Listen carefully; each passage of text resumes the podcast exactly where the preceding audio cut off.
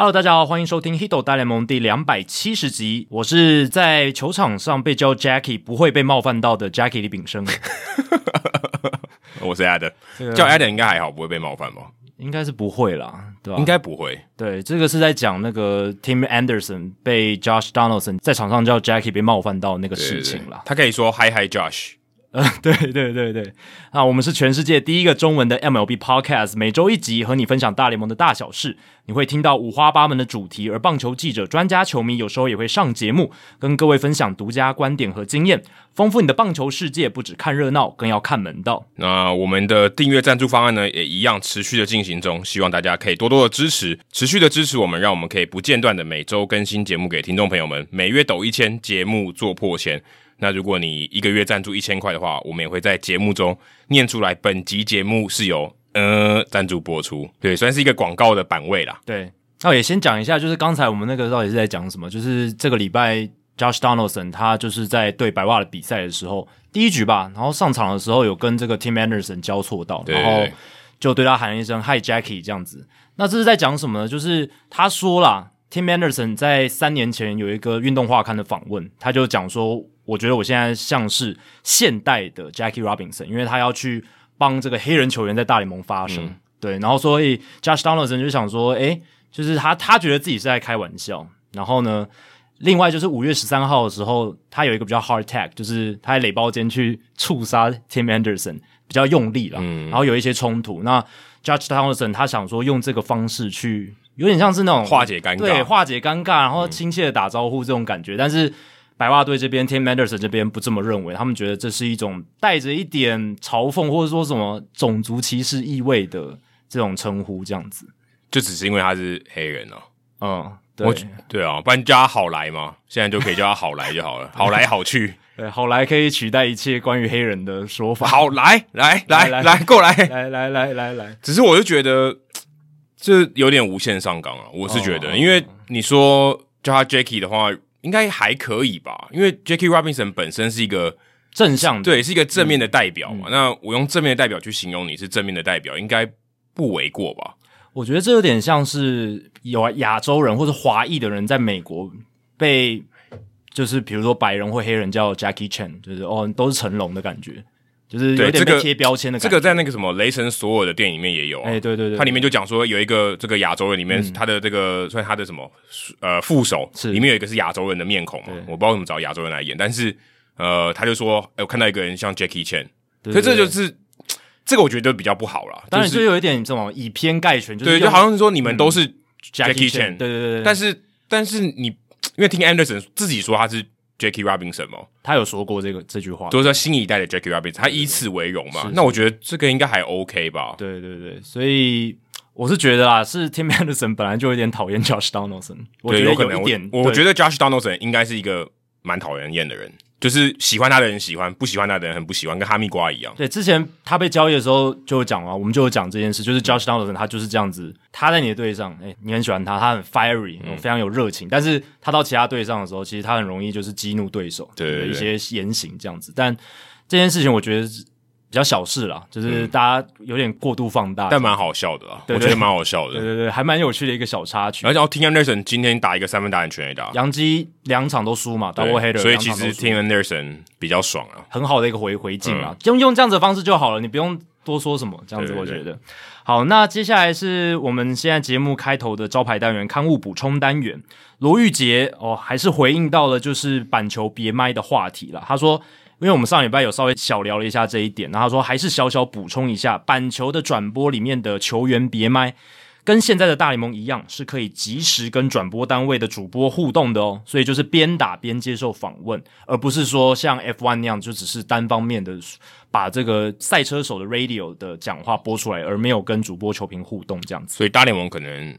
可以有参考板球哦，应该应该是应该是有，应该是有，对，而且板球看的人应该比棒球多很多。哎，对，因为我觉得应该很多很多。澳洲、英国，对不对？那人口非常多的地方，主要是印度啦。对，也不一定诶，但板球一定看的人很多，但是有没有比棒球多？我真的现在想想好像也不一定。可是因为印度人口真的很多，所以那个基数就。可是美国也很多啊，美国有三亿人口，可是印度十十几亿嘛，是没错。这个好像再加上去就蛮有蛮可怕的。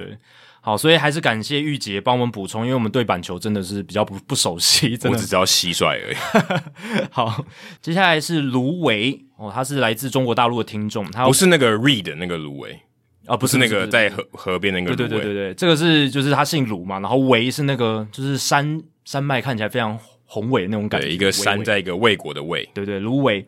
那他补充，二零零八年 Pat Venditti 在小联盟时期引发了这个规则加注事件啦，就是左右开头的投手对上左右开弓的打者。这个东西呢，其实我后来也有去查，就是他卢维是在我们上一集的节目的社团贴文，然后的下面留言这样子，他就是有补充这个，就是二零零八年那个事件嘛，他要把那个新闻贴出来，然后我有再去确认了一下，就是。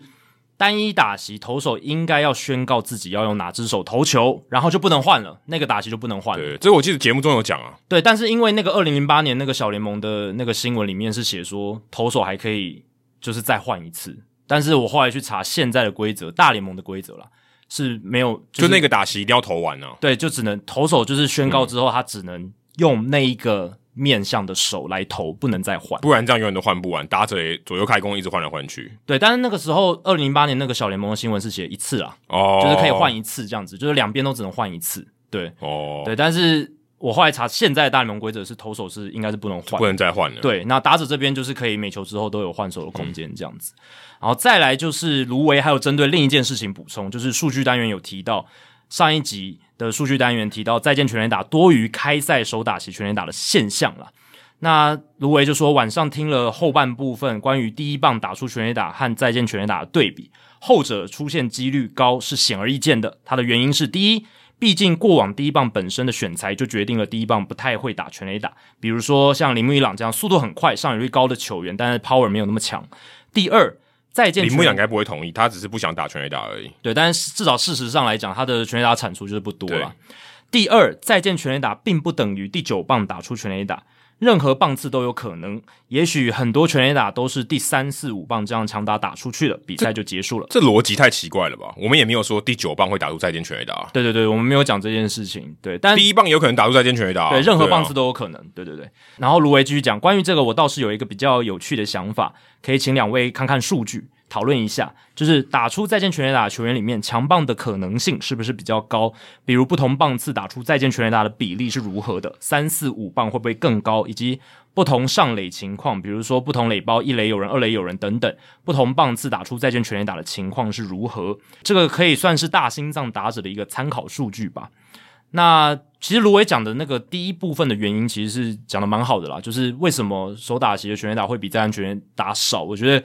有很大原因，应该就是因为棒球历史有很长的时间，第一棒的打者都是属于速度型，然后没有什么 power 的，所以你让这些打者打第一棒之后，整个几率算下来，就是他们在第一棒手打起全垒打是比较难出现。没有错，这是一个几率，可是它的分母超大，对对对，不对？你说几率很小，它出现的次数也不见得会非常少，对对吧？因为它每一场一定会出现一个，可是因为他们本来 power 就比都通常都比较弱，所以对，所以这个比例，这个这个几率有多小？对，跟你说后面那个，因为它不见得每一个比赛都会出现再见全垒打那 criteria。对对对对，就是那个情境不一定。对啊，所以这个几率跟那个几率来比，看哪一个比较多。对，所以但这一个因素是一定有影响的，对啊。然后我我那时候就是看了很多手打席全垒打的那个人呐、啊，其实早期的话就是像那种呃 Bobby Bonds，Barry Bonds 他老爸，就是速度很快那种三十轰三十盗的，或者是 Rickey Henderson 这一种，那其实大部分其他都很 random，就是那种不小心打出全垒打的第一棒，不是那种。呃，我们像现在有一些 power hitter 也可以去打第一，Springer 这种，对 Springer 或什么 Kyle Schwarber 打到第一棒，那以前基本上没有没有这种情况，这个真的是近十年才有的，对，所以这个也是一个因素啦。那至于再见全垒打出现的这个棒次，我也特别去看了一下，确实啊，就是打最多再见全垒打的棒次呢是第四棒六百八十八支，然后第三棒第二名六百六十四支，然后第五棒六百二十一支，这三个棒次。是史上出现再见全垒打最多的棒次，完全不会意外。这个已经不用几率就可以知道。对，因为就像我们前面讲这个关于第一棒是一样的意思，因为三四五棒通常是 power 最强的打者，所以呃，当然不一定轮到他们，在那个情况下轮到他们的几率就一定比较高，这是 random 的嘛？这是 random 的，这完全 random 的。那个情况、那个条件轮到谁，这是 random 的。但是谁如果轮到了三，刚好轮到三十五磅，他们出现全垒打的几率比较高。这是这是也是非常合理的。不管什么情况下，他们出现全垒打的几率本来就比较高，因为他们的能力就比较好，对才会才会摆在那个棒子。对，这个是有关联的。对对对，他们的三十五磅并不是随机去排的，所以大家要分清楚，就是出现可以再见的这个情境，绝对是 random，就是一到九棒谁都有可能拿到。对，但是。如果轮到这个人，他出现全垒打的几率高不高，就跟棒次稍微有一点关系，因为棒次会影响这个选手。可可是还是没有解答原本我们的问题，我觉得没有。就我觉得有一点啦，就是我因为我们上礼拜没有讨论到，就是第一棒 power 比较弱这个这个。但是我这这但我们知道啊，这件事我觉得已经是一个基本的。哦、你觉得是一个 default 已经假设在里面？对对对但是因为他本来这个就是一个筛选的过程嘛，就是说、嗯、OK 第一棒打出全垒打的几率本来就比较低了，可是你要出现符合。再见全垒打的几率也很低诶、欸，这是哪一个比较低而已、啊？对对对对，但这个没有解答这个问题，我觉得没有。我觉得有了一部分，一部分对，没有没有。上礼拜真的没有提到这个棒次的强弱的问题，对，对，对，对，但还是感谢卢维分享这个观点。那如果有人有更多更精辟，或者你真的算出来的话，也可以分享给我们。我觉得应该是可以，应该有办法更逼近一点。嗯，这个只是其中一个要件，就是他轮到的棒次，随便讲好了，就像第一棒你打出全垒打的几率，就是比一到九棒全部平均起来低嘛。理论上应该是这样，从棒球整个历史，对，我说一到九棒全部平均起来哦，对对对，所以第一棒打出来几率比较低，可是问题是发生的这个次数，诶，发生全垒打次数也有比原也可能比低手打席低很多啊，因为手打席每一场都有，可是再见全垒打的几率远比它少很多，对，不一定每场比赛都有再见的情境，这样子，就就算也不会发生，非常有可能不会发生。嗯然后再接下来是 Shaker，他在听众信箱有来给我们补充，就是第两百六十九集的时候提到，是否有打者在例行赛或季后赛同一个打席时更换左右打。这边提供两位一位例行赛有发生的例子做参考。二零一六年马林鱼投手 Jose Fernandez 意外过世之后，随后下一场。二零一六年九月二十六号，马林鱼对战大都会的比赛当中，马林鱼第一棒 D Gordon，现在叫 D Strange Gordon 了，嗯，面对奇异博士了，对他就是改他的姓这样子。面对大都会先发投手 Bartolo Colon 的时候，第一球先戴上 Jose Fernandez 的头盔，站在右打区，以此缅怀队友。第一球过后之后，才又换回他熟悉的左打区，接着面对 Colon 的第三球，轰出了他本季的第一发，也是唯一的一发全垒打。啊！哭着绕完垒包，当年看到这一幕的我，感到十分震撼又感人，也因此很有印象。两位辛苦了，疫情期间也要好好保持健康。对这个。我觉得看到那那那一球，真的让我相信有棒球的之神，就是鸡皮疙瘩绝对会。我现在我刚才听你讲这一段，我现在有鸡皮疙瘩。Shaker 的描述，因为那个画面我还记得很清楚。对，因为真的很不可思议啦，对吧？真真的很不可思议，因为 D Gordon 他就是一个，就像刚才讲的，他就是第一棒，而且还蛮符合刚刚的补充。然后他就是一个没有什么全垒打的人啊，他就是他几乎完全没有全垒打，几乎完全没有了。然后他在那一场比赛第一个打席就打全垒打，嗯，这几率也太低了吧？哎，老实讲，就算。巴托罗·格隆就是巴托罗·格隆，他是故意 groove 一球，就是送送你一球，送你就打打看，就告诉你说我丢一个红中给你打。D Gordon 的 power 也不一定打得出去，老认真讲，真的啊，真的 BP 他也不见得打得出去，我觉得很难。所以他能够在那个情况下，诶，你看他第一球还先。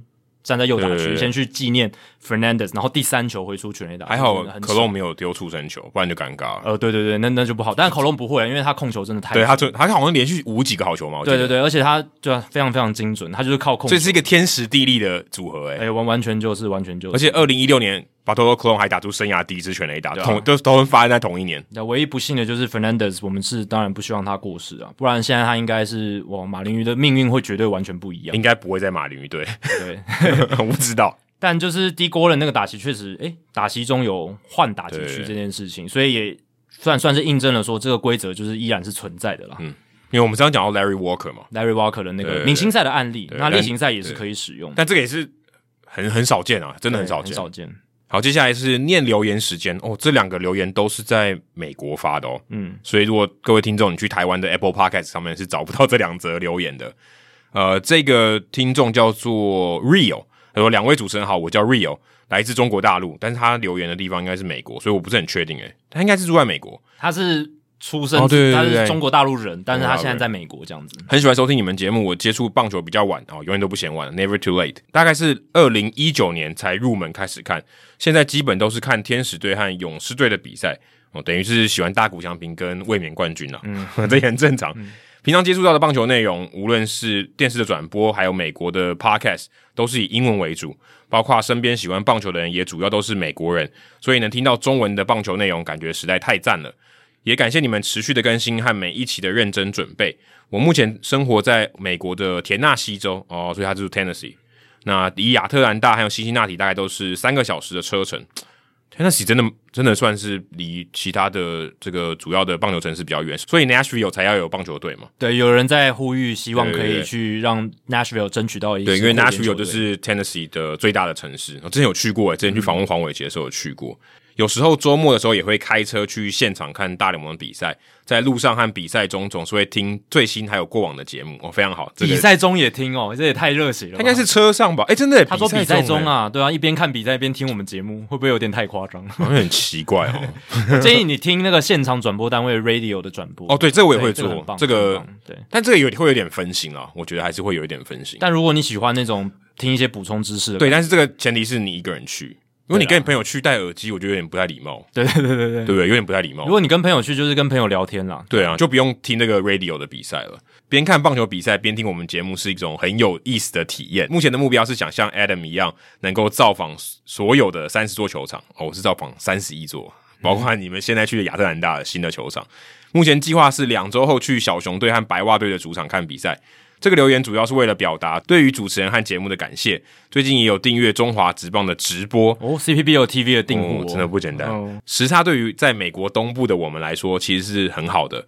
起床后到工作前，刚好可以看或是听完大部分的比赛，对吧？你很早起诶，七点多起来哦，那你十点才上班。可能十一点才上班，嗯，所以他很早起，然后比较晚上班，所以刚好可以把比赛终止的比赛看完。以他的上班时间跟他的起床时间来讲，起床算蛮早的，嗯，能听到中文的棒球解说也是十分赞的。最后希望留言能能够被念到，希望节目越做越好啊！也希望你可以多多赞助啦，这是我自己家的。如果可以的话，想请问中华职棒里目前谁最有可能到大联盟啊？有哪些球员？十分感谢。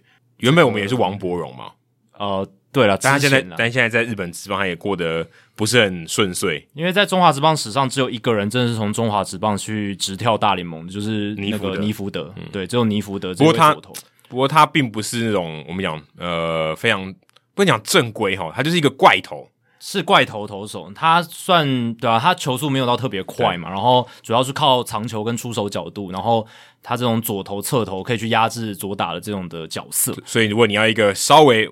嗯，不会是说比较正常啦，就是一般的投手的话，其实是蛮难的。就是你要靠，就是真的很强很强的球威，然后很强很强的打击能力，或控球、控球这种。中华职棒直接跳大联盟，这真的难度是非常高。那我觉得现在中职设定的目标，可能先以诶中职到日本职棒可以打出很好的成绩，这样子，我觉得是算是比较有实际的一个目标。对，但现在王柏荣有点把这条路给呃堆了一些石头，不太好过去，加了一些障碍这样子，但是。我觉得以后不排除还是有机会嘛。那我觉得徐若曦可以。对，我觉得这么多人，就是中职现在这么多人，就是徐若曦了。因为他呃，一方面也是因，你不讲因祸得福，他就是因为手肘受伤嘛，所以他没办法去美国，但他就会留在台湾。对，但他现在伤好了，然后球速也回来了，但现在此时此刻录音的时候，他又受伤了嘛。对，所以他用 PRP 的这个血小板增生，但就还不确定说。他未来会不会健康？但假设他都是健康的话，他是最有可能挑战美国职棒，因为他年纪的关系。对，他年纪还是非常轻，然后还有他的在场上的时候，他的球威、球速的球威、尾劲是有的，这个是看得出来的。那打者不容易会挥到他的速球，还有就是他的那个变速球是真的非常非常好，嗯、是我觉得在即便是美国球探的眼里也非常具有水准的一个变化球。但他之所以会留在中华职棒，不是因为他。不想去美国，不是因为他不想去美国，所以这个其实是一个美丽的误会。因为他如果要去，他其实已经可以去了。其实要不是他有受伤的话，应该如果这些美国职棒大联盟的球探提出好的报价，应该就会先去美国试试看。对，所以嗯，如果说真的要是中华职棒培养出来，然后上到美国职棒大联盟，或者不管他先到小联盟也可以，这样的几率我觉得是很低的。哦，对，真的很低啊。对，真的等于说这个这个桥有点跨不过去，就是中间没有那一座桥。嗯。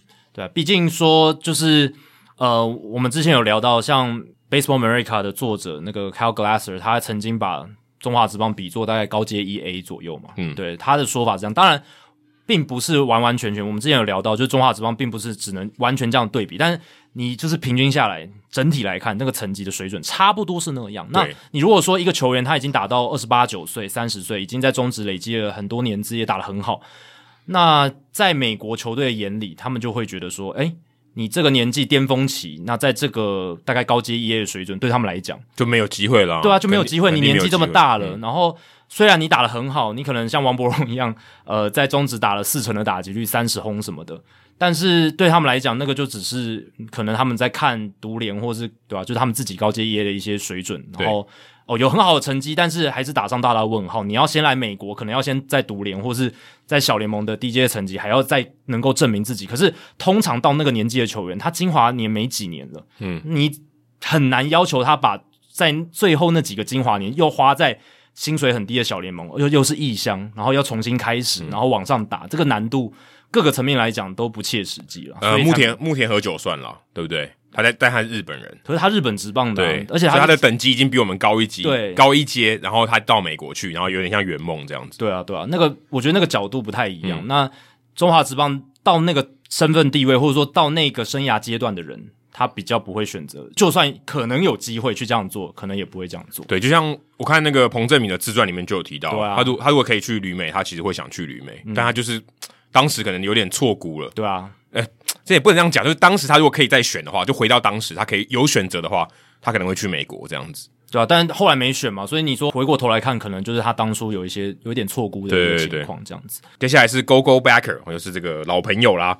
他写说：“我刚听完最新的一集，突然很好奇，如果天使队把大谷翔平登录成 DH 或是野手，那样照样可以先发吗？”如果规没有规定不能先发的话，天使这么操作是不是就比其他的队伍多一个投手名额？这样的话，大谷未来的薪资会是天文数字吗？哦，他等于问了三个问题。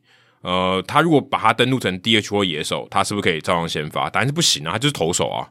没有啦，其实大联盟现在就是有三个身份，就是在球员名单上有三可以登录成三个身份，一个就是野手，一个就是投手，然后另一个叫做二刀流。对对，可是他这边的意思，登录应该是当天的名单啊。他如果今天是登录成 DH，他就是投，他就是在这，他如果上场投，他就是投手啊。我觉得他他应该指的是在球员名单上登录成什么角色？哦、对对对对对。可是他因为写说他第二句是写如果没有规定不能先发，我是从第二句推估他第一句、欸，嗯，所以应该是说他他讲的是这个名单吧，就是呃当天的哦。如果是当天的话，他如果先发投手，就他就是投手啊，对吧？对啊，对啊，所以他就不是什么登录成。哦，但但是他也是 DH 啊，哦，对，他也是 DH 没有错，对对，这个这个是可以的，投手兼 DH，这是就是大谷条款，但他不是投手兼野手，这是不合理，不是不是，就是大谷条款的核心精神就是你可以先发投手兼 DH，但他的意思说，可能例如说大谷先登录成右外野手，然后上来投球，那他还是投手啊，对不对？他只是不是先发投手而已，对对啊，所以这样没有错啊。对，对，对，所以所以他一样还是可以先发啊。对对对，没有那么复杂，没有那么复杂。对对对，讲的太复杂，反正就是他可以当成先发投手，也可以当 DH。对，那如果你如果要帮他当右外野手，他就不可能是 DH 嘛，就这么简单。对对对，所以他一定是他如果要变成投手，他就是投手了，就就就那么简单。他只要上投手球就是投手这样子。他第二个问题是，如果没有规定不能先发的话，天使这么操作是不是就比其他的队伍多一个投手名额？呃，你的前提是前提是错的嘛，因为他一定可以先发。但是他的确也比其他队伍多一个投手名额，因为他就算二刀流的名额。对对对，所以我们上个礼拜讲说十四个名额变成十三个名额，他就是不算投手了，他就算一个二刀流选手。你就想说，我们上礼拜讲的有投手有野手嘛，这好像二分法嘛，嗯、其实不是，他有个第三个分法，就叫二刀流选手。对，但这个二刀流选手是有条件的，嗯，就是你必须在前一年你要投至少二十局，前一年加这一年，对，前一年加这一年要二十局。那如果你是野手的话，因为你要符合打者的这个资格嘛，你要至少出赛二十场。对，而且这二十场里面，你至少单一比赛都要至少累积三个打席，它才算你一场比赛。对对，所以你要达成同时达成这两个条件，就是你要累积至少二十局的投球，还有二十场至少三打席的比赛，你才能取得这个二刀流选手的登录资格。对对，等于才符合二刀流了。对，所以基本上这个二刀流登录资格的。规定也是大股条款。其实我们现在讲大股条款是第二个大股条款，因为这个二刀流选手的条款，我觉得才是第一个大股条款，哦、就是等于帮天使队，你可以把大股这样子登录在二刀流的身份，那你的你的投手又可以你等于多了一个投手。你说大谷条款一是讲的是登录名单，对，大谷条款二是指的说他换下场以后他还可以继续上，就是单场比赛的应应用这样。这两个层面是完全不一样的。所以大联盟为了大谷，你可以说他专门定了两个规则这样子。你玩 Fantasy 的时候，Fantasy 的那个不管是雅虎还是 ESPN 也是弄了两个规则，对，哪有一个球员可以被选两次的，对吧？大谷现在你可以投手选他，你打者也可以选他，就是两个人呢、欸。对对对，就是 Fantasy 当然玩法不一样了，但是。在大联盟，就是他就是占一个名额，可是他有两边的功能，而且天使队还不会被吃掉一个投手的名额。对，对，对，所以他等于，如果你真的要说他这个东西的确是他谈心的一个优势，绝对是，因为他等于说，哎、欸，我就帮你，等于你买我嘛，我多送你一个投手的名额，那不是很爽？对，而且是很好的投手，还还不是说什么哦，对，应该说他可以多多换一个投手上来嘛，等于他多 free 一个 space 这样子。对对对对对，而且他的这个投球的品质还很好的，对，极有火力，所以未来他。如果他能维持这样子二刀流，然后又取得自由球员资格，那当然他的年薪一定是会非常高嘛。而且他今年这样打下去，也有机会来挑战 MVP。那如果能连装 MVP，他之后挑战自由球员市场那个声势完全不一样。当然前提是他挑战自由球员的时候不能再受什么大伤了啦。对对对对，他如果再受大伤的话，我觉得就算他再强。也是蛮大折扣，就不会破纪录了啦。嗯、就如果再受大伤，不会破纪录。但是如果他没有受伤，能够健康的话，哦，那就很猛，一定破。我觉得一定破纪录，一定对对，因为他他的这个成就目前就是破纪录嘛。那他薪水相应的这个成绩，而且他有周边效应，对，而且还有通，而且有通货膨胀，所以破纪录应该指日可待。好，接下来冷知识呢，当然照惯例还是要来蹭一下时事。这礼拜有一些时事啊，有一些比较大的，像是。有一个知名棒球作家 Roger Angel，哦，他五月二十号因为心脏衰竭去世，享受一百零一岁。哦，非常长寿。对，他非常重要了，因为各位现在在美国，如果你有看一些棒球记者的专栏啊，或是一些文章，其实大部分的这些记者都有受到 Roger Angel 的影响。他是我觉得是美国棒球历史上最伟大的棒球作家之一。嗯、啊，像经典作品有 The Summer Game 或 Five Seasons，大家如果有空的话。啊、呃，想要练顺便练英文，可以去看这些他的经典著作这样子。然后他到生涯很晚期，还在 The New Yorker 纽约客这个杂志上面继续的写文章哦。嗯、他甚至还会 follow 世界大赛，写他的算算部落格那种感觉，代表他心脏真的蛮好的，很好很好。但是他是因为心脏衰竭去世，因为以一个这么老的先生要看这么刺激的比赛，我觉得对心脏不是太好的事情。他可能已经看得非常的怎么讲，他很。不会投入那种 fandom 在里面，他就是非常的第三方的这样去看吧。算也是会紧张吧，应该也是会。他只是还还是不一样的紧张诶，还是我觉得如果你完全没有情绪在看那个比赛，也不太可能吧。我觉得如果你是作为一个写手要写文字的人，如果你太过冷酷，但有可能有人很冷酷，可是你写不出这样的东西。我觉得是有热情，可是不到激情，大概是这样的感觉。哦、他不会就哇欢呼这样，但是他不会看看的时候会嗯很投入在里面这样子的。对啊，就像你看影评。对不对？你看电影看到已经真的麻木了，可是你还是会被那个情那个电影感染嘛？不然你怎么写出影评？对，那 Angel 他最厉害的就是他一九二零年出生嘛，所以他是真的活着看过贝比鲁斯打球的人，就是就是活历史啊。对对，他就是他可以把现在二十一世纪的球员拿去跟他在一九三零年代在。你不管是 Ebbets Field，就是布鲁克林道奇的球场，或者是以前那个 Polo Grounds，对不对？纽约巨人队主场，或者是洋基球场、嗯、老洋基球场，看到那些球员来做对比。但但我比较怀疑的是，如果真的要考量到一个人的年纪，我很怀疑他记的东西还是不是真的是清楚的。应该是清楚，他都快一百岁都还可以写，然后超过一百岁他都可以写出。可以登上的 New Yorker 的文章，应该头脑非常清楚。这这点我保持着疑惑的态度。不会，为为什么他，他如果很久以前、欸、登上的 New Yorker，、欸、对我说很久以前的事情，他可能也没办法记得这么清楚了。哦、他也许说他可以写现在的嘛，他、嗯、可以分析。可是如果说考验他的记忆力的话，我觉得人脑应该是会衰退的。是应该记忆力会有衰退，他可能只记得部分非常经典的时刻，或者他可能那个他记得 Polo Grounds，其实他可能记忆都有错误了，嗯，对，但太久以前，但没有人能验证嘛，对不 对？这还真的能验证的人不多。对啊，对啊，对啊。然后像其他时事，还有像 Brian Serven 成为史上第一位生涯前两支安打是以单场双响炮形式出现的人，这个也蛮厉害的。还有。像今天 Yadier Molina 嘛，大联盟生涯第一次上场投球，他们都安排在这个周日的比赛。七天前是 Albert Pujols，这也不能说安排嘛，是刚好红雀又是一个碾压式的比赛，对，刚好连续就反正连续两周的周日。对，所以与其说是红雀刻意安排，不如说是红雀、欸、打线够强，刚好在这个对的时机点打出了一个压倒性的比赛，而且都是全国联播的比赛。所以 Pujols 跟 Molina 生涯最后一年，诶、欸，都有投球的记录。还不错，蛮、嗯、不错，留下一个佳话。不过今天冷知识其实要讲的是 Joe Panic，Joe Panic 他在这个礼拜也宣布退休了。当然，相对于我刚刚前面讲的这些新闻，他的新闻当然是被压下去了。不过，如果你刚刚讲 Angel 啊，还有 Melina，还有 Pujols 来比，他的生涯真的很短，呃，短很多啊，对啊，他的生涯总共才八个球季而已，大联盟了，大联盟生涯，三十一岁就退休了。然后他是一个内野手。他结束了八年大联盟生涯，那大联盟生涯他其实也算还不差啦，就是有入选过一次明星赛，二零一五年也拿拿过世界大赛冠军，二零一四年拿下一座金手套，二零一六年，然后一共累积五点四的 WAR 值。就你如果综观哦，史上所有打过棒球的选手里面，他能够上大联盟打八年，然后累积出这样子的东西，其实已经算不错了。呃，已经比可能九成人都还好了。对。而且他身材又不起眼，嗯、对不对？也不是说什么大物新秀，所以能打成这样。而且生涯前期在巨人队功能性也蛮好的。而且他生涯有两个蛮有趣的记录，第一个是。他曾经在二零一八年开季的前两场比赛，面对道奇都挥出阳春炮。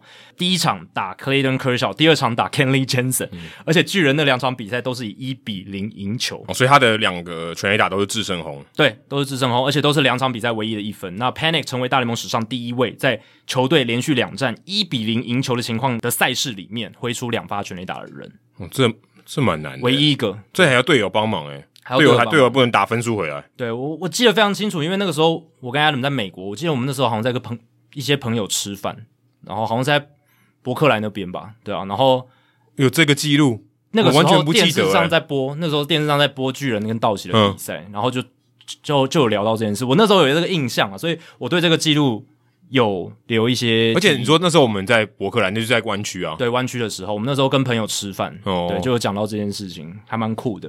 然后还有另一个记录，就是他在二零一七年九月四号到九月六号客场对战科罗拉多洛基的三连战，系列赛十五之十二，打击率八成，刷新了巨人队史在三连战个人最多安打记录，同时追平大联盟从一九零零年之后三连战的个人最多安打记录。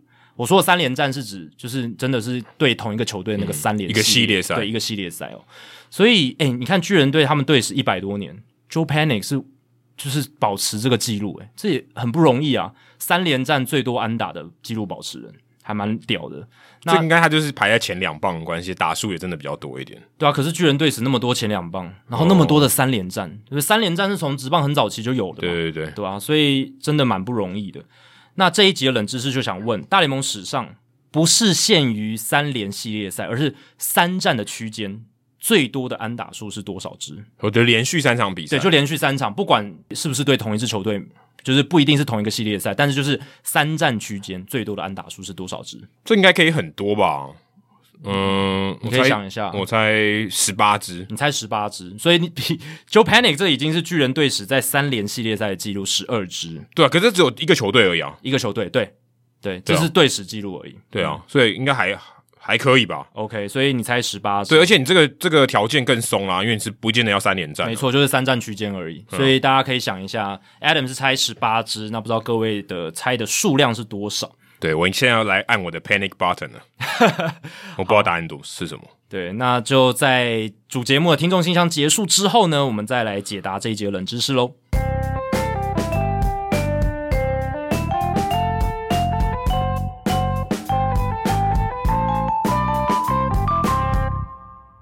好，这一集我们要做的是听众信箱了，然后我蛮好奇大家是不是有在算我们听众信箱的频率，因为我发现我们这一集。呃，决定要做听众信箱之后，其实后面我们录音的前几天，这个题问题的数量非常多，就是对，信件如雪片般飞来。因为呃，大家应该不知道我们这一集要做听众信箱，我没有预告嘛，而且我们其实也是在礼拜。那个礼拜就是上个礼拜的中间才决定做这件事情，对，所以我我也没有告诉任何人，所以大家应该是大家就觉得有预感吧，差不多该到了。而而且我发现最近的收听数有变很多，哎、欸，有有有，所以有可能一方面可能大家哦、呃、NBA 快结束了，哎、欸，对对对，可能你的球队已经没有打到东冠或西冠，已经被淘汰了，对，然后你就开始关注大联盟，我觉得也有可能吧。可是真的好好奇怪哦，对，因为听众信箱有时候我们来信的那个频率，有时候可能两个礼拜都没有一封，对，但是。这最近两个礼拜就来了很多，最近这可能这两天就来了好多封，对，四五封有，对啊，对啊，但也要跟一些就是在我们录音前一两天才寄信来的，要说声抱歉，可能要留到下一次了，嗯、因为我们准备也是需要一点时间的。而且这一集的问题其实蛮多，而且这一次我觉得，诶，大家的问题都还蛮有趣的哦，所以这一集我们就来好好聊一下对大家的问题。这一集可能会录到。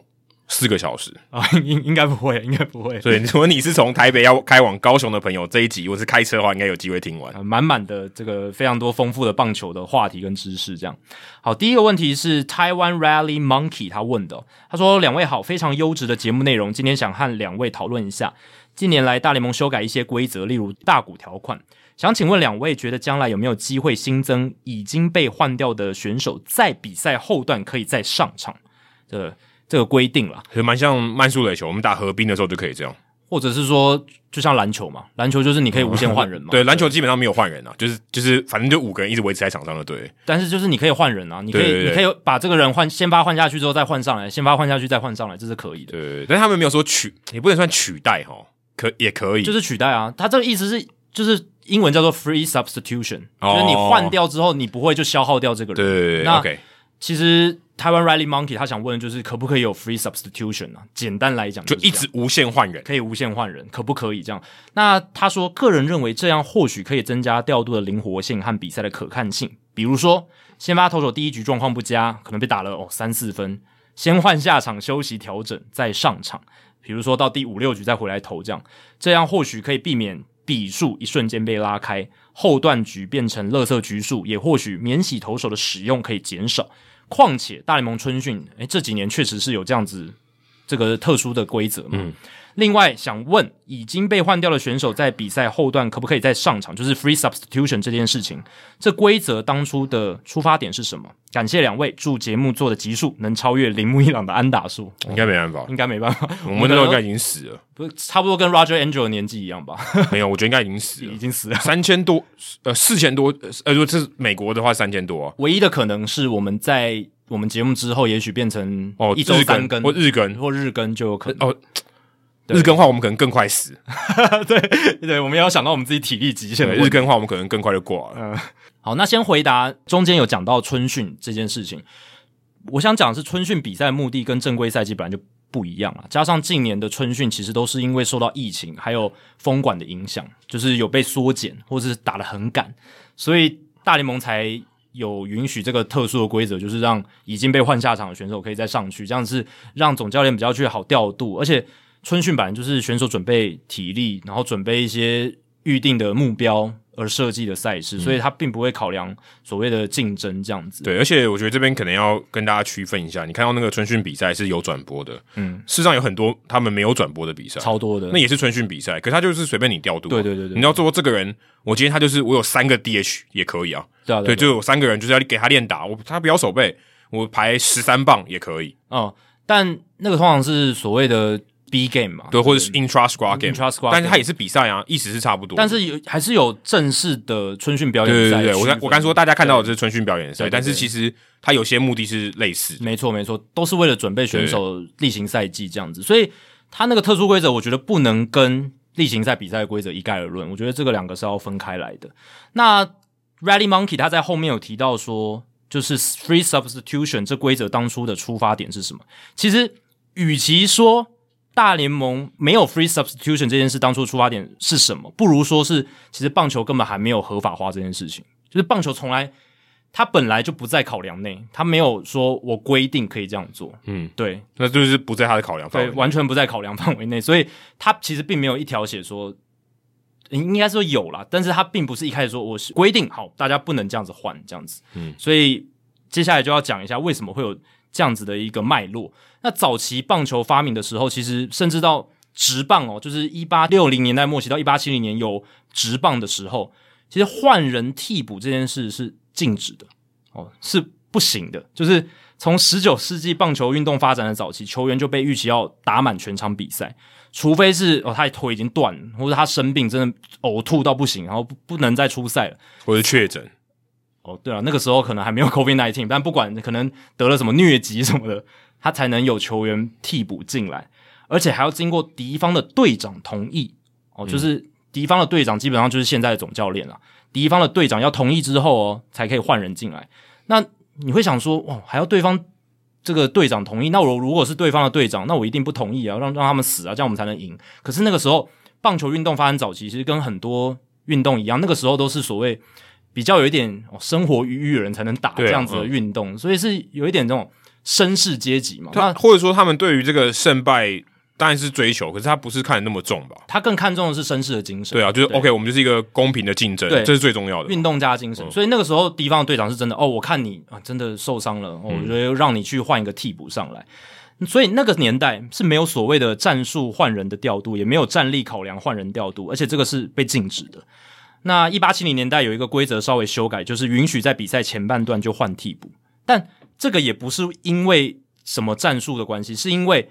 要因应先发球员有迟到的情况，比赛开打的时候，然后有先发球员还没有到球场，你这个时候才可以换替补球员上来。是、嗯、感觉好像合并的联盟哦，那其实也就是，其实那个时候真的蛮像的，真的也是合并联盟。啊，那时候就还没有很，当然那时候已经是直棒了，可是那个年代就是有时候你交通不发达，他可能就发生什么事就没办法，就是。先发球员还没赶到，而且那个时候我觉得也不能算直棒，搞不好还有很多。他不像现在，就是完全 dedicate 在这个事情上面。但是这边讲的是大联盟的规则，就是那时候 national、哦、那时候已经有 national league 了。我说那个是 OK，对，那时候已经有大联盟了，已经算是一个直棒联盟了。对，嗯、但是那个时候就还是很多都草创时期，嗯、有很多规则还没有很明确，所以那个时候等先发球员赶到球场之后，再让先发球员上场比赛。所以某种程度上，呃，也算是一种就是。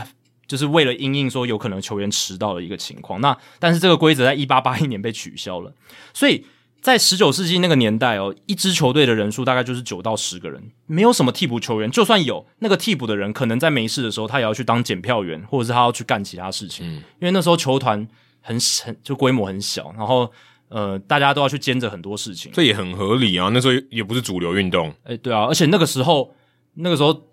球队的队长，他就兼着总教练，他可能也兼着是总管，他、嗯、非常合。其实大家想，你如果有去在平常在打球，很合理啊。对，你就想说，在合并球员球队的那种编制，就有点像职棒早期就是那样，最早的时候。合并有时候还可以借别人来打、欸，诶、欸、对啊，对啊。对啊，如果说，诶、欸、我们这队人不够，你是不是想打？好，那你借一个人给我们，就是为了让比赛可以进行，有一些很多临时的规则这样子，对吧、啊？所以那个时候大概是这样。然后一八八零年代，伤病替补要经过对方。队长同意的条款才开始备受挑战，因为有一些队长开始想说，他们那时候开始竞争比较激烈，因为已经是职棒了嘛，我就开始有取得战力优势的考量，而不是绅士精神了。所以有些总教练他就会，诶、欸，我不同意你换人上来，你你那个球员我不觉得他有受伤这样子，然后引发了很多争议。所以一八八八年球季结束之后，非伤病的替补球员才变成合法的规则哦，所以是一八八八年才有说哦。你不是因为受伤才换人上来，你是因为你就是想要换人上来，你你才可以换人上来这样子。而且一场比赛一队只能换一次。嗯，那其实职棒早期有一个人叫 Henry Chadwick 嘛，对，数据之父，之父就是他。现在我们看到的棒球的记录，基本的概念就是从他开始的。嗯、他记录了很多棒球早期的规则啦，还有一些。记录的精神这样子，那 Chadwick 他其实不喜欢替补，为什么？因为他觉得这会把那个记录搞得很乱哦。就是、的确很乱，对，确实。你如果你有自己会 score 一场比赛的话，你如果一直换人，你要一直写，一直写，然后这个是非常合理的。对，所以他那时候就很不喜欢，他觉得一场比赛你就是那九个人，你就打到完。这很像说你今天演电影，突然有一个这个。角色，然后突然换人打，换人演主角，然后临时换一个人进来。主角可能有点夸张，但是我的配角突然换一个人演，不连贯啊。对，就不太连贯这样，所以他那时候不太喜欢。但是这个职棒趋势就是一直会分工越来越明确嘛，而且换人会越来越频繁。所以一八九零年就再更改规则，改成一队可以换两次。一八九一年才变成说你换人没有次数的限制。哦，所以有点像那个排球嘛，排球就只能只能限定说这个人换上去换下来就不能再换了。对对对，所以。本来一开始是一场换两次，对，一开始就是最早是不能换，一场换一次，一场换两次，最后是一八九一年才没有换人次数的限制。其实也蛮久以前的，也是蛮久了，而且它变化很快，变化很快，变化很快，可能也是意识到说，呃，很多球队他们都需要更多的人手，这样子，竞争性变更强。对，所以变成换人没有次数限制，总教练或者说队长，那个时候队长他的调度的复杂程度就增加了。嗯哦，另外就是还有一个很有趣的插曲，就是他也给予了裁判有赶人出场的空间啦。就是你如果对判决不服，或者你吵架，裁判可以把你驱逐出场，因为不会搞得没有人打的一个困境，这样子。没有人打就就弃权了，就比赛就结束。就像现在最近直男不是就这样嘛，啊、就人人数不够。对，但是因为现在大家都会，因为一八九一年之后，大家可能就会准备一些替补的人手了，所以他裁判就可以哎、欸、比较恣意的去把人驱逐出场。然后再来就是一九五八年的时候，时光跳到一九五八年，知名棒球记者 Red Smith 他就有报道，曾经打过大联盟十二年，担任过白袜队总教练的 Leo Fonseca，Leo Fonseca 他就有提议，他那时候就有提议 Free Substitution，就是让棒球可以像篮球跟其他运动一样，也就是 Rally Monkey 提到的，已经被换掉的球员可以再回到场上。所以 Rally Monkey 你的想法哦，并不是就是怎么讲，就是没有人提过，是其实。在美美国职棒大联盟史上也有人提过，而且很早期就六六十几年前，六十几年前就有人提过，而且是诶、欸、真的是打过大联盟，而且是总教练的人这样去提出来。那但是那个时候是没有被接受了，不然我们现在规则可能就不一样了。其实他这个 Fonseca 他的想法其实也符合现代棒球从最早期一路发展下来的趋势嘛，就是更多的替补维持球员的身体健康，还有他的身手嘛。另外就是球员位置角色分工的专业化，其实最主要就是这两点。但是呢，为什么我们现在还没有看到 free substitution？为什么还没有看到？主要还是棒球向来还是对于彻底的角色区分专业化有一定的阻力啊。这也是我们之前我记得我们听众信箱也有聊到的，为什么棒球野手端还是没有区分所谓的打击组跟防守组？就不像美式足球这样。对啊，美式足球就有分了嘛。但是棒球为什么没有区分？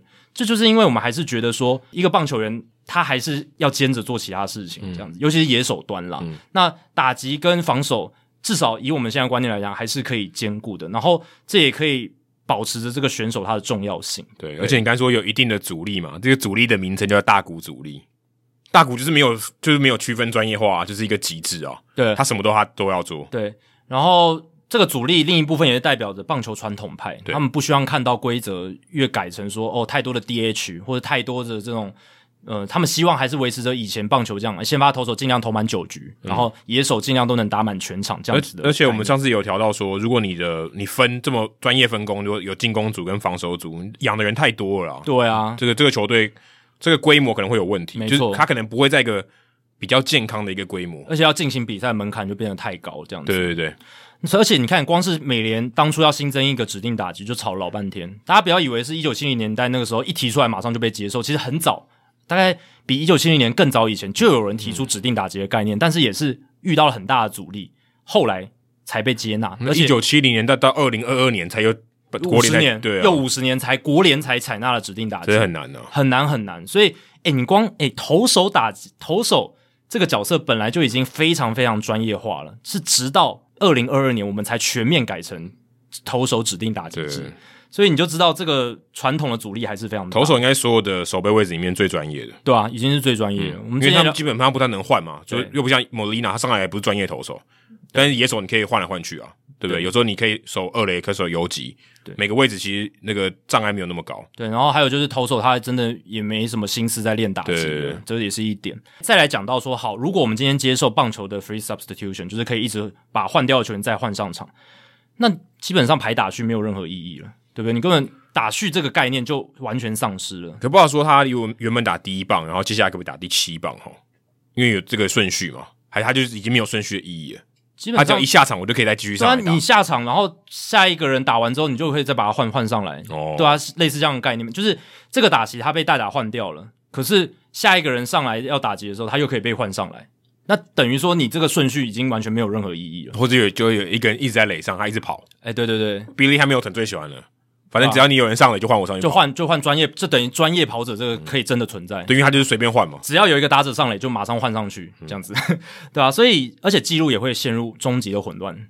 记录应该没，我觉得应该没办法记录了，嗯，应该没有，应该就会像篮球这样的记录。因为篮篮球就没有所谓，他不会记录说，他当然也会有很细部的 play by play，告诉你说他什么几分几秒上来什么。可是还是你在一般的 box score，你完全看不到这个东西。对，那个那个都没有意义了，因为你看不懂了。在呃，对，看不懂。不是，对，因为如果你看那个，你会看不懂了。对，你当然还是有记录，可是它如果显示出来是没有意义，因为太多东西，太多东西，太多资讯，而且大部分的那个换人的资讯意义没有那么大。除非有一些关键的换人，那当然另当别论。可是绝大多数的换人就很很普通。但也许你可以知道说，哦，谁在 on the floor 的时候，哪五个人的组合是最好的。是，但这个但这个你用肉眼看是看不出来的。对，然后所以这个也跟着棒球其实很多棒球人他们保持着记录跟秩序的这个严谨性，这个也是 Chadwick 他当初传承下来一个精神。那在这个精神底下，他们也会对于 free substitution 产生一个反对的力量，这样子。所以，如果今天有 free substitution 在棒球里面的话，应该我觉得很快就会演变成所谓的进攻组、防守组，然后一样，对对对，对，很快就会演变成那样，而且就是会非常多的球员，球员数量就会变得非常大，不可能只有二十五、二十六人的球员名单。然后还有一点，这一个 free substitution 在棒球有点行不通，可能也是就是大量的换人也会拖垮比赛的时间跟节奏了。对，因为现在已经够慢了，对，你还现在想办法要加快嘛？那你这样做一定更慢呢、啊。因为它不像篮球，篮球就是换人很快嘛，你马上从板凳上一屁股坐起来就、哦、就就进场了。对，而且物理上就是球场就是比较小。对，你棒球你还要呃拿手套什么，然后上去，对不对？然后还要先热身一下什么的。它、嗯、跟篮球我觉得还是有蛮大一个差距，所以。棒球，你如果让 free substitution，那换换到最后没完没了，大家都在换人就好了，换人就。美式足球换到你真的也不知道现场场上有谁，对吗？因为太多了。美式足球已经提供了一个一个比较可能稍微接近一点点的范本，但我觉得这个跟你现在讲精神面，我觉得比较有关系。因为棒球，我我觉得啦，在这方面还是希望一到九棒是公平的，嗯、就是轮着打嘛，对轮着打。嗯，今天你如果正常情况下打一场九局的比赛，每一个人至少有三次打击机会嘛。嗯，如果今天按照可以随时换的话，你可能很有可能你一个打击机会都没有。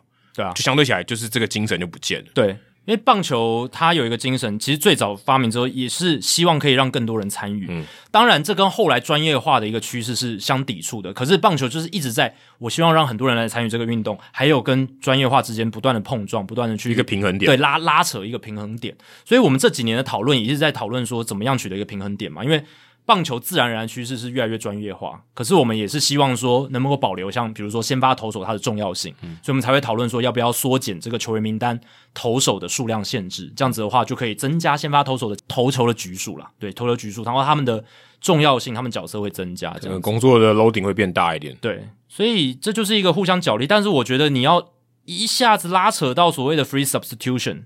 完全的就是换掉的人可以再换上场，这个我觉得不太可能在棒球这个运动里面。对、欸，可我觉得如果不是在职棒，就你一般玩的话，要改这种规则应该是可以的了。我觉得可以，但是只是会有点无聊。我觉得要有限制，对，就是可能你可以换，就是换下去的人可能有两两次的机会可以换上来。像曼磊打的话，你可以换嘛，就说哎、欸，这个人他就假设他今天上场打。但他今天脚不舒服，我换个代跑，等下上来的时候还是原本刚才那个被换下去的人上来打，对，这就可以。然后我记得是不是有一个大联盟合作的独立联盟，他不是也有尝试说什么指定就是已经被换下去的选手可以再回上来一次？好像我觉得有在某些情况下还是可以做，只是呃大联盟的这个情况下，可能商业的利益太多了。对啊，你说你要养那么多球员就不太就已经老板都会反对了嘛？我我为什么要这样子？对，对你这样子让大市场愿意出得起更多钱的球队竞争性会更强。那我觉得这个是呃，在那个层级是比较难。但是如果你在呃，可能 maybe 少棒或是你一般打合并联盟，你想要这样做，我觉得也许有机会。对，但他的考量可能就跟我们刚才讲的不太一样，可能是就是有人会受伤啊或什么的，他就是呃让或让更多人可以有打的机会，对不对？有就是像 EP 嘛，就你只有只有打，我排五个 EP 也可以，因为就是只让你打，你今天就很多人来玩，对，但是守备就没办法把你放上去嘛，不能放那么多人。我让你至少有机会上场可以打这样子。对对对，但在大联盟这个层级呢，就是基本上它就是要追溯到棒球最早发明的那个源远流长的历史啊。那从一开始，因为棒球就是希望大家可以打满哦，因为有这个精神的基底，所以才会演变成像到现在这样子。为什么没有 free substitution？然后在查这个东西的时候，我也查到一个很有趣的，叫 courtesy runner，不知道大家有没有听过这个东西？它就是。真的就是所谓的这叫什么指定代跑吗？就是他这个 courtesy runner，就是以前棒球早期的时候，如果有打者他不能跑，可是他能打，对，就我刚讲合并的这种，对，腿受伤的话，然后他可以打击哦，但是就是有一个指定跑者，嗯、就是他在他他他在你旁边，你打出去之后，他帮你跑，嗯，像 Kirk Gibson 就很需要这个，对，那个时候一九八八年可能就需要，然后其实但不用他用走的回来。但其实大联盟早期 courtesy runner 是被允许的，嗯、而且也有蛮多 case。其实，其实我觉得这个相对合理一点。对，但后来就在一九五零年才被禁止这样，嗯、所以我们现在就在大联盟赛场上看不到 courtesy runner。对，因为很有可能他真的不舒服，不适合跑。对，这个是球员我觉得蛮常见的情况。但他还可以打，对，还可以打。对，你这样 Bryce Harper 断掉一只呃撕裂这韧带都还可以打了。对，对啊，而且还是手的韧带。嗯，好，接下来是 Amos JC，他想问的是，想请问有没有统计？大联盟三十队有没有幸福企业的排行？哦，他的举的例子是说，像《Moneyball》那个电影里面有提到说，这个可乐运动家里运动家里面可乐是要钱的。呃，先回答你这个可乐要钱这个事情呢，基本上已经被证实是假的。好、嗯哦，这我觉得你如果有点常识判断的话，就知道这个绝对是假的。那是有一点 dramatize 啦，就是要把它戏剧化这样子。因为不可能，这钱能有多少？嗯、对不对？这真的有多少？你说今天 Max Scherzer 丢一个球过去，真的，如果你是用球来算，当当分母来算的话，他丢一颗球可以买可能一百台的 vending machine 都有可能。对，大家不要把那个魔球他的小说。就是把那本书跟电影当成纪录片来看，它里面是有一些改编的啦。对，所以这个只是要强，他可能也许只是要强调说运动家可能很吝啬。对，对对。但事实上，我觉得没有吝啬到这种程度，这个已经太夸张了。当然，他们的球场是很烂，没错，可是那是两回事情。他想要问的是这个幸福企业的排行。诶，我不太确定他问的是说你是对于球团里面的员工还是球员，因为你通常讲幸福企业。应该讲的是员工嘛？应该是指对待员工的方式。对，可是这个没，这个没有，就是这个我是大联盟，我查了一下是没有看到说，呃，他们把这个大联盟三十队说，哦，哪一队你如果去做同样的职位是最好的，福利最好。但嗯，如果你要讲的是呃，就是说这些球团里面的人的话，呃，我觉得目前在大联盟的，我们讲 front office 啊，就像 Wayne 啊，我们的这个台湾之光 Wayne 在大都会工作，如果是相同的职位，例如说他可能做 marketing。或者做有些人做数据分析的，或者做不管是呃可能资讯相关的东西，或者像 Matt 可能在生物力学方面相关的东西，我相信在他们同样的职位，在其他的企业，他们的薪水一定都是没有竞争力的。嗯，就是在球团工作，你的基本上就是卖热情。是，例如说可能你这个资讯工程师在球团里面领年薪可能领六万块美金，可是市场平均你可以领到十二万，对，很有可能。嗯，所以如果你在球队里面工作，基本上你都是。卖热情就是委曲求全，或者你真的很喜欢棒球，你可以看到第一手的东西。不然，其实球队里面的如果说薪资的竞争力或者说幸福感，应该是相对低很多的。对，就是球队职员的部分，你真的很多职员是降薪求这个工作这样子。那你说真的幸福吗？而且他们的工时非常的长，他们不是说哎、欸，我事情做完我就下班。你像 Wayne 好，我们都知道他看完那场比赛，哎，对，你说如果今天我工作到六点，事情做完了对不对？哎，比赛七点开打。你你要在那边等着，因为有可能突发状况，你要在那边等。那你就那如果你今天主场比赛，你就要等嘛。客场比赛你不用去，但是你就变成说你的生活其实被绑死着，对啊，特别是球季的期间。所以这个其实是一个，如果你真的要以幸福企业的标准来看，是非常不幸福的。对，因为这就不幸福嘛。嗯。那如果你要问的是球员的话，我觉得球员嗯基本上不会挑选幸福企业，主要的原因还是因为钱多少比较重要。对，当然有一些。这个情况，因为我必须说，这个市场其实是资方市场。资方如果不给你合约，你就没工作嘛。对，你可以去别的联盟打，你可以去独立联盟打，可以。可是资方就这么多张合约，就这么多的这个 roster spot，而且球队就三十队而已。对，就三十队，你的工作机会就是七百八十个。嗯、呃，大联盟的工作，小小联盟都不算。那基本上就是一个资方市场，所以你能选的，我除非你是超级巨巨星，你可以选。但你能选的，如果通常你也是选合约比较高的嘛，比较大张的。嗯或者说啊，你今天也许像 Jose Ramirez 一样，他感恩，对不对？他可能给一些 hometown discount，那 OK。他可能觉得在克利夫兰很幸福，这 OK。但这非常非常少见，算是比较少的案例。对，对或者说他可能诶，他的教练在这边，他他的很喜欢的教练在这边，或他跟剧院很好哦，好没关系，我低一点啊，我比市价低，可能低个一成，我也愿意跟你签，这有可能。但基本上我觉得他们不是挑幸福感来选择球队的，所以。我相信这个排行榜可能也没有太大意义。如果真的要说幸福感的话，真的要说幸福感，就是他能不能得冠军啊？嗯，我觉得这个他如果今天说，我就是要想要加入一个可以得冠军，让我觉得比较爽、比较荣誉感的球队，那他可能会选择比较有机会拿冠军的球队，然后薪水稍微低一点，这有可能。我觉得这个是比较有可能性。但你说他真的要去挑，我觉得是很难的。对，因为你看最经典的案例就是就在过去这半年来发生的 Freddie Freeman 嘛。对，你看他。照理来说，你看他应该要待在勇士队嘛，但是他其实还是想要争取一个符合他身价的合约。那勇士队开的价嘛就没达到他的标准，他最后底线也没碰到，底线也没碰到。那他最后还是选择了另一支球队。当然，你算一算之后，到期的那张合约，他实质拿到的还是甚至低一点。可是我觉得我们之前聊过，这是个 kimoji 的问题，对你有没有受到应有的尊重？或他就想要回到南加州，这也是有可能。对，也是有可能。但这个分量我们不知道多少。对，他愿意损失多少，这我们不知道。没错。那如果你就把这个范围扩大到小联盟哦，小联盟基本上就呃跟幸福很远啊，哦，对不对？非常远，非常远。最近最近有打赢官司嘛，就是谈这个薪资上面，但是小联盟基本上基本上就是一群奴隶。哦，奴隶绝对不是夸饰法，真的就是奴隶，只是没人这样叫他们。对啊，是有在改善环境啊，包括现在球队提供一些住宿，但是整体的环境来讲还是不太好。对，对，那小联盟因为他们没有这个像大联盟球员工会这么强，那刚刚刚讲说幸福企业，你可能讲的是福利，就是除了薪资以外，嗯、薪资当然最重要的、嗯。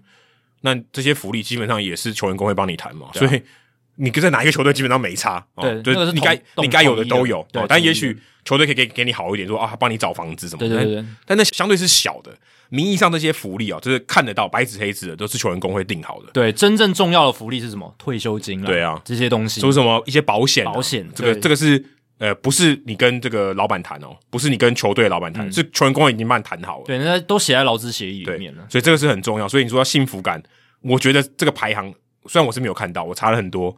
但我是没有看到，而且说真的，这个排行可能意义也不大，意义不大，因为你要给谁参考呢？对啊，你说我刚我跟你分了嘛，员工哦，我跟你讲说，基本上你跟外面的比，他就是已经非常不幸福了，那比幸福没有意义。球员的话比幸福也没有意义，因为他基本上就是以钱为导向，百分之九十以上。嗯，那我觉得唯一可以比较参考的就是有一些，包括就在疫情期间有传露出了一些消息，像是运动家就对自己的员工更差一些，哦，对，那个可能有一点就是。包括说对小联盟球员的待遇又更糟，然后对于自己旗下的员工什么无薪假什么，什么皇家队对员工比较好，比较有情有义。可是我觉得这些都是 gimmick，哦就还好，就不是决定性因素，对，不是决定性因素，对，不会到决定性因素，不会今天皇家对球员这么好，就是 Freddie Freeman 就降价降到什么时候？对，而且我而且我必须说，你要选这个幸福期的时候，基本上你是有点像是你这个劳方占优势，你才可以选嘛。对，那这个就业市场是没你你没得选，是人家选你。对吧、啊？你看 Freeman，他就算再想要回到勇士队，勇士队不给他他那个条件，他也就回不去。对对，就回不去。更别说这些员工了，front office 的员工，他拿的薪水这么少，对、啊，那、嗯、他没什么得选。然后他还有另外一个问题哦，他应该问我们两个啊。他说：“如果你们是一位大联盟的超级球星哦，不，我们应该是我们各各一位吧？呃，会想要加入的球队是哪一队？哦，那当然，如果要我是超级球星，我当然加入红袜，我可以选的话。”对不对？对啊，最喜欢的球队吗？对，而且他历史这么悠久，球迷又比较挺，也是大市场球队。对啊，那当然选红袜了。不过他最近不想要给 Xander Bogaerts 是一张延长合约吗？我我不管啊，他这是他这个是对啊，我是超级球星，代表我的溢价空间是最大的。OK，对不对？那我的话，我就是会排除掉像像运动家啦，像海盗啦，像那种就还有还有什么红人啦这一种，就是他们有可能会。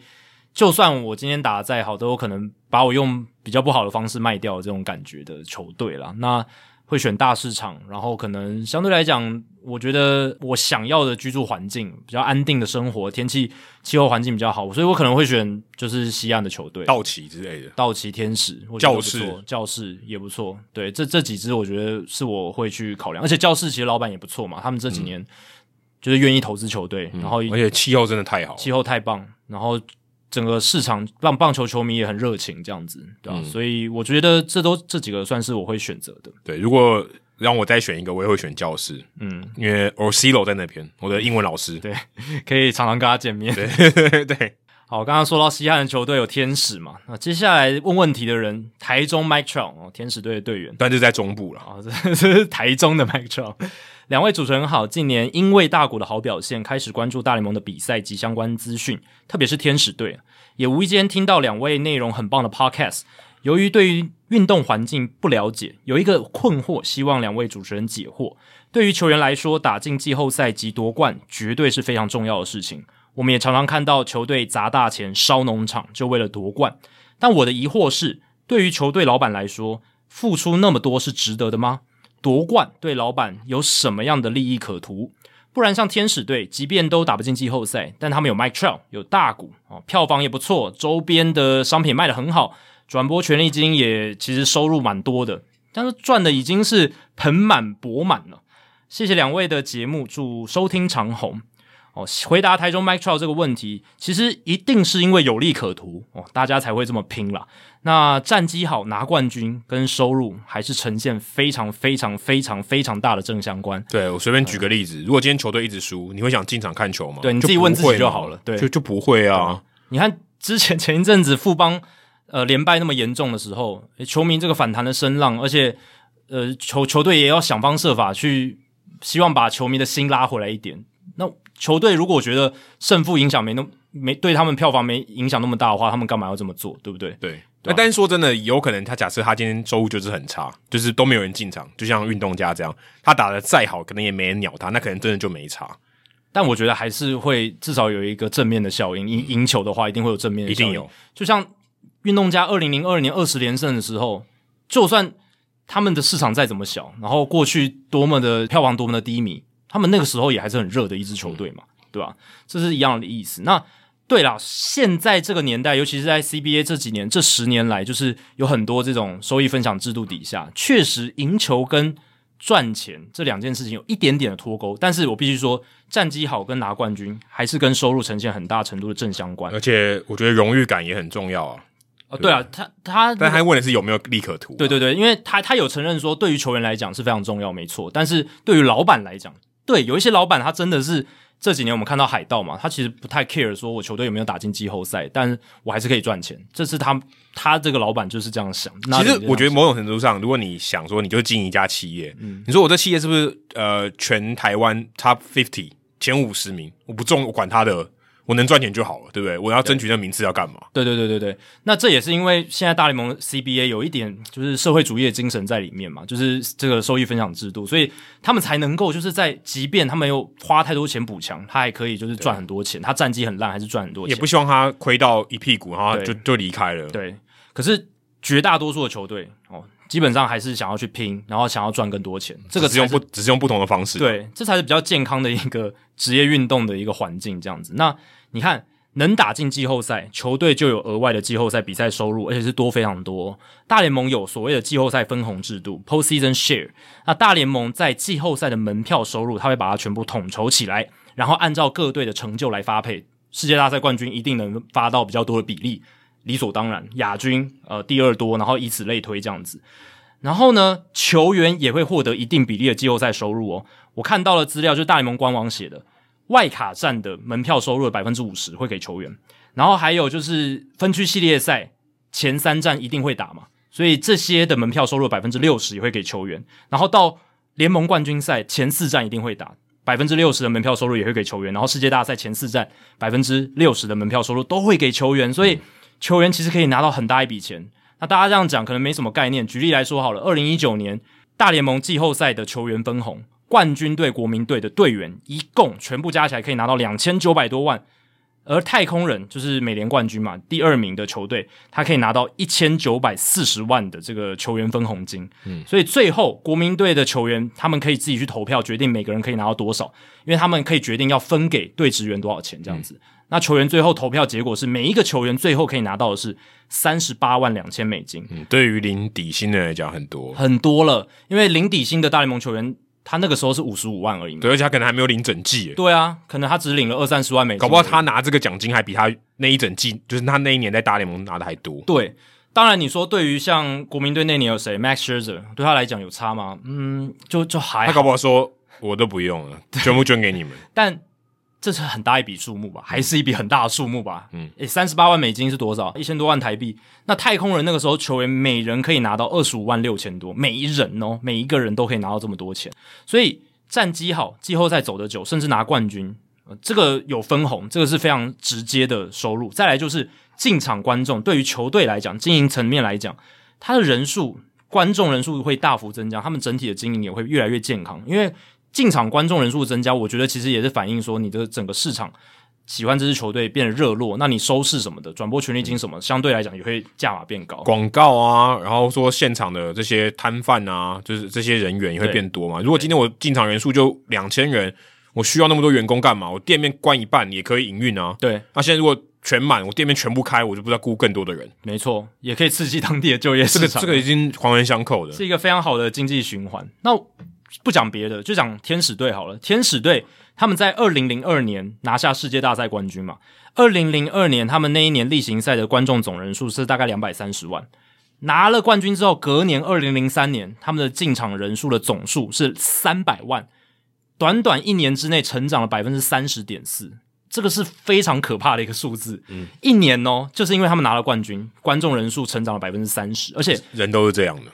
这真真的是这样。你如果去看每一支世界大赛冠军球队，他们的进场人数隔一年一定爆发，都都爆发。对哦，我想如果是光芒队的话，可能会有问题，但一一定会有成长，对，还还是会有成长。那只是说，因为它基数很小，但光芒队可能要成长更多，也有可能、啊、基数很小，就看比例嘛，就看比例。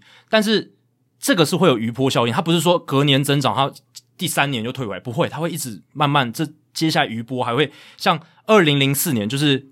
天使夺冠的第二年，他们观众人数成长到每年三百三十七万，所以等于说比二零零三年再成长了约百分之十。嗯，诶，先成长百分之三十，再成长百分之十，这个这是很好很好的一件事情，对球队来讲。不过这有一个条件，他先决条件就是他球场没有坐满。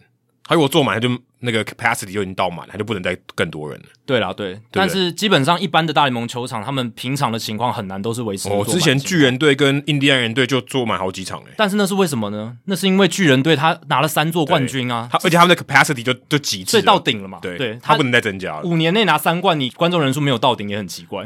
而且到顶的时候，你刚才讲说卖票嘛，就进场人数，他的票价也会变高啊，变高啊。他单他单一张票原本同样的座位，他可能就变高，所以你。你用同样的成本，那假设同样成本一样好了，你得到的价值收入是更多的，而且转播权利金是没有上限的嘛。对，他那五年三冠，好，你进场的 capacity 确实是有个限制，可是他可以卖的这个转播权利金，他可以无限上纲。对，因为你更想看了嘛。对啊，大家都更想看巨人队的比赛，那个时候真的大家都想看，嗯、对不对？那然后广告也会变多，广告就对他开价又更高，你要来我这边卖你的广告，对不对？我就要收更多钱。那好，你说天使队是大市场球队比较不准，确实，因为天使队他们就算。过去十年战绩那么就是那么普通，他们其实每年观众人数在三百万以上，嗯、是一个呃算是经营的 还蛮不错的大市场。我觉得他们地点有关系啊，对，地点很有关系。就洛杉矶这个大市场这样子。嗯、那我们来看守护者队好了，守护者队他们算小市场，而且其实很多年来他们球迷反应其实是蛮不好的，嗯，对。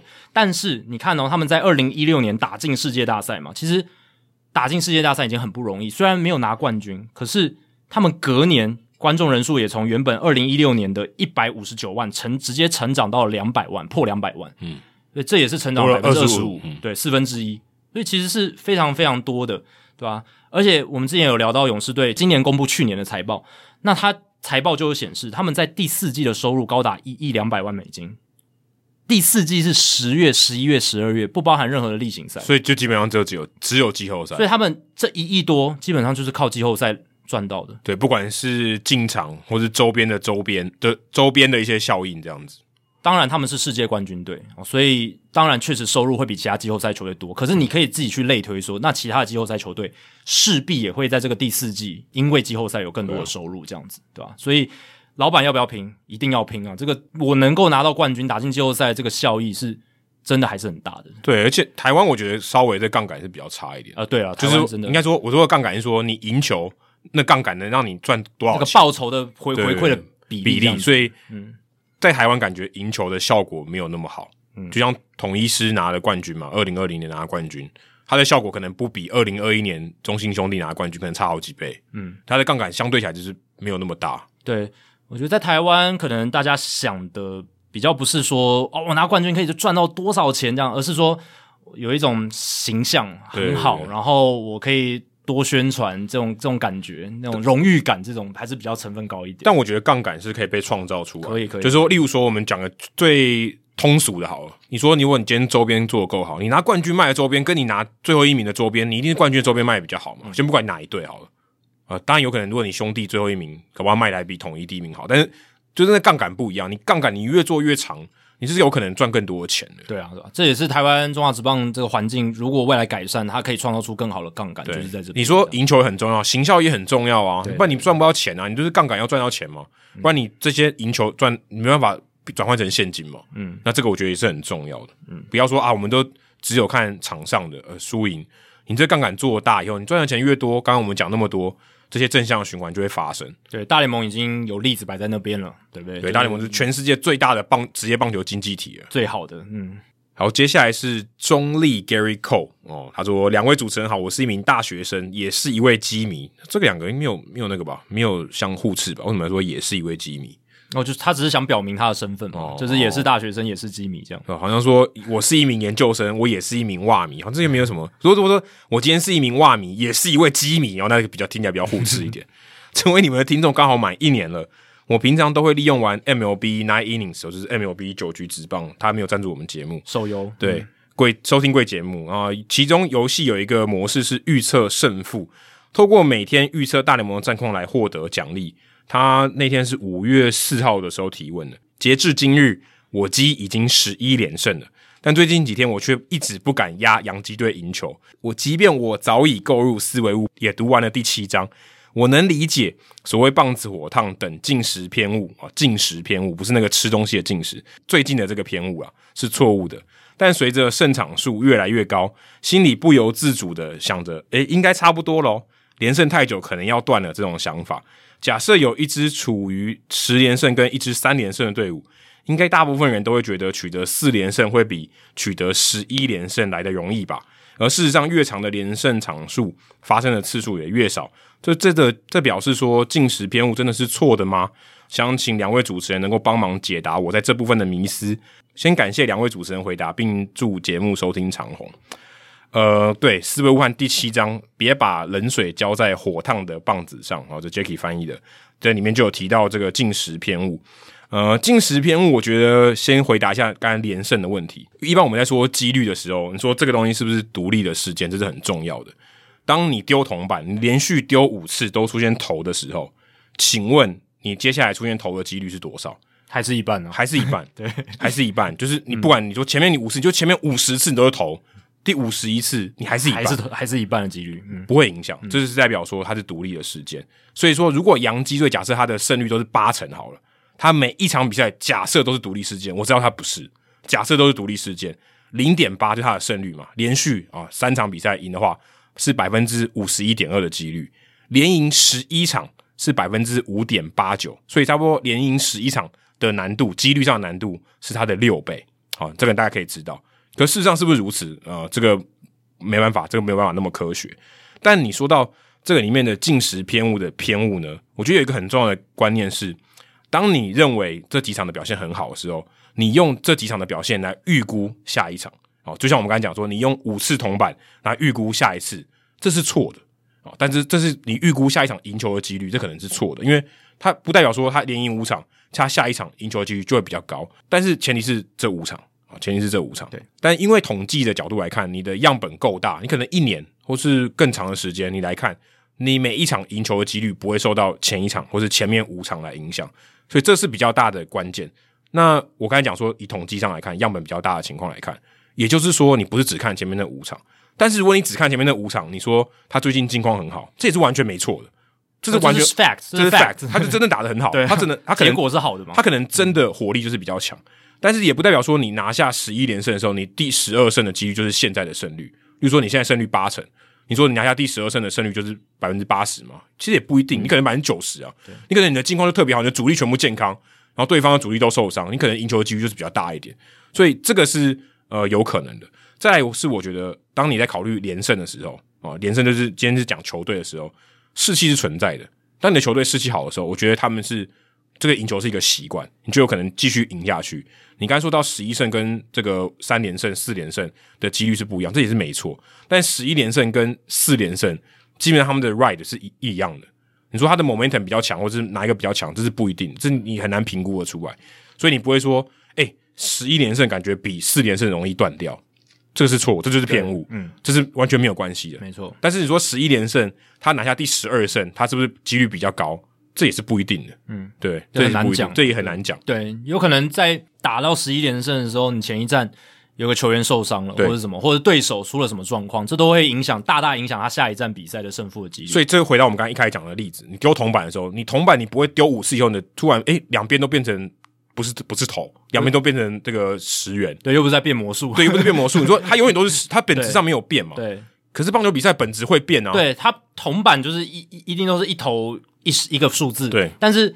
棒球比赛它变数太多，你说今天先发投手不一样，就是差别就很大。对，那你说你真的要完全这样看是不准的。嗯，但是如果你把它放大到很大来看的话，它其实就是还可以大概可以预测一下。我们就是要遵从统计学的这个道理在。对，所以你说你要预测下一场，基本上你是这个跟进食偏误。我觉得，当你是用前面五场来判断下一场的时候，那才叫进食偏误。当你用很大的这个样本来看的时候，它就不叫进时偏误，它就是一个预测，就是一个统计学上的预测。但你还有可能预测错嘛？几率没有百分之百的。那再来就是，呃，一般你看到说像富邦或红人输了一屁股的时候，他们输那么多，你就可以判断说他们今接下来会一直输下去嘛？其实也不对嘛。你看富邦最近就打得还蛮好，而且火火力都上来，红人也是嘛，红人也反弹了嘛，对啊，也反弹了。所以这东西就是说，你不能说啊，他连连败十几场，他接下来就一直输下去，这也不对嘛。对，就跟你刚才的连胜完全道理是只是相反过来的，对，完全相反的概念。嗯、对，所以呃，你有可能就是运气。那我们讲说，你看的越长期，运气的这个成分就越低。对。那这就是关键，然后就讲说，你的样本越大，你的运气的成分相对起来就会越来越小。但这个前提是它的本质没有改变。对对对，这个我们每一次讲到这个话题都会强调，到底本质有没有改变？就跟那个铜板，它永远都是一头一尾，就一个 head 一个 tail，对，你永远都不会改变。所以两个 tail 的话，那当然机就是。就是不一样了，就像一个好，如果以 Mookie Betts 来讲，他是一个很好水准的打者，他一定会有高低潮。他开机打得很烂，那我们预期说他接下来应该会有一个反弹那所谓的 regression to the mean，然后他的数据会回到他该有的水准。但这个前提是 Mookie Betts 他还是那个 Mookie Betts，对，他没有做任何挥棒的调整，他没有任何的一些什么受伤隐疾在影响他。对，如果他今天在这个过程中，他其实有改变他的挥棒机制，变成了一个更好的打者。那他他有可能打得更好，前面的基准值就没有意义了，因为他的基准值可能已经往上，所以我们接下来预期就会变得不一样。但是我觉得这个关键在于，你第一个他本质没有变，第二个要够长时间。对。但是在棒球里面，其实你第一个你不知道本质有没有变，你不知道这个有没有受伤吗？很难很难很难很难，你很难知道，或者他今天心情就不好，你哪看得出来？通常只有最核心球端最核心的人才会知道，甚至连球员本身可能自己都不知道，对自己也没意识。对，所以本质上有没有改变，这是一个很大的假设。再就是长期，那长期代表什么？我觉得最大的关键就是他有没有耐心。嗯，你接说 Mookie Betts 还有低潮，我就把他下放到三 A，就竞竞争环境改变了，我哪看得出来他有没有变好？对，我很难，我我不会知道，整个环境已经变了，所以他打出来的数据参考价值很低。对，然后我如果我就不知道他到底是不是因为呃什么原因，然后他变好了，或者他真的是 regression to the mean，我不知道啊。如果你今天没有耐心的话，你就可能把它下放到二军或者三 A 这样子。那我觉得这个是很大的关键，因为球队未必有足够的耐心，对，这是很重要的。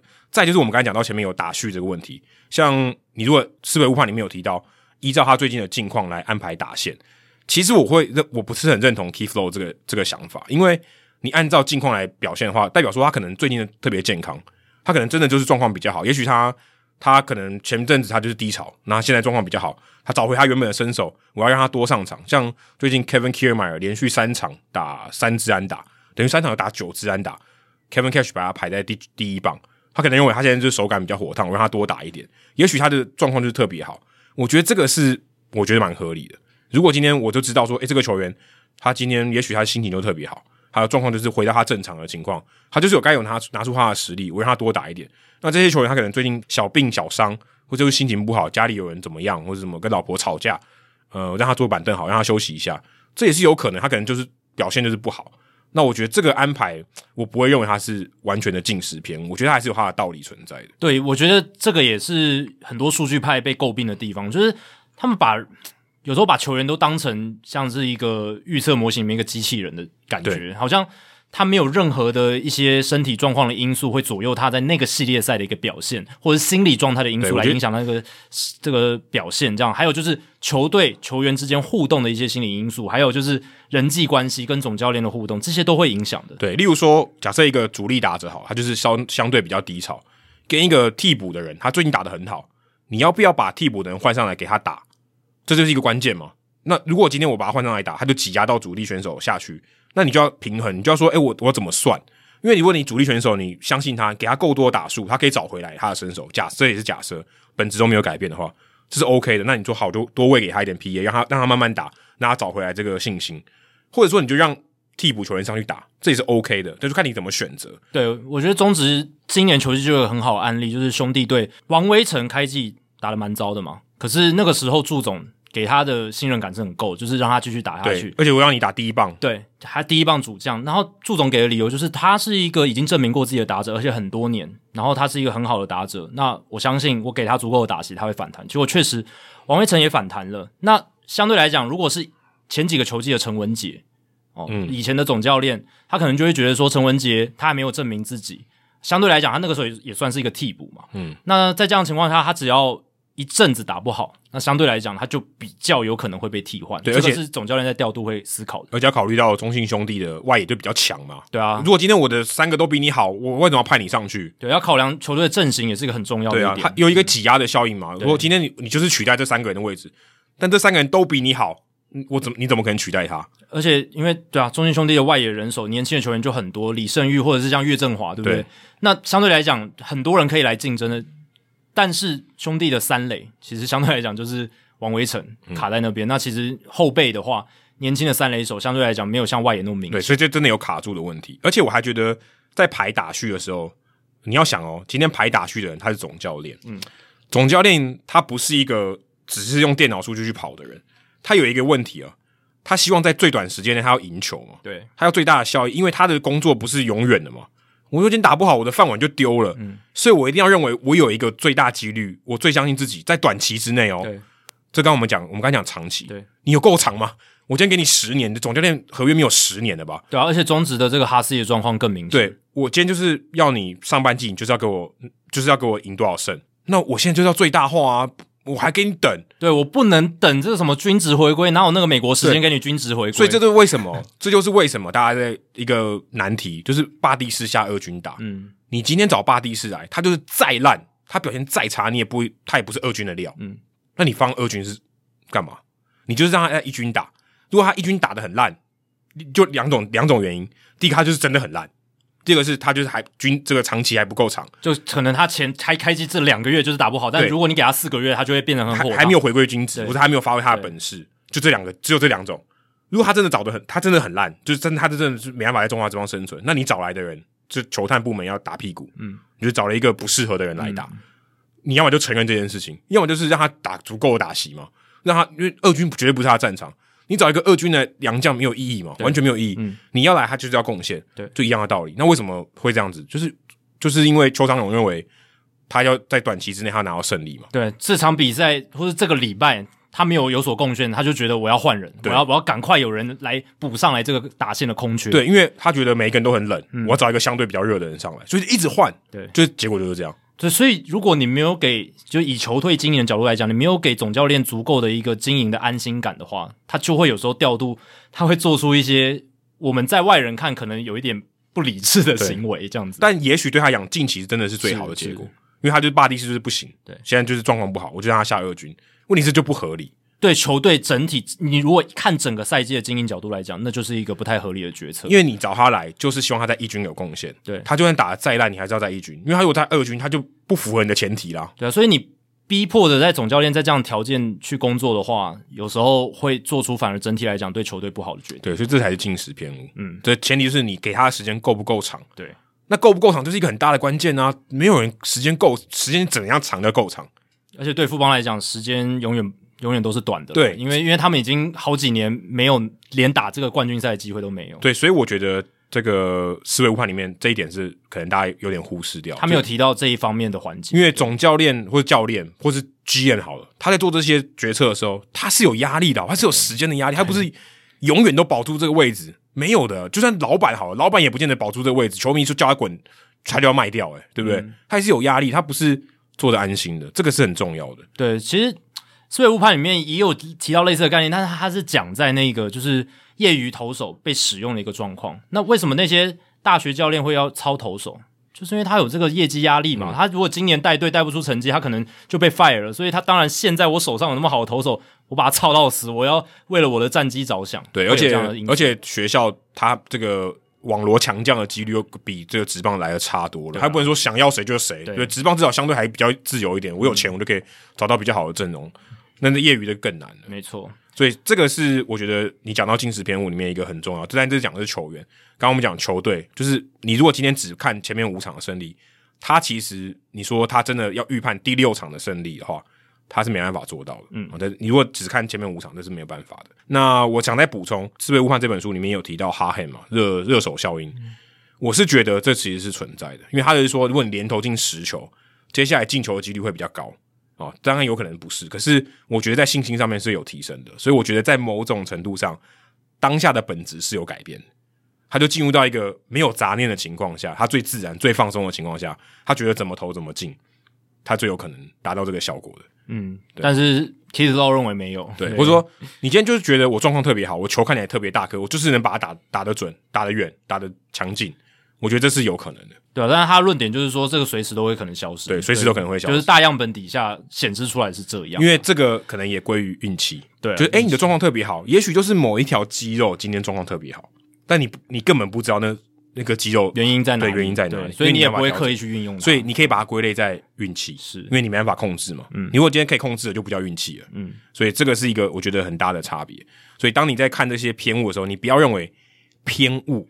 就一定是错的，我觉得这个是很重要的。嗯，有可能偏误是一个正常现象，就人本能上就会这样做啦，对。就是思维上就会这样做。其实我们会这样想，也是因为原始生活里面，我们有这样的思维，可能比较能帮助自己生存下来。对，物竞天择是没有错，对啊，因为你的因为你的寿命就这么长，对啊，你的寿命不是无限大，或者你你永远都不认为你的生命足够长，对啊，你就认为你明天要死了。那我们对啊，我们人类演化那么多年，为什么我会这样子有这些思维的上上面他所谓的偏误，也是因为。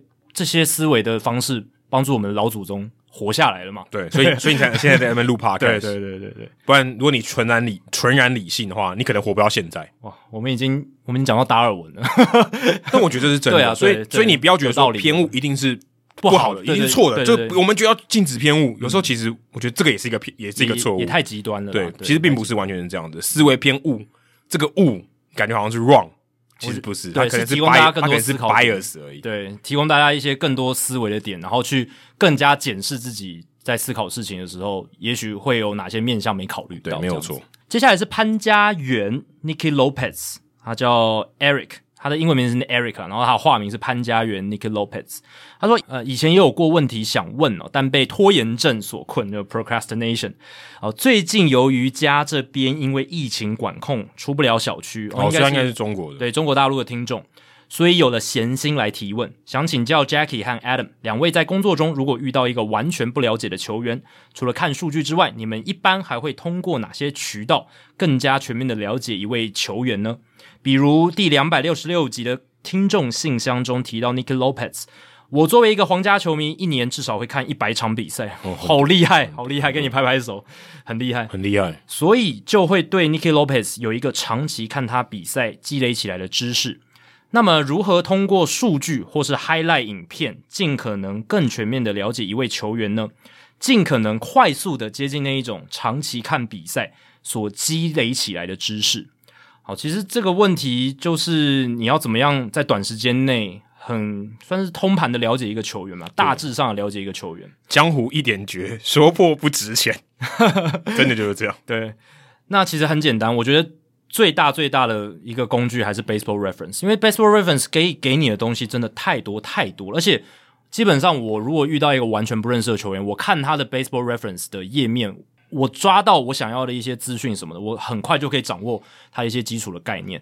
当然，大家都知道 Baseball Reference 这个网站，可是大家有没有掌握到它可以使用的地方，或者是它好处在哪里，优点有没有特长发挥出来，这又是另一件事情。嗯、所以，今天也来分享一下，我看 Baseball Reference 会看哪一些事情。像是从几岁开始看的？我记得你很小就开始看了。国小的时候就开始，二零零五年的时候可能。所以你这个其实也不太合理，你也是长期观看 Baseball Reference 时候累积出来的知识。对，这是长期看 B Baseball Reference BR 所累积出来的，就是我算是掌握了它的这个使用说明书吧。对，就是这个网站的使用说明书，而且我也看到它历代的变革。以前 Baseball Reference 长得不是现在这样，嗯、非常阳春。那好，我们先到一个球员的页面，基本上你就是先看他的出生年月日嘛，这很重要。还有就是他出生的地点。这个也蛮重要的，因为这也能凸显出他的一个生长背景的一个线索。这个也我觉得也蛮重要，所以年份你就知道说他哪个年代的，哪个年代会有什么样的一个棒球环境哦，生长的环境。然后再来就是他来自哪里，我刚刚讲了。然后还有就是呃他的生平啊，就是他的这个数据，他的这个 box score 里面，他这些各项的数据，他是打了几年，我打了几年，我就知道说他是不是很强的球员了。他拿了哪些奖项，然后他中间有没有一些奇怪的比赛数比较少的，比赛数比较多的，跟他其他年份比起来比较多的年份什么的，这些就可以看出他一个生涯的轨迹。然后再来就是 Baseball Reference 可以看他小联盟的数据嘛，而且现在甚至比较近期的还有 N C W A 的数据也都进来了，嗯，连中华职棒都有，连中华职棒也有了，日本职棒独立联盟的数据都有了，所以他在。呃，其他的职棒联盟，他累积的一些经验，他在生涯不同时期打了不同的职棒联盟，你就可以知道说他这个球员他的程度在哪里，他经历过什么事情。然后他 Baseball Reference 下面每一个球员的主要页面下面都会有 transaction 的历史，你就可以知道说，哦，他是什么时候签约的，什么时候被交易的，哦，这也可以知道他是一个流动的状况。嗯。那有一些比较知名的球员或者有故事的球员，他在 Baseball Reference 的主页面哦上面。然后在靠近这个选单上面的地方，嗯啊、呃，就会有一个就是 View Player Info 或者是 View Player Saber Bio、嗯。那 Saber Bio 就是美国棒球研究学会的这个传记。那有些比较知名的球员或有故事的球员，他就有这个在美国棒球研究学会的网站，他有写有人写他的传记，而且他们通常是很认真写，他们都会有有 citation 的，就是像写论文那样，嗯、所以他们资料是很可信的。所以如果有这个 Saber 的球员生平页面，你就可以点进去看，它里面就文章的形式写他的故事。但通常会有这种生平页面的人，其实你已经他已经很有名的了。对，但有一些其实也是我不认识的球员，也有的，嗯、也有。对，就是呃，像比较早期的，呃，比较早期。如果是现代的，我觉得真的，你如果他已经在 Saber 的页面上的话，你应该已经知道。对，现在的话，通常都已经知道，才会有这个 Saber 的 bio。嗯，但是还有一个叫做 BR Bullpen，BR Bullpen、嗯、就是。你可以把 BR Bullpen 视为就是 Baseball Reference 他们的维基百科，就是他们自己内建的维基百科，它就是有很多名词解释，然后也有球员的生平介绍。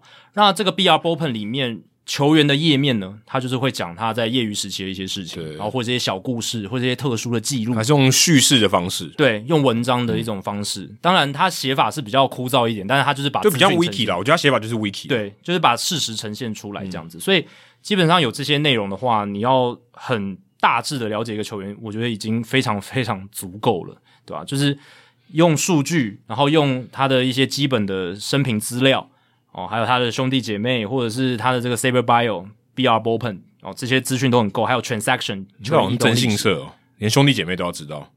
了了解兄弟姐妹可以了解很多事情，哦、就是可以点点进去会发现很多意外的事情。如果有的话，他有一些亲戚之类的。嗯、然后再来就是，如果你想要了解一个球员更细节的话。因为 BR 我觉得已经可以大致的一个通盘的了解，嗯，但你如果想要了解这个球员的技术细节，比如说他是什么形态的打者啦，他是他的投球形态是什么啦，是软球派还是速球派啊？然后他的变化球是什么，或者是这个打者他的习性是什么啦？他什么情况下比较容易出棒，或者是他是不是很会选球这一种？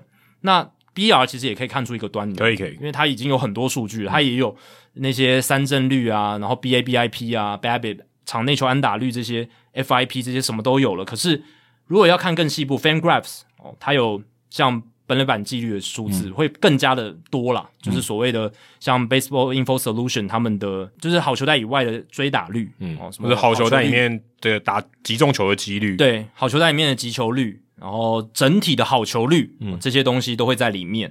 然后，而且 FanGraphs 它可以做成比较浅显易懂的图表，嗯、这个是 BR 做不到，BR 它就只有表格而已。那 FanGraphs，它顾名思义，它本身就是一个以图表起家的一个网站，所以它有很多的图表可以让你看出很快看出一些趋势。嗯，这是 FanGraphs 它好的地方，而且 FanGraphs 其实还有很多工具可以让你做一些年度的比较。然后再来就是 Baseball Savant 现在大联盟官网的这个官方的这个进阶数据网站，它就有很多球路追踪数据，可以让你看到这个，尤其投手部分啊，投手我通常都是会去看。嗯，Baseball Savant 如果要去了解他的球种，嗯，呃，球速、转速这些细部的数据，然后打者的话，你可以了解他的击球仰角、击球初速。当然，现在这些有时候 BR FanGraphs 也有了一些基础的 Statcast。其实重复的东西蛮多的了。对，但 Statcast 它毕竟走在最前面，就是 Baseball Savant 这网站走在最前面，所以一些新的数据它都会先放在上面。嗯、那有一些比较快可以看出价值的那些，比如 Run Value 的数据啦，或者是。预期性的数据，XWOBA 这一种，嗯，哦，这个在 Baseball Savant 上面可能还是比较完整。然后 Baseball Prospectus 这个网站，它可以看球员的伤病史跟合约细节。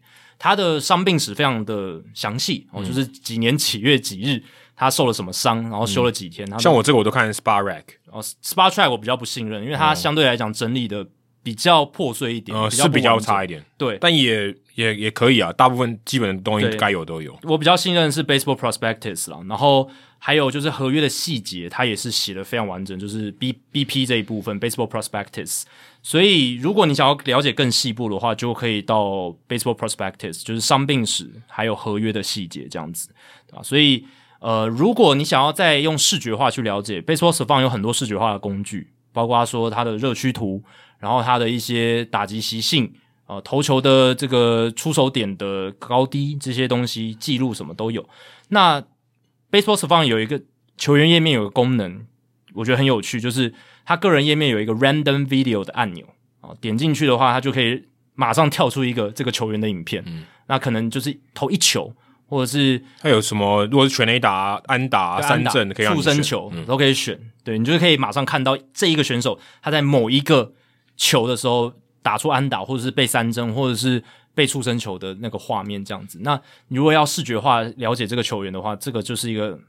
蛮简单的工具，对啊，例如说他投球的姿势啊，出手的角度，这个是需要看影片才会知道的。打者的打击动作，对，对、这个、之类的，对对。那他的身高啊什么的，如果你想要对比不同时期，那你就到大联盟官网，它可以选筛选球时间嘛，比赛场次什么都可以筛选。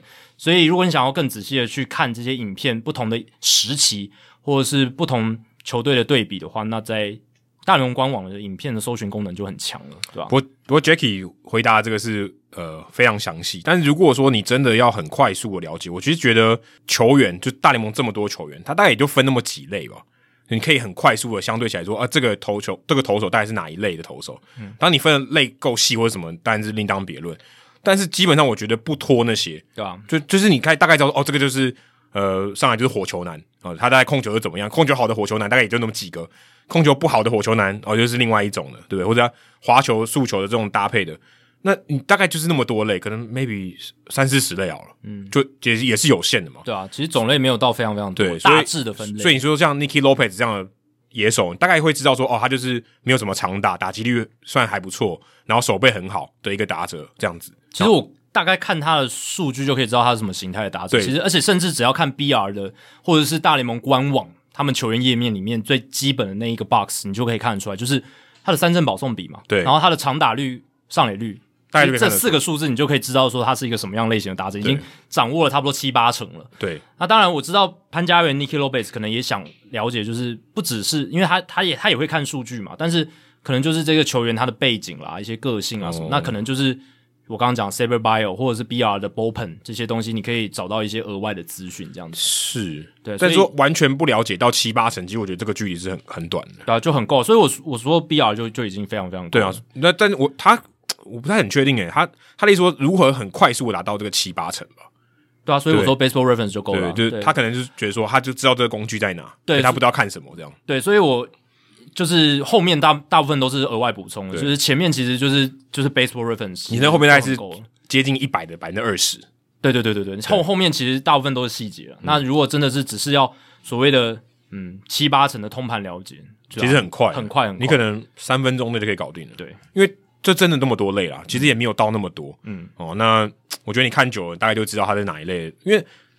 说真的，人也没办法分那么多类嘛，球员也没办法分那么多类，就是这样子的。除非他今天是大股商品，他自成一类，嗯、但这样的人真的很少。好，接下来是基隆布兰登安全带，Brandon Brandon 安全带是什么意思啊？不知道哦，反正他就是基隆 Brandon，但你这个没有符合我们的条件哦。Brandon Belt 吧？哦，哦，原来是这个意思哦。对，但安全带通常是我们会加一个 seat belt 嘛？对，seat belt，所以第一时间可能联想不起来。哦，那个叫。布兰登皮带，哦，对对，皮带可能就比较精准一点。他说：“嗨，两位主持人好，小弟是七十四年次的大叔哦，先强调一下，七十四年是应该还不算大叔啦，因为因为我七十五年次的，不想承认这个事。因十几年前有机会到加州的 San Jose 念语言学校一年，在那一年去了运动家队的主场，也看过洋基水手啊两队做客运动家队的比赛。”当时也看到了近在眼前的铃木一朗，还有 ERA 击出全垒打，哦，这蛮厉害的哦。但因为个人膀胱很有力，所以没有参观到运动家队的厕所。其实我觉得这不应该，你就是应该去晃一晃啊，也不一定说你膀胱没力嘛，你去洗个手也可以啊。但也去过一场红雀做客巨人队的比赛，看到了 Pujols 的全垒打。我觉得能看到以上的场面，我已经很满足了。离开美国以后，因为很喜欢巨人球场的气氛，所以开始默默关注巨人队。在一年前意外发现这个节目，持续收听至今。感谢两位主持人提供非常多的进阶数据的认识，还有很多的观点，让我在看球时有更多的收获。也在今年入坑的 Fantasy Baseball 开始奋战。有想到一个问题，想请教两位主持人的看法。最近追踪一些 IG 国外的棒球训练营，有看到很多小孩可以训练、接受训练的影片，让我觉得未来的棒球世界会不会也向有资源的家庭或人靠拢？那有资源的孩子呢，就可以送往这些补习班，还有学校，可以不断的加强训练，造成同样打棒球，但是家中资源比较没有那么丰沛的孩子，开始慢慢跟这个家中资源比较好的孩子们拉开来，也就是这个资源不对等的这种情况了，导致未来有能力进到大联盟的孩子呢，都是从小有丰沛资源的人，然后这有点像台大这种感觉。从前那种打球为了改变家境而刻苦努力的选手会变少，造成某种极端，棒球变成有钱的运动，没有资源的人想打进大联盟越来越困难。想听听两位主持人的看法。最后祝收听长红，感谢两位主持人。我我觉得这个担忧有点多哦。那这个你说小朋友他开始有一些可以比较呃专业的一些棒球训练营，那我觉得这个还是起跑线的问题，就也许他的起跑线是比较前面。但不代表说他就会比较先到目标嘛，这是完全没有相关的，甚至他有可能中途就不打了，就放弃了。那这跟你上大联盟是很有关系的，因为他如果中途放弃，他就绝对不可能打到大联盟了。再就是我觉得先进的这种训练的方式导致能力的上升，我觉得这也是一个有点幸存者的迷失，因为很多时候他有可能，呃，我的先进的这些设备，我只是代表说，诶，我可以更有效的提升效率。可是，也许你的身体就是不适合打棒球，或是你的肌耐力就是没有那么好，或是你身体的素质就是没有那么好。那不代表说你今天去这个有效率的训练的方式，你就一定会得到好的结果。这是非常有可能不是的。你看到 Trevor Bauer 很成功，但去 Driveline 的人有这么多，诶，对不对？有多少人后来上了大联盟呢？其实也是很少的。所以这个是我觉得是一个幸存者的迷失。说到环境，你刚才说如果今天。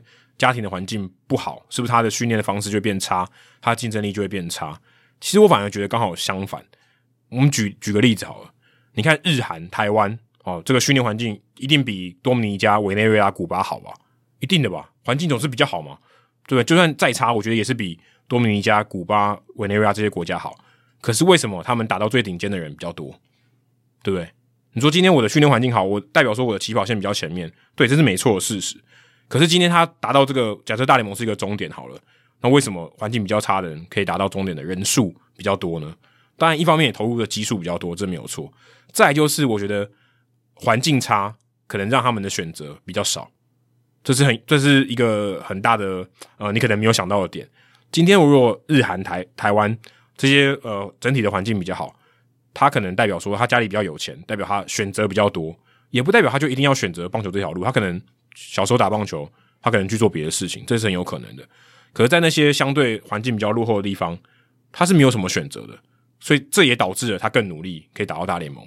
所以，我不认为说，呃，今天家庭资源环境或是整个社会资源环境比较好的这些地方，他就更具有上大联盟的优势。当然，也许他可能在他的国家发展职棒会更好。那你看，呃，多米尼加、委内瑞拉，他可能职棒的环境没有那么好。这是两回事，可是你真的要说发展到这个运动到比较好的，如果假设都是要大联盟为目标的话，其实我觉得环境不完全占绝对的因素，嗯，而且我觉得你说差距会变大哦，这也是起跑线的问题而已，嗯，终点线还是没变的。那我提供一些不同的观点啊，其实我觉得这个基隆布兰登安全带，他的他讲的这个现象，其实我看到的啊，大联盟已经在发生了。为什么？因为很多现在打哨棒的。这些美国的小朋友，他们很多都要花很多的报名费去参加顶尖的所谓的哨棒的 tournament，然后报名费越来越贵，然后他们举办的越来越专业化，所以在这样的情况下，为什么？其实我们之前也聊到，为什么现在黑人球员越来越少在大联盟？其实某种程度上也是因为这样，就是黑人球员很多有一些出身是在一些比较贫困的社区。然后他们没有钱去参加这些很好的少棒的 tournament，然后某种程度上限制了他们的机会，所以这也是为什么大联盟这几年一直推什么 RBI 计划或是 Inner City 的这个棒球振兴计划，这是他们认为的是一个问题。真的是，我觉得在基层的这个美国棒球里面，确实有这种越来越这种资源集中在一些比较所谓的什么棒球精英阶级里面。这些家庭比较有钱的，然后他们可以给这些他们的小朋友更多参与这些好的 tournament 的机会，更好的设备，更好的这种资讯什么的。对对，所以这某种程度上确实是我我是觉得会有一定程度的影响，就是在整个趋势上真的会呃让这种 M 型化的一个情况发生啦。当然也不是说你如果出生在贫困的地方你就不不能成功，这也不是的。但是我想，我觉得基隆布兰登安全带他想讲的应该是一种。一种缓步的趋势吧，整个大方向的趋势确实，我觉得是有往这边靠，因为真的这种精英化的情况，在美国的棒球基层好像是真的有变成这个样子。但他想的说会造成某种极端，棒球变成有钱人的运动，我觉得这是应该不至于吧。但就是有这个问题，大联盟才会着手处理，就是所谓的 inner city，或者是提供很多所谓比较 minority 的那些弱势，他们更多的一些不管是参与比赛的机会，或是教练。去教导他们的机会，因为当这个在少棒基层，他如果要为了要争取去好的高中或者是好的大学打的时候，家长之间的竞争也会越来越激烈嘛。他们会想要说，我要给他请好的私人打击教练，我要给他用好的就是什么球路追踪系统，或者是不管什么 APP 或者什么的，然后让他可以更好的去追踪自己的呃身体状况或者是呃表现状况。嗯，那。在这样的情况之下，这些选手，我是觉得，当然不是所有有钱的小孩，他一定身体素质就很好，就适合打棒球，没错。可是他想打棒球的人，他就有比较有可能去把自己的能力释放出来。对，这也是选择机会的问题。就是我刚才讲的说，如果今天他环境比较好，他代表他选择要去做这件事情的机会是比较多的，对，因为他有选择的权利。对，可是不代表说你今天就没办法打，你还是可以打。对，一一定还是可以打啦，只是说就是会不会。比较没资源的人，他的空间就被压缩，就是跟台大其实是一样的道理。就是台大还是有穷苦人家上来念念到台大的孩子，也是有，只是大方向的情况就是越来越多有钱人的小孩，最变变成台大的比较有受教都会受教的资源是比较多，对，比例越来越高这样子。我我觉得应该是这个现象啦，对吧？这个现象，但我觉得棒球相对起来是比较容易翻身的，相对起来。跟学业比起来，棒球相对来讲就是个技术成分很高的运动嘛。嗯、那你如果有好的训练，然后好的技术指导的话，嗯，你成功的几率是比较高的。对，成功的几率就会比较高一点。对，我是这样觉得。嗯，但我不会认为它会变得非常极端的。我是真，我是认为不会。嗯，因为你看，总是会有人想要透过这个环境去竞争嘛。只是每个人竞争的方式不一样，或者每个人心智能力也不一样。所以他不会一面倒的全部都倒向有资源的那边的人，我觉得不会了、嗯。对，应该是不会一面倒。你看现在，其实如果你就以美国，就或者讲比较先进的国家，日本、韩国、台湾，你说发展最好的顶尖的选手，刚刚讲中南美洲的人也不会少啊，对不对？也不会少，但他们可能，我觉得中南美洲很多能打大联盟，主要是因为地缘的关系啊。哦，这也是其中。我觉得地缘是最大最大，然后还有就是你刚刚讲的，就是大部分的人他们都投身，对他的他的铺我比较大，基数很大，然后他们。愿意投入的那个，他们选择很少，对，所以他们基本上就没有太多选择。但他们如果如果你愿意给那些大部分的多名家的选手都更好的资源的话，他们能上大联盟的人绝对是多更多。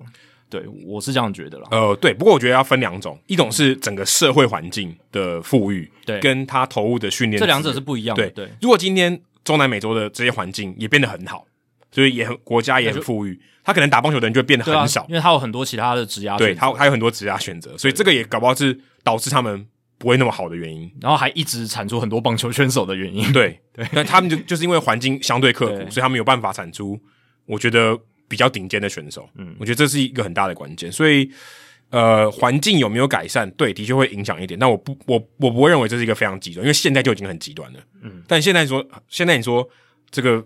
呃，棒球的分布那完全靠有钱人家吗？其实我也觉得也没有，也没有，也没有。对，因为现在其实就已经贫富差距很大了。嗯，好，接下来又是潘家园，不过他的这个名字不太一样，是 BWJ，我不知道什么什么意思啊。潘家园 BWJ，他说还有一个很久之前就想问了，应该是 Bobby Witt Jr. 哦，OK OK，之前是 Nicky Lopez，然后现在变 Bobby Witt Jr. 他说。还有一个很久以前就想问的问题，这次一次问了吧？不知道 Jackie 跟 Adam 有没有看球遇到过一支球队连续四个打席完成完全打击的情况？哦，就是连续四名打者，就是有一垒安打、二垒安打、三垒安打、全垒打。他说，在我有限的观赛经历中遇到过两次，都是看皇家比赛遇到的。哦，还还还蛮厉害的，因为你看的比赛真的很多啦。不知道这样的情况在大联盟历史上多不多见？其中有没有出现过这四个打席正好得到四分的？有没有出现过四个打席是跨局完成的，或者还有哪一些更有趣的情况出现？感谢两位，祝收听长虹。哦，这个是比较不好查啦，但是呃，我想应该是不多见哦，但是应该也没有到像完全比赛那么罕见哦，所以我觉得也是我猜啦，因为我我没有查到这个确切的数字，但是我猜应该就是介在完全比赛跟五安打比赛之间吧，我猜的。嗯，这很难，嗯，就是还是蛮罕见的。那。我去搜新闻的时候，有看到两个这样子的事件。二零一三年六月十五号，洛基费城人之战，在一局下半的时候，洛基队连续四名打者，分别是 Carlos Gonzalez、Michael Cuddyer、Willing Rosario，诶，罗萨，统一狮队现在的选手，还有 Tyler Coven，他们 Gonzalez 打了一支二垒安打，Michael Cuddyer 一垒安打，Willing Rosario 罗萨他打了一个三垒安打，然后太难诶，对吧、啊？还蛮难的，他是捕手诶，然后 Tyler Coven。他打了一支全垒打，所以是连四个打席，连四名打者完成了完全打击，而且最屌的是，诶，真的，这四个打席正好得四分。Gonzalez 打出去二垒安打，Pacheco 得分，Cuddyer 打出一垒安打，Gonzalez 得分，Willing Rosario 打三连安打，Cuddyer 得分，Tyler Coven 打全垒打，他跟 Rosario 都得分。嗯、对，所以这真的是我觉得可能史上就应该应该可能史上就这一次，刚好四个打席还得正好得四分。嗯，呃，应该。如果你加 Coven 那个全垒打是五分啦，不过四个人都有得分，这样就是都有得分的一个 play 这样子。所以这是我查到一个，然后另一个是二零一九年七月十九号，那这个是呃响尾蛇队，响尾蛇队的 Gerard Dyson、Catel Marte、Eduardo Escobar 还有 Christian Walker 也是连续四名打者完成了完全打击，而且。他们这个更厉害的是，他们是 natural cycle。什么是 natural cycle？自然的完全打击，就是一垒、二垒、三垒。对，就是它是按顺序的，一垒、二垒、三垒全垒打，按照这个顺序完成的。Dyson 一垒安打，Marte 二垒安打，Escobar 三连安打，然后 Walker 全垒打。这样打击形态也真的和这四个人也很符合。打击形态差不多就这种四个人。Dyson 就是一个短枪型，不过对了，Marte 也是很会打打，对，二连安打很多的。Escobar 三连安打，他速度也算不差。然后 Walker 的话，power 很强，对对，所以有完成了这个 natural cycle。然后这个是响尾蛇队史第一次发生所谓连续四名打者完成 cycle，而且是一个 natural cycle 自然完全打击的一个情况。这是响尾蛇二十二年对史的第一次，那个时候二十二年的对史，所以我才会觉得说，其实当然那是因为他们是一个 natural cycle，所以才会那么少。但我觉得就算是连续四名打者的 cycle，不论顺序。应该也是很难发生的一件事情，这样连续四个打者都要安打就已经不太容易了，对啊，这个其实已经可以删去掉非常多了，对，应该可以删掉非常多。尤其是这近十年越来越少嘛，因为安打连续非常困难。对，连对啊，这些中间还没有保送，对啊，不不能保送，他就是要连续四名打者，对吧、啊？所以我相信啊，在大联盟百余年历史，当然是有一些次数，可是我觉得应该是超过完全比赛的次数，然后没有超过就是。那无安打比赛的次数，五安打有三百多场诶、欸，对啊，有三百多场，所以我觉得接下来这 range 很大诶，二十三到三百之间，一对啊，但是就是我我觉得是在这个 range 之间。好，接下来是新北 Eric Cressy，然后这个这其实是我们认识的人啊，就七号车周记的主持人，哦，因为他的偶像是 Eric Cressy。那今年大联盟开季名单上面有看到 Stephen Kwan、加藤豪将，还有这类的亚裔美籍选手，加上原本就在大联盟的东冈凯尔的。Kyle Higashioka 这个洋基队的捕手，那个加藤豪将是 Gosuke Kato，对 Gosuke Kato，他我原本以为他是那个、欸、就是日日本籍的，就发现不是，他是美他是美国人，他是美国人。想请问两位主持人，近年来大联盟亚裔美籍的选手的比例是不是有增加的趋势？又或者是我之前没有注意到呢？谢谢两位主持人，祝节目收听长虹。呃，先说一下 Stephen Kwan，其实我在二零一九年我们去那个印第安人队，当时还是印第安人队的时候。春训营，我有注意到矿，嗯，我发现他爸妈也有来，我就看到想说，诶、欸，怎么有一个亚洲的面孔？然后一看他背后写矿，然后想说他会不会有一天可以上大联盟？没想到真的有上大联盟，因为我还有去查，他真的就是他其实是美国人啊，嗯，他好像住 Oregon 吧，所以他其实不算是不算是亚洲，不是像什么什么中国过去的这样子，他就是第二代或第三代移民了这样。好，那最近刚好也是这个 Asian American Pacific Islander。的纪念月五月嘛，AAPI 哦，就是把呃亚裔的美国人，还有这些大太平洋岛屿的这些人哦，包含这些呃夏威夷人、原住民这些人都算进去的。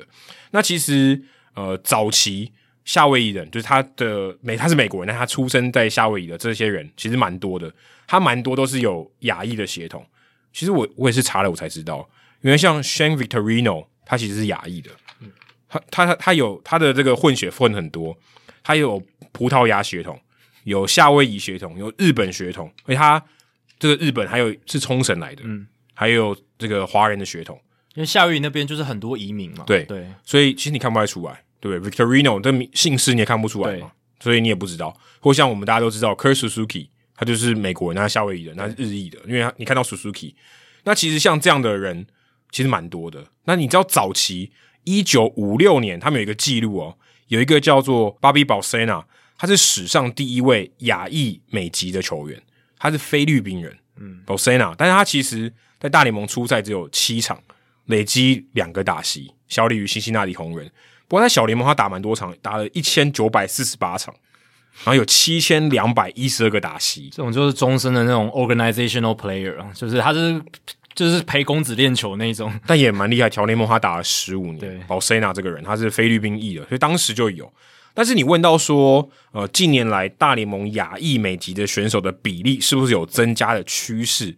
呃，如果我自己判断，我觉得是有一点。但是你这个是跟以前比嘛？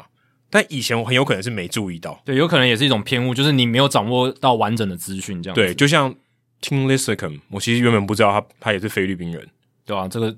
你真的不知道吗？对，像 Johnny Damon 可能也是因为他有来打 WBC，他有血统，对对，所以你才会知道是泰泰国人，嗯，他妈妈是泰国人，可是球迷不会知道嘛？对，我觉得至少以前没有这么常报道，所以我觉得是可能是一个基准点有不太准，就以以前是不是真的比较多？其实我也不知道，因为现在报是报比较多，嗯，或者说他的名字姓氏比较好判断，或者以前也没有那么多这种亚。裔的人口吧，他们对，可能在美国也，他们人口基数上这这一类人也越来越多。对，对我等一下会讲一下这个基数大概多少。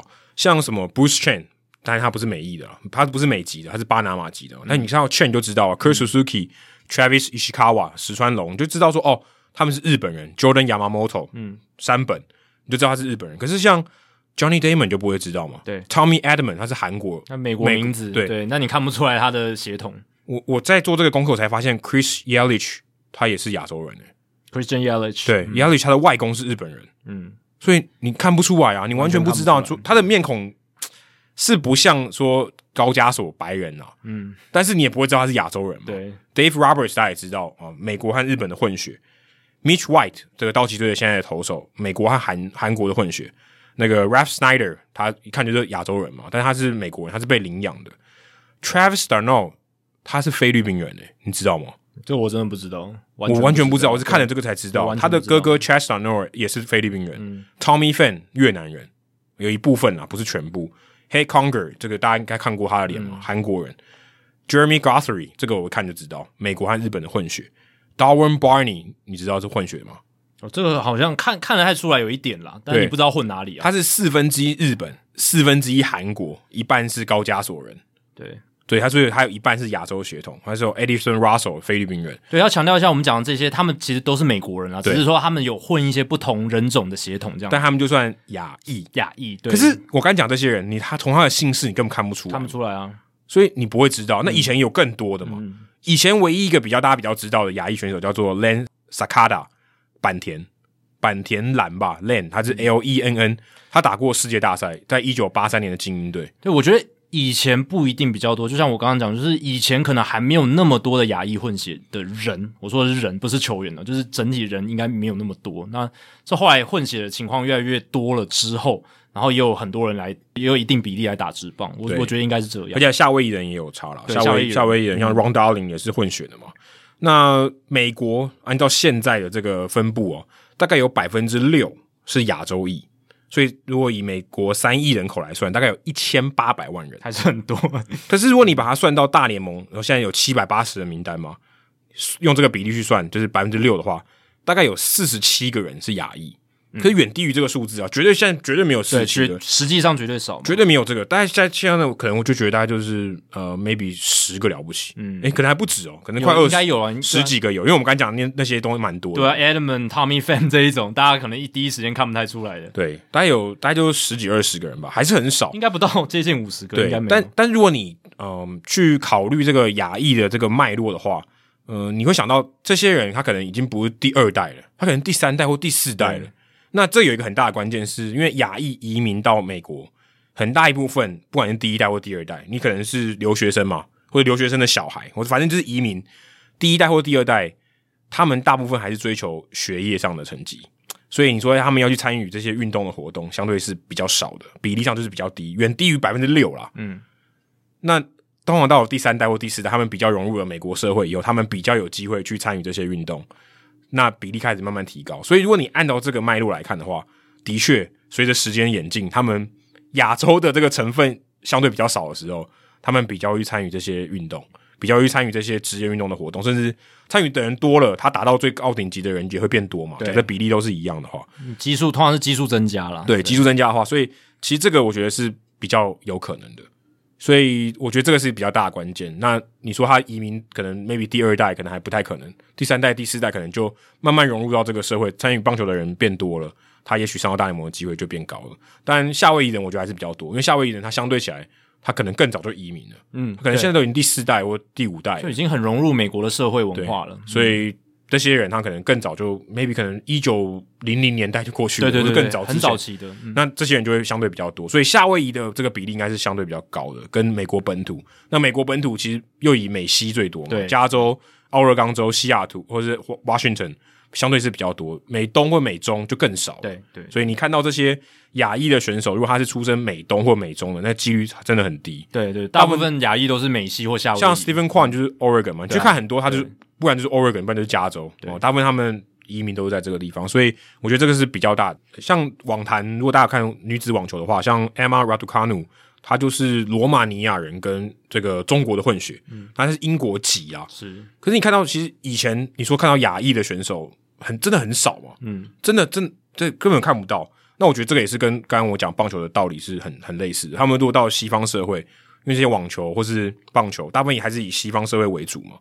呃，当然日本有多一点，如果像棒球的话，可是像他们要融入到那个环境，然后去参与这些相对比较主流的运动，然后达到一个比较好的成绩，我觉得可能也跟他们哦、呃、是第几代移民都很有关系。因为他们是不是已经融入到那个社会，愿意让孩子去接触到这些运动，或是让他们更多的投入在这个方面，我觉得这是时代上面的一个演进。那网球以前就是什么张德培嘛，对啊，张德培也是亚裔的嘛，对吧？他亚裔，然后李娜算是中国人，他他不是他他不是美国人，对，但这个就很少了。对，这个这个那种亚洲球员，他们算是亚洲球员，对，那这个更难得。对，对所以亚裔的真的不多。台湾有庄吉生吗？对对对对啊对啊，但真的不多。接下来是常常问问题的嘉义爪爪，他说最近才想起来有一封。老朋友的隐藏赞助方案躺在信箱里。哦，对，如果你之前有赞助过我们节目，然后你后来没有赞助的话，你去翻你的信箱，是有一个老朋友的信在等你。对，可以搜寻一下“老朋友”这三个关键字，呃，就可以找到了。他说过了这么久才又完成赞助，希望两位主持人可以继续产出好节目，每周一更，节目的长度我觉得都刚刚好，所以感谢嘉义爪爪啦。这里有一个问题想请问两位主持人：如果今天你有一笔资金可以买下一支现阶段的大联盟球队？哦，战绩比较不好的球队，他特别强调，像是红人或是海盗，那么你会选择哪一支球队？而买下之后，你会透过交易立即补强，还是放眼未来投资农场呢？最后，身为大学主修台语的我，想要补充一个台语常见的发音问题。以前几集有提到 Jackie 常讲的 “come 脏”，我现在讲这个的话都要很小心，这已经不是第一次了，已经好几次了。come 脏嘛，come 脏，要特别注意的是后面的。M 哦是合口音哦，就像新的台语新哦，要嘴巴合起来，这很重要。也是，如果可以再注意这个合口音的部分，会更加完美。我告诉你，以后就是这样 level 就好，然后 level 对，就不会那么紧张。对，好，我会注意这个合音。其实英文也是嘛，英文有一些音要嘴巴要合起来的，就是 M M 结尾的了，对吧？所以这个确实是可以注意的地方。好，至于棒球的问题。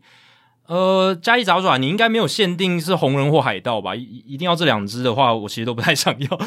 呃，那如果是我的话，战绩比较不好，我会买精英队啦。因为主要有几个原因。第一个是精英队已经有非常棒的球场，我觉得这个非常重要。就是精英队的主场 Camden Yards，就是可以说是九零年代到现在大联盟盖的最好，然后也是最美丽，然后球迷最喜欢的一座球场。今年好像是刚好三十年嘛。哎，对，好像是对，好像刚好三十年，九二年嘛，对，所以有了好的球场，其实就是有一个很好的基底，可以来做一切其他的运作。PNC Park 也不差啊，但没有比 Camden Yards 好哦，对啊，而且我是觉得前两名吧。对啊，但就是要我选嘛，我就选精英队啊。然后而且精英队有很丰富、很有传统的历史，而且他们老实讲，精英队的球迷是真的怎么讲？就是我会觉得给我一种接近红雀球迷那种感觉，就是很棒球人，很很热血支持的那种感觉。哦，都是鸟类的，对，对，都是鸟类。然后而且他们现在季前他们精英队的农场全联盟最佳嘛。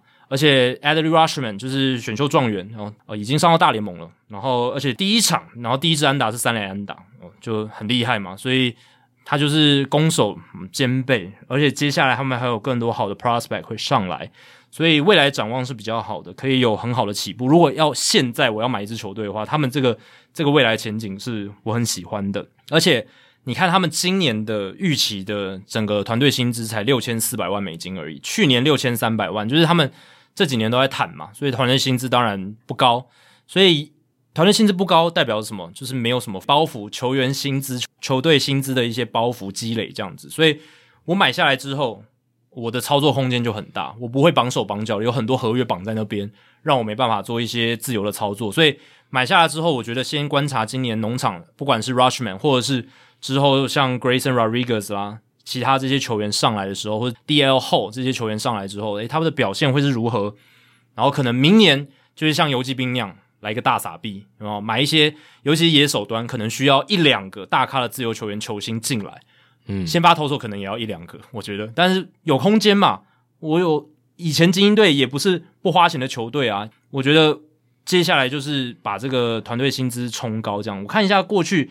精英队他们队史啊，团队薪资最高应该是在二零一七年，四十人名单有一亿六千七百万美金，然后 Opening Day 开幕日的整个二十五人名单也有一亿六千四百万美金，所以是可以达到这个量体的。而且我觉得有这样一亿美金的操作空间的话，要大傻币不成问题，嗯，应该蛮容易。然后再做一些，也许有些新秀不一定要自己拉上来，可以拿去交易补强。如果是我的话，我现在买下精英队，我希望自己是二零二四年就要可以开始竞争季后赛了，不然这个重建期实在太久了，那个球迷都已经有点心灰意冷了，这样子，对吧？可是会让我有一个不想要去巴尔的摩的一个最大的理由，就是巴尔的摩的治安实在太差了。对啦，这是如果我要去的话，我 我不会想在那边工作，太可怕了。嗯，但是不知道，但是。九零年代那个时候，不知道巴尔的摩的治安有没有像现在那么差？因为那个时候精英队是非常热门的，当然是因为有很好的球星嘛，Cal Ripken Jr. 什么的，对吧？但是我对于他们那个 fan base，我还是觉得他们是一个很铁血，然后对于这支球队很忠心的一个 fan base，嗯。对，所以我自己会觉得他本身的这个球队的，应该说文化的体质啊，文化层面的体质是好的。那怎么不选红人？红人更历史悠久。历史悠久，可是不代表他们也强过啊，也强过。对，Big Red Machine 的时候啊，对，但不知道哎、欸，我觉得给我感觉就没有像精英队球迷给我感觉那么强烈。哦，对，这是我自己的个人观感啦，对吧、啊？没有，我是觉得在这两两相比较，或者是把海盗队或运动家队全部纳进来，我觉得就是精英队会以现在战绩比较差的球队来讲，比较得我欢心。其实这四个球队都有拿过冠军的，历史都还不错。对啊，对啊，运动家也是强队诶。如果以历史上来看的话，是强队。强了之后被拆掉了。对对，但他也是有好的历史啊。嗯嗯。好，接下来是左营的 Justin Turner 啊，他说拥有丰富棒球的知识的两位主持人好，我想问的问题是，哦，这个 Cut the Crap，这蛮快的问问题啊。美国棒球用具品牌的著名的这个品牌呢，有 rollings 还有 Wilson 等品牌。我想要知道各品牌在大联盟市场的占有率。好，谢谢两位的解答。顺带一提，谢谢节目度陪我度过每周一二三的捷运通勤时间。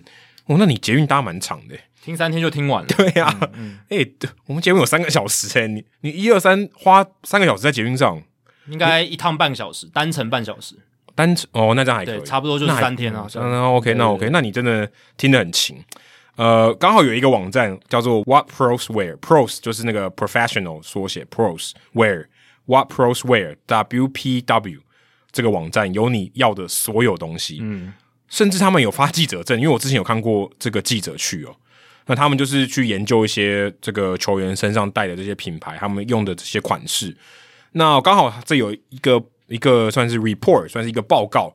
二零二一年还有分这个手套啊、球棒啊、打击手套，还有球鞋就钉鞋的品牌的分布。那我大概念一下哈。这是大联盟球员先发球员 starters，对对对，starters 比例、嗯、starters。那我想应该他他问的人应该是就是有先发的人吧？对啦，应该就是应该是全部的人了。对，有先发过的吧？对对对对。那当然他不可能破我是全部，因为他不可能问到全部的人。对对对，对，他应该是一个一个问的。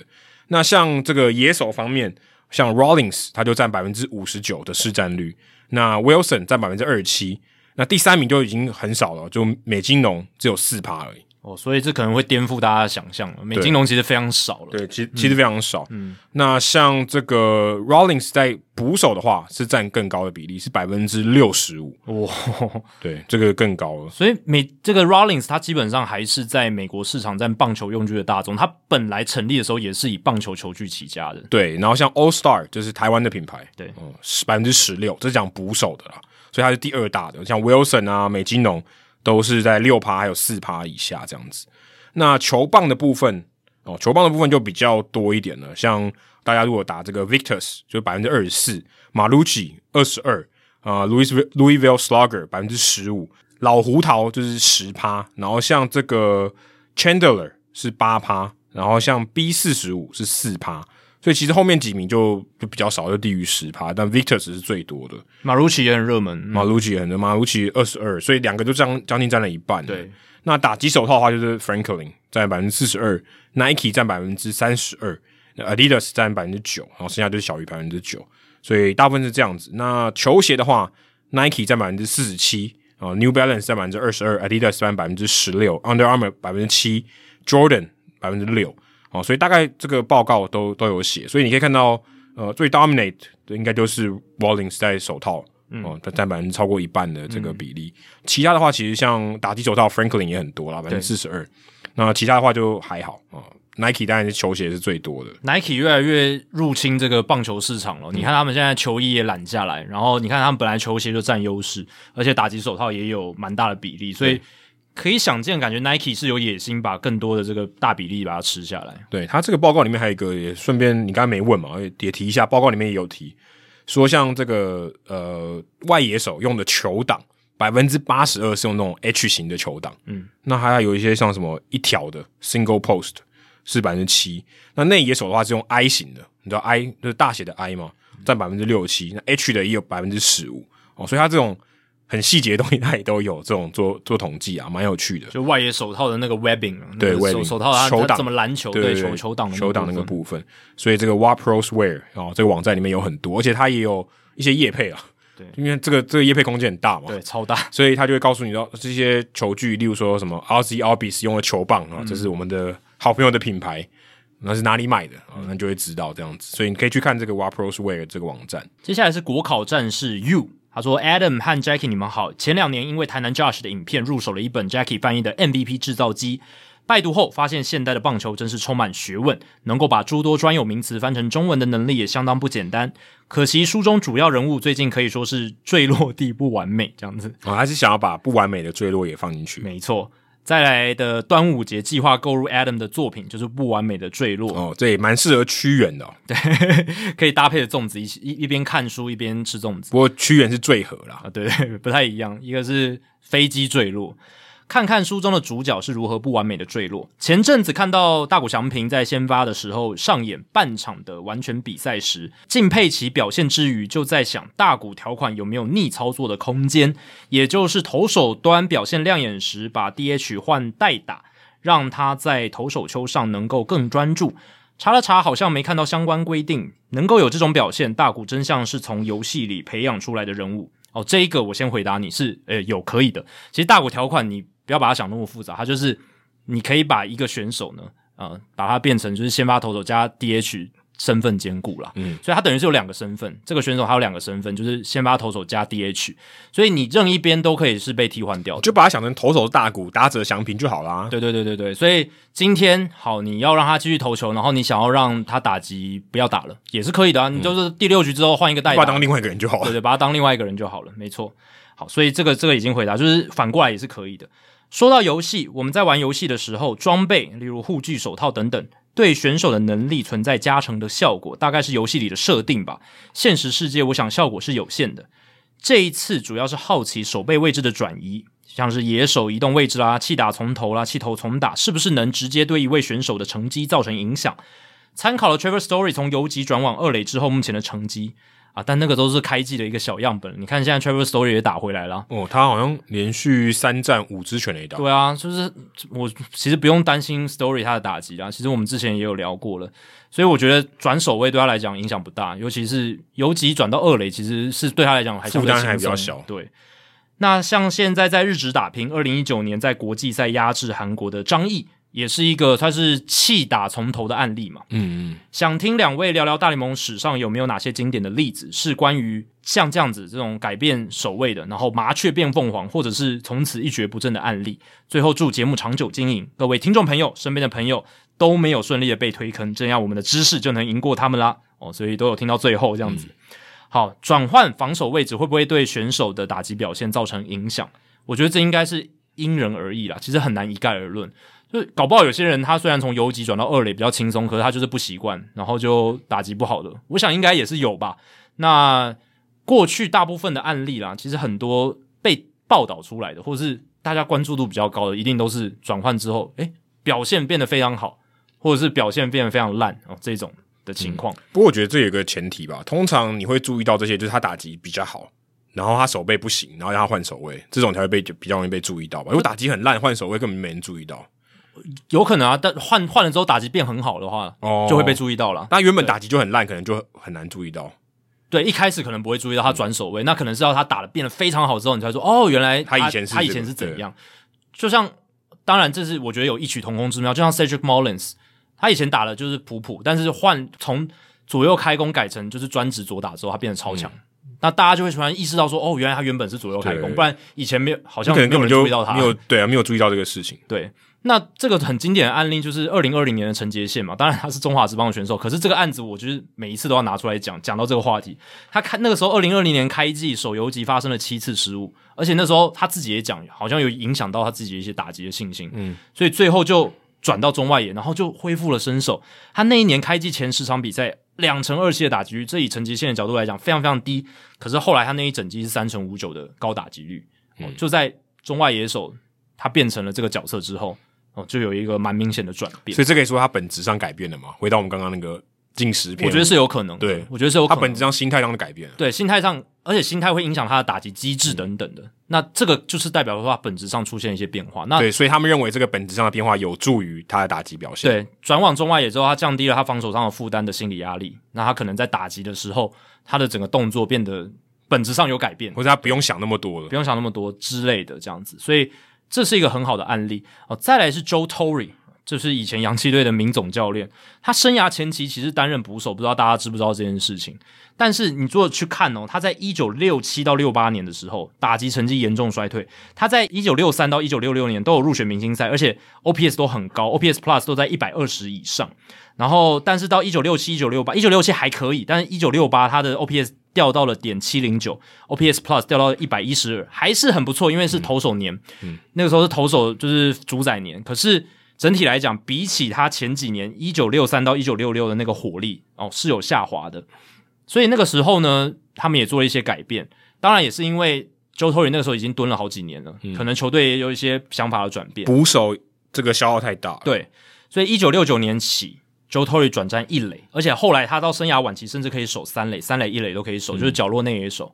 结果他在一九七一年拿了 MVP 哦。这个所谓的转换，我是看 ESPN 以前的很很久以前以前的一篇文章，然后那个作家是 Joe Sheehan，他现在没有在 ESPN 写，可是他自己新闻性，他现在还是有在写。那他的分析我是蛮信任的啦，所以他认为这个跟他的手背转换是有一些关系的。对，所以我觉得一定有。对，捕手那么累，他在一九七一年，Joe Torre 打了两百三十支安打，大联盟安打王，三乘六三的打击率，打击王，一百三十七分打点，大联盟打点王，拿下了 MVP 国联 MVP。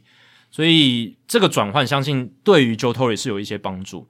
再来是 Dale Murphy，Dale Murphy 也是一个非常强的勇士队队史的名将。这两个都还待过勇士，哎，都还待过勇士，而且他们的时代是重叠的，但他们没有同时在勇士队过。他们有在一九七零年代，就是都有在大联盟，对对对，可是他们没有在勇士队重叠，对对对，刚好没有。然后 Dale Murphy 他一开始是捕手一垒手的角色，但是到二十四岁那年，他是算生涯比较早期就转换守卫。二十四岁那年，他就从捕手、一垒手转到了外野手，中一开始是中外野，后来甚至还有守到右外野这样子，所以这个也是有改变的哦。因为他在生涯前期，你看他守捕手守到了，就是捕手一垒守到一九七九年嘛。那从一九七六到一九七九年，其实他的打击成绩就相对来讲比较普通一点，就是呃大概 OPS 最高哦，完整年份最高就是点八零九，可是他到外野之后。嗯，就是整个大爆发，后来就变成，甚至在一九八一、一九八二连续两年拿下了 MVP 嘛，嗯，对吧？那当然，这也可能是他年轻的时候球技没有成熟，这可能也有关系。嗯、对，可是我相信捕手一垒，然后转往外野，应该也是有降低他防守压力，然后让他可以更专注在打击上，让他的打击的能力更加的被释放。对，所以我刚才讲说，通常都打击比较好的，实力比较好，他才会让他这样做。嗯。如果打击实力不好，我管你怎么换守卫，我就直接把你淘汰了。呃，对啊，这这也有可能发生，就不给你，不给你就没有机会了。对，那在这样的情况下，那大家一定会想说，那有没有反过来呢？就是呃，本来打的还不错，然后结果手换了一个位置，然后结果表现不理想，然后又，又放弃的。那像二零一六年 Miguel Sano，我觉得蛮像的，就是他双城队那个时候想尝试让他守右外野，结果效果真的不理想，就是不止防守差，打击也没有什么明显的提升或者怎么样，就是普普普普。那后来开机两个月之后，他守外也守的不是很适应，腿筋拉伤啊，伤愈归队之后，双城队就放弃了。七月的时候，就让他就是就放弃让他守外也，就是回到他内野的这个角色，嗯、三垒或一垒嘛。对。那这种反过来的案例，就是从原本表现的 OK，然后转守卫的这种案例，然后转守卫之后表现很差的，然后一蹶不振的，我觉得比较少。为什么呢？因为如果你转换了他的位置，让他变得表现很差，通常球队马上就会把这个调回去，调回去啊，对啊，赶快这解方不是就摆在眼前吗？赶快倒回来了，就不会再继续让他在那个位置上继续待了。所以不会有这种很少啊，这种一蹶不振很少了，嗯。冲王可能他真的就是受伤了，就一蹶不振。那个这个跟他实力没关了，跟守转守卫我觉得对啊关系不太大了。对啊，因为如果是转守位造成他低潮或者表现不佳，球队一定马上把他拉回来这样子。因为他他重点是他如果今天转守位，某种程度上应该是为了让他留住他的棒子，然后在地方在这个场上找一个位置。那我今天他棒子也留不住了，那我赶快要把他留，把他放回他最适合的地方。绝大多数的转守位都是从。守卫金字塔比较难度比较高的往下走，对对，都要游击，然后往二垒，然后角落，不像什么 Jeter 之前有说要把它丢到中外野嘛？对对对对对，游击可以往所有的位置发散，除了捕投捕手以外，他可以往其他所有位置。林志伟表示，捕手我也可以。那如果是中外野手的话，他可以发散到角落外野。嗯、那如果是捕手的话，通常就一垒啊，一垒一垒或三垒，像 Donaldson 嘛，Josh Donaldson 就是从捕手开始。对，然后。像 Craig Biggio，他从捕手变成内野手，这种、嗯、这种比较少见，就跟 Donaldson 一类似嘛，类似对，这种是比较罕见的，对啊。那接下来还有讲到气头重打跟气打重头吗？那气头重打很明显就是 Rick and Kill，他是因为受到易普症的影响，就是俗称的投球失忆症，嗯，走出了那个阴霾之后，他转成了外野手，因为他臂力很好，而且他其实在业余时期到到达大联盟担任打者的时候，他都打得很好。所以他那时候转到外野手，诶，开启了大联盟生涯的第二春。他在担任投手的时候，生涯只累积了零点六 WAR 值，可是转到野手四点九的 WAR 值，这样子。一方面也是中外野手。对，然后弃打从投的部分，最近就有一个啊，Anthony Gose 嘛，嗯，他在二零一二到二零一六年都是所谓那种四号外野手，对，然后就有速度没打击，没 power。短枪嘛，嗯、就是 power 不够，而且打击率也不够高，哦、生涯单季最高两成五九，然后防守比较好一点。对，啊，选球也选的普普通通，就是生涯最高的上垒率三成二一，然后长打率基本上可以忽略，单季最高五支全垒打，嗯、而且是出赛一百四十场的情况下，所以没有长打火力。那他也知道说自己再这样耗下去，未来可能没办法久留于大联盟。啊，他臂力很好哦，所以他就转成了一个火球派的左投。我看一下，他去年的速球均速可以超过九十九英里，今年有很好的这个速球均速。然后现在他在守护者队嘛，就是一个牛棚左投。那他唯一的问题就是这个控球太糟糕，嗯，呃，球跑得很快啊，可是控不太进去。那也没有什么上场机会，老实说。对，所以他除非这个控球的问题改善，不然还是很难。那投手角色转换有没有？像 John Smoltz 就是一个很好案例嘛。嗯，拿名人堂的例子。对啊。呃，当然这是幸存者偏误，可是也有很多啦，就是先发转后援，后援再转先发的，这是案例也非常多。嗯、但会讲 John Smoltz 是因为他是可能史上最成功的，我觉得应该是史上最成功的，嗯、因为他一九九九年手肘受伤，两千年动 TJ 手术，两千年球季报销，二零零一年勇士为了减轻他手臂的压力，让 Smoltz 去投牛棚，然后从二零零一投到了二零零四，这四年他全部都是担任勇士队的后援投手，甚至在二零零二年开始就是专职的终结者。结果他差点以终结者的身份拿下赛赛扬奖。二零零二年他在赛扬奖票选第三名，所以 John Smoltz 本来就是一个赛扬奖等级的先发投手，可是因为受伤，呃，球队为了保养他的手臂，让他投牛棚。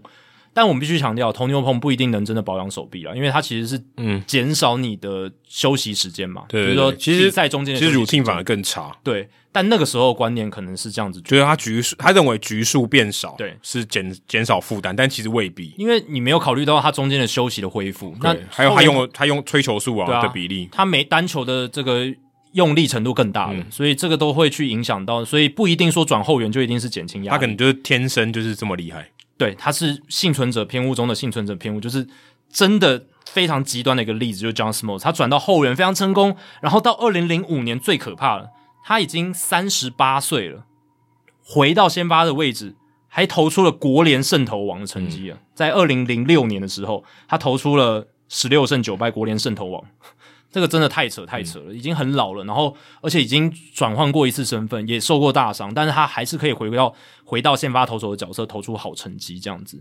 那这是 John Smoltz 的案例，然后还有其他的，像是 Robin Young 也是名人堂的案例，他从游击到外野，Ernie Banks 也是名人堂游击到一垒，他们都是有大量的守这些两个不同的位置，然后也都算是有获得一些成功，像这样子的选手。嗯、你刚讲到 John Smoltz，让我想到 Derek Lowe。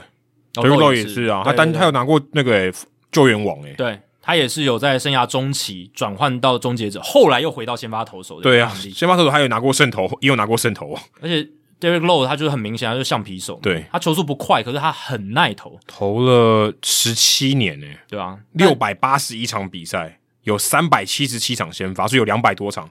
还不是，他是后援。虽然 Derek Lowe 不是像 John Small 是名人堂等级，可是他也是明星球员等级。这两个都是，嗯、他是 Hall Hall of Good。对，这两个到 Great，这两个都是所谓的，就是所谓的，就是还是很罕见啦，就是蛮极端的例子，蛮极端的例子，真的很，就是因为罕见我们才记得啦。对，不然不然说真的很，我觉得很少，真的很。通常你说先发转后援，然后如果再不行就掰了。对，通常就是这样，通通常就直接掰你。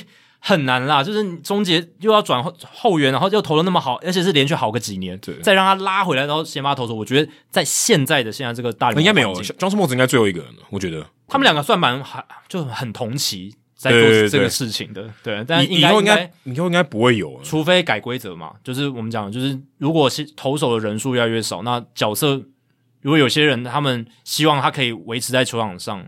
的话，也许角色转换，像 Chris Sale 那种不算哦，就第一季那种让你上来牛棚那种那种不算。诶、欸，他们这个 Smoltz 跟 Lowe 是先发后援再先发，诶，对，这个这个不太一样，这个是真的很难的。嗯，好，接下来是 Dan 啊、呃、Jackie Adam，你们好，我是来自中国广州的听众 Dan D A N，之前给你们留言过一次，有说到我跟 Adam 的帽子尺码是一样的那位听众，跟我一样的很多吧，虽然我头是蛮大的，不过 Josh 的头好像更大。那个台南 Josh 头，从八八寸吧。对，我头也很大，不知道你们是否还记得？这次留言主要是听到你们讲到 Correa 和 Buxton 那一期，你们提到他们两个是同一年的选秀状元和榜眼，这是让我想到一个有趣的问题，其实也是可能存在同一个阵中有有两名或是多名选秀状元在同一队的情况，比如说双城队最近拉上来的 Royce Lewis 就和 Carlos Correa 都是选秀的状元。所以我想问啊、呃，有没有办法查到相关的数据，看看大联盟历史上最多出现几位状元在同一个球队的情况？最后预祝节目越做越好，希望有机会可以在中国大陆听到两位的大联盟解说啊、呃！如果你是翻墙，应该可以吧？嗯，我不知道，但是呃，对，如果你中国有这个大联盟转播，也、呃、可以考虑我们啊、呃，也可以考虑我们，反正都讲中文嘛，OK 的。好，先说一下哦，呃，他说的是那个 Royce Lewis 跟 Carlos Correa，其实他们两个没有同时在球队了。目前还没有哦，因为之前是 Correa 受伤嘛，就是路易斯，然后把路易斯拉上来，然后 Correa 回来了，路易斯就下去了，所以他们其实并没有同时间在同一个 roster 的名单上面，就是交错了，主要就是 Correa 受伤的因素。对，那我必须跟你说，这个数据我没有查到。所以一九六五年六月选秀到现在有五十七年，不含今年哦，总共才五十七名状元，而且有三个没有签约，所以只剩下五十四个。另外有三个没有上过大联盟，所以只剩下五十一个状元有打过大联盟。所以这五十一个人在这个五十七年间要同队，然后至少两个以上嘛，同队是至少两个嘛？有多少次？呃，我没有查到这个数据，但是我用工人智慧帮你做了。嗯，就我把五十七个状元全部列出来，然后把土法炼钢，就是土法炼钢，然后 Baseball Reference 开了五十七个这样子，我就这样做。然后呃，最近其实就有一个嘛，那个 Torkelson 跟 Casey Mice，对，就两个都选秀状元嘛，嗯、所以这个应该很快就可以呃 Recent Memory 你很快就知道了。那我查了一下哦，事实上是真的有超过两位的，而且有有三个的，也有四个的。一九九五年 Ken Griffey Jr.、Era、Andy Benz Tim Belcher，他们四个人，一九九五年是在同队，而且 Benz 那一他只待过水手队就那么一年，就是一九九五年，所以最多的就是四个人。不过这里有一个 kicker，就是 Tim Belcher，他其实选秀状元那一年他没有签约，他是后来隔一年一九八四年的补偿选秀的时候，他也是状元被选走了。那个时候是被那时候是被洋基队选走，但一九八三年的时候，他是被双城队选走，但是没有签约，所以他你说他是六月选秀的状元吗？OK OK 没问题，就他之前是六月选秀的状元，但他没有跟双城队签约，那我觉得 OK 啦，因为他至少有这个身份，只是他他没有没有没有签下来。OK，对我觉得可以，因为他后来又是状元嘛，只是在一月选秀，隔年的一月选秀。我这边补一个小的这个 fun fact，他当时 Tim Belcher 的经纪人就是跟他说：“哎、欸，你这个钱不要，双城队给你太少了。”当时的经纪人是菜鸟 Boras 哦，Scott Boras，、嗯、他第一，他算是前面几个案子，就是 Belcher 拒绝了双城队的这个签约的合约，所以后来就跟洋基队签约了这样子。后来呃，运动家又因为这个自由球员的补偿然后，把他从洋基队给挑走。那后来他也是一九八八年那个道奇队世界大赛冠军的班底嘛。然后后来他在生涯比较后期的到了水手队。那这就是一九九五年史上唯一一次有四个状元在同一队的。不简单，不简单，不简单，真的不简单。但是 Benz 跟 Belcher 他们是生涯相对比较后面一点点，就不是巅峰期了啦。但是 Griffey Junior 跟 Era 都是刚刚台北水手队选中没几年，非常年轻的时候。嗯，那三个人的也只有一次哦，其实很少诶、欸。嗯，一九七四年、七五年、七七年没有连续，中间七六年刚好有一个人受伤，Mike Eve 跟 Dave Roberts，但这个 Dave Roberts 不是那个道奇队那个总教练，还有一个叫 Bill Almond。他们三个人都是教师队选进来的选秀状元，七一九七零年、一九七二年跟一九七四年三个状元都刚刚我教师队那三年都有状元签。对，其实要达成这件事情，基本就是想嘛，就是要短时间内 累积很多状元签。那这件事情其实，在棒球我觉得是比较难啦，因为棒球我们之前讲了嘛，就是比较 random 一点，然后你要同一队，然后连续好几年都一直战绩最烂。这个其实是这几年有这种坦的情况才会发生，才才有。以前早期真的也很少这种情况。对，因为当时他们是被教师队选中嘛，教师队刚刚扩编，扩编蛮烂的，真的很烂，那是特殊的情况。对，所以他们有刚好这三个人哦，就算是生涯初期，因为他们刚刚都被教师队选嘛，对，七零、七二、七四分别三个选秀状元，所以他们在同队的时候哦，刚好有三年是他们三个状元同队。那最近的，如果讲最长的。至少有同队的两个状元的长度是多少？就是 Bryce Harper 跟 Stephen Strasburg，他们有七年，因为他们生涯初期都在国民队嘛，嗯，所以他们的这个时间是最长的，而且他们分别是在呃 Bryce Harper 是一零年被选嘛，Strasburg 是零九年被选，所以他们两个就是等于前后任的这个状元，然后刚好上大联盟时间也几乎重叠，所以他们这个重叠的时间非常的长，有七年的时间，国民队是有两个状元在阵中的，嗯，哦，当然。当然，如果 Strasburg 算健康的话，当然就算了。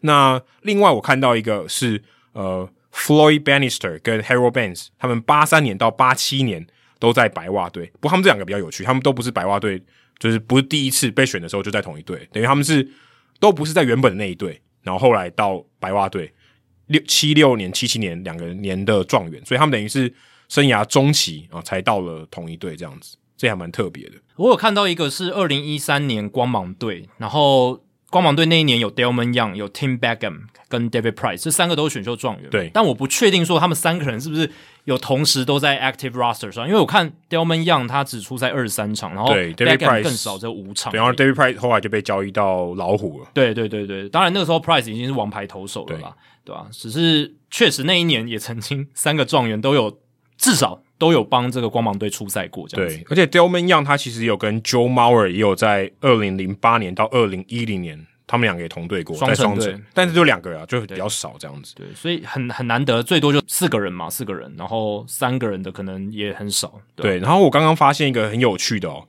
呃，我在查 Delmon Young，他是二零零三年的选秀状元，他生涯最后一年是二零一五年，最后在大联盟出赛的记录。嗯、然后隔一年的选秀状元 Matt Bush，二零零四年的选秀状元。他的生涯第一年是二零一六年，嗯，这蛮有趣的。对，因为 Matt Bush 他就是有那个车祸，然后吸吸毒这些东西，对，就坐牢一阵子，搞了很久才大联盟初登场。所以他前一任的状元生涯已经结束了，他才刚开始。对啊，而且蛮有趣的。他是以就是投手的身份上了大联盟，当初他选秀的时候是游击手，对，状元游击手，对，我觉得很特别身份。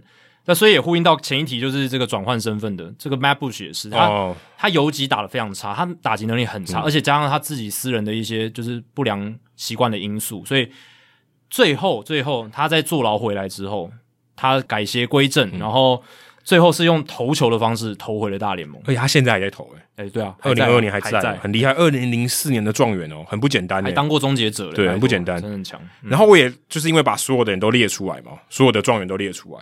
发现其实状元后面都蛮坎坷的，就是你知道，发现一个球员，他们如果生涯打得够长，他们最后几年都一直在换队，就打把你榨干到最后不行为止，就连 Ken Griffey Jr. 也算嘛，对，就最后一年他还回到水手这样。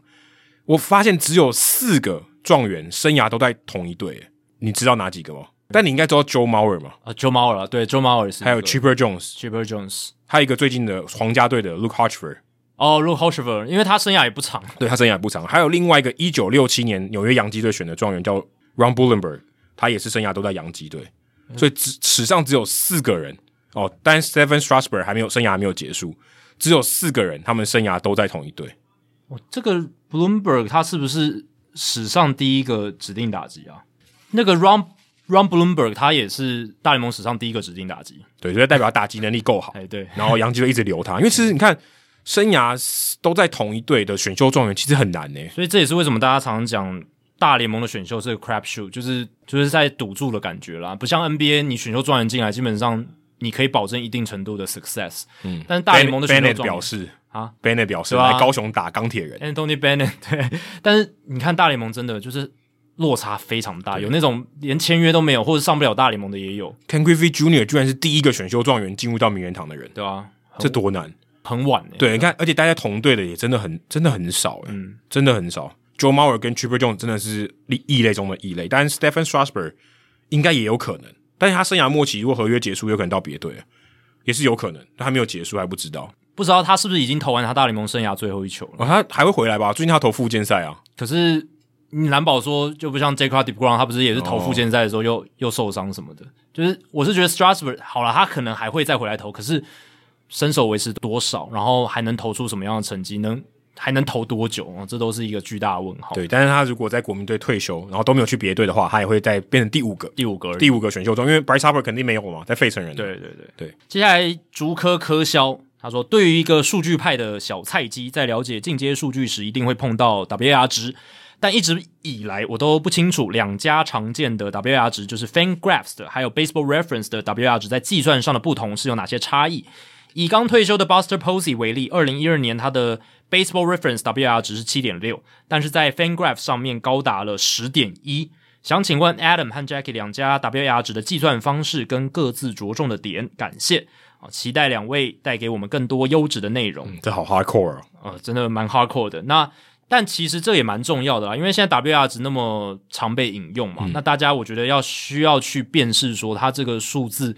背后的意义代表的是什么？当然，你不用了解到说它那个公式啊怎么算，那个真的太复杂了。对，你至少要知道香肠跟热狗不一样，但你不用知道香肠跟热狗怎么做。对，他们滋味不同在哪里？对，然后意义是什么？但看起来都是一根，对，对，对，对，但是他们是不一样的东西。要知道它代表意义是什么啦。那先讲就是 FanGraphs 跟 Baseball Reference，他们就是两家不同的数据网站，都有各自比较喜欢用的数据，嗯，哦，尤其是进阶数据这一块，你看这个 Baseball Reference 它的球员页面打击啦，打击的话，它后面的第一个进阶数据应该就是算的 OPS Plus，哦，对，比较进阶的，就是有校正过的 OPS Plus，可是。在 FanGraphs 上面，你只会看到 WRC Plus。对，那是因为 FanGraphs 他们认为 WRC Plus 更加的准确，确实也是如此。WRC Plus 它考量到的东西更多，比较多一点。对，校正的因素也更多。但是呃，OPS Plus 其实你如果去一个一个对比，他们那个关联性真的是百分之九十九以上吧，就是非常高。就基本上对差不了太多。如果排，如果你看怎么排序，差不了太多了。对，数字其实也没差太多，就是、嗯、因为其实都。打者的这个因素呢，比较好去用数据化的呈现，相对，对因为成绩就在那里啊。对对对对对，就是比较好分析啦，对吧？所以在这两家有各自喜好的数据上面，他们在开发自己的 WAR 值的时候，他们当然也会运用自家的数据，嗯，比较多。那你看 FanGraphs 在打，先讲打击部分，打击部分的话，FanGraphs 用的是 WRC Plus，呃，很合理。Baseball Reference 就是用 OPS Plus。在防守上就有差异了，因为 FanGraphs 他们主要的防守数据是 UZR 嘛、Ultimate Zone Rating。那这个数据我们之前有聊过，它考量到的是各个层面都有啊，不只是守备范围而已。那我们之前数据单元有讲嘛，FanGraphs 的 UZR 的考量，他们已经有加了 Statcast 的东西，对，所以他们有进化哦，这个 UZR 是会进化的，等于说它是一个有机体啦，对，是有机体，就是诶，也许它没有加入之前是这样，然后加入以后它变成另外一个值，所以它以前的东西全部都要改了，没错。应该就是说有有这个 Statcast 数据的，以后的都要改，那前面就还是只能用 UZR。如果没有 Statcast 那一个年代就没有了，对，就只能用 UZR 嘛。但它是二零一五年开始有，对，但是我二零二一年才导入 Statcast，所以它等于二零一五到二零二一的数据还会变动，对，会会变动的。那在 Baseball Reference 这边，他们防守就是用 Defensive Run Safe，就是 Sports Info Solution，我们之前聊过的这个公司开发的这个数据，以前的公司，对，一轮以前的公司，所以。两家就用的这个防守的参考数据是不一样的哦，所以防守上就会有差异了。然后在跑垒的部分，FanGraphs 就是用他们家的 BSR，就是跑垒的 Base Running Runs 啊，跑垒的分数。Baseball Reference 是用他们自己家的 RBaser，就是 RBASER 这个数据，也是跑垒的一个综合数据。这就蛮像黑箱黑箱了。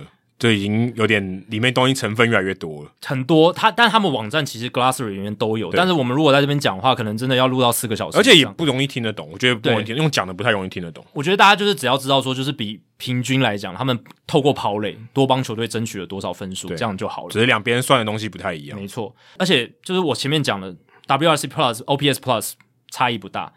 UZR 跟 DRS 差距差距就很大了，非常大。你刚才讲那个 Buster Posey 最大的差别就是这个。然后 BSR 跟 Baseball Reference 的 RBaser 基本上差不差不多，差、嗯、就也没有差到像呃 UZR 跟这个 DRS 差那么大这样子。那投手数据的部分就差非常多，大家会发现这两家在投手 WAR 值落差很大，关键就是因为他们采用的这个基准完全不同。在 FanGraphs 这边，他们采的是 FIP，以 FIP 为基底。然后 Baseball Reference 他们的基底是 RA nine，就是每九局会掉多少分，嗯，这样子。所以一个是用投手独立防御率，就是三振保送全垒打来评价他们投手的 WAR 值的评价。嗯，那在 Baseball Reference 这边，他们就是就是完全看投手他的你丢了多少分，嗯，那我就来评价你。当然两个各有优劣嘛。FIP 它排除了守备的因素，所以。就是比较专注在投手他自己可以控制的因素上面，对，等于忽略掉防守带来的影响。对，但是棒球比赛就是这样嘛，你分数多的人赢嘛，对不对？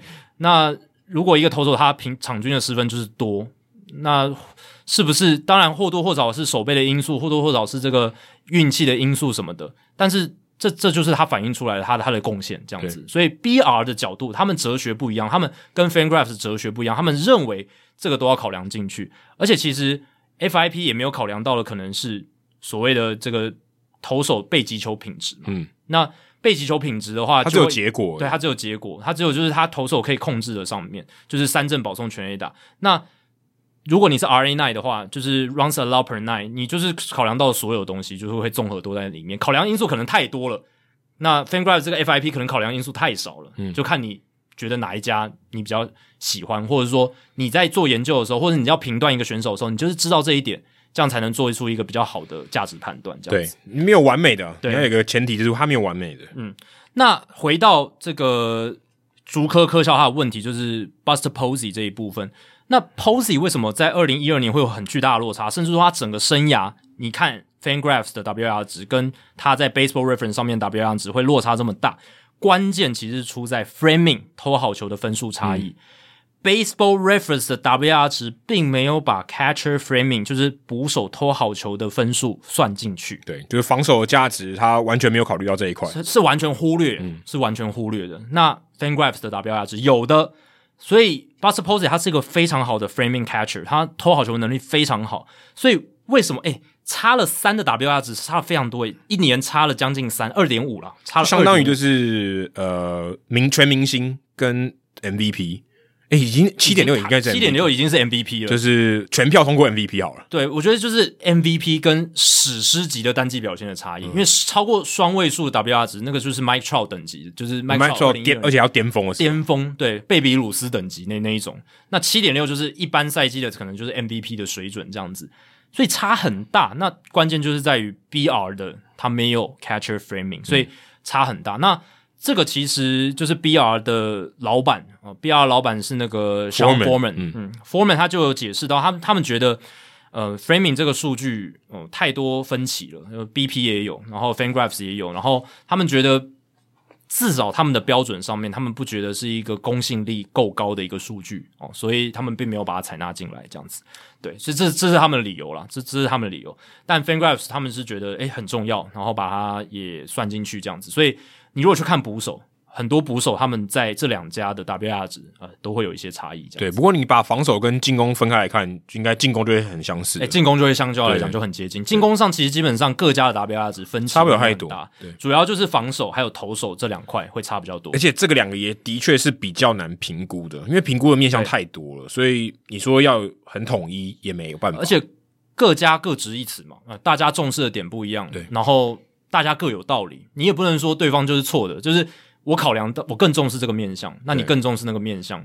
但也就是你讲的，就是这两个环节真的是量化的难度相当相对高，然后选手自己能掌握的部分也相对来讲比打者低一点哦，嗯、所以相对来讲就更难评价。对，而且一方面可能像我们现在有这些 Statcast 数据以后，像 OAA 嘛，对它就可以更多用追踪技术来看，也许会相对比较基准比较公平一点。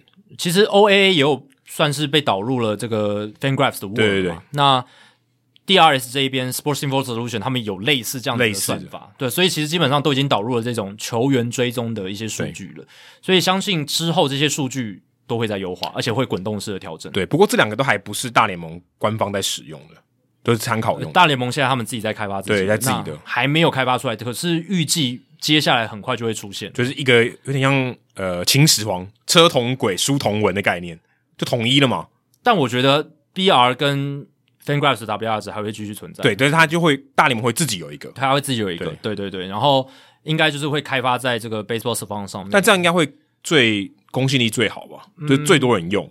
嗯，我觉得也不一定诶、欸，也不一定，也不一定。但一般的，如果一般球迷可能就是会以，可能就是大联盟，因为他毕竟一个还是比两个好啊。不然人家问说，哎、欸，你的 WAR 值是哪一个？每个都还问你是 BR 的还是 FanGraphs 的，对不对？对啊。但现在其实就是你要注明啊。对不对？大部分都要注明，对但你要叫 B W A R 还是 F W A R？但我们有时候在节目上没有那么严谨的时候，我们也是就是讲 W R 值，没有去特别讲是哪一家，因为我们觉得那不是重点。但是因为它毕竟是相比的，它不是两家相，它是球员跟球员相比，而不是两家相比。对对对，我们是在跟球员比，那我们只要比较球员的时候都用同一家的，这样这样就 OK 了。这样子对。那我自己比较习惯用的是 B R 的 W R 值，嗯、但有时候如果要特别说明的话，也会用这个。FanGraphs 的 WIR 值这样子。好，接下来是综合 Wainwright 哦，刚好也跟刚刚上一题蛮有相关的。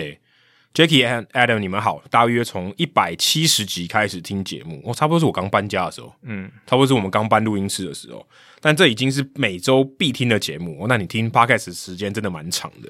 今年更因为朋友邀请，开始重新玩 Fantasy Baseball，这次问题与。优质先发，这个 Quality Start 这个投手数据有关，我们的联盟内有比这个项目，但这个数据每周没有几个投手可以拿得到，因为最近大家都投不 投不满六局嘛。对，因为现在投手使用的趋势，尤其是先发投手使用的趋势就是这样。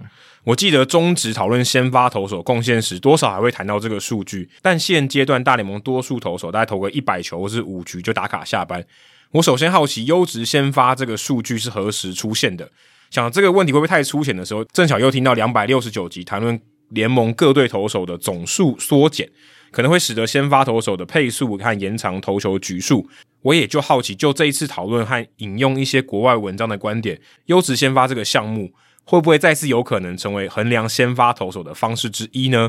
祝节目收听长虹一直做下去，让我目前能力所及的小小赞助，有一天也可以累积到我们的回馈品。好，那如果你不知道这个优质先发是什么的话，优质先发就是投满六局失三分，包含三分以内，所以就是相当于一场比赛你的防御率大概是四点五。要强调，要强调是自责分啦，自责分，对，自责分率，对对对。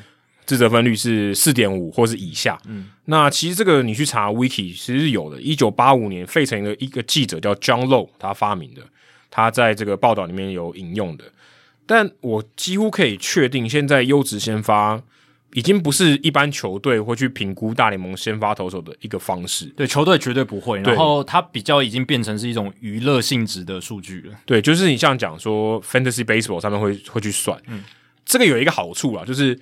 至少他比胜投相对来讲更接近一个投手可以控制的实力。对，但我觉得也许那个薪资仲裁可能还会考虑到这个数据哦，因为薪资仲裁它还是运用一些比较传统的数据。对，但因为这个，我觉得我可以从呃 quality start，quality 这边讲的是有品质的，它是形容词嘛。嗯、quality start 有品质这个东西，其实他讲的还是账面数据的结果嘛，因为他失多少分，有可能是他。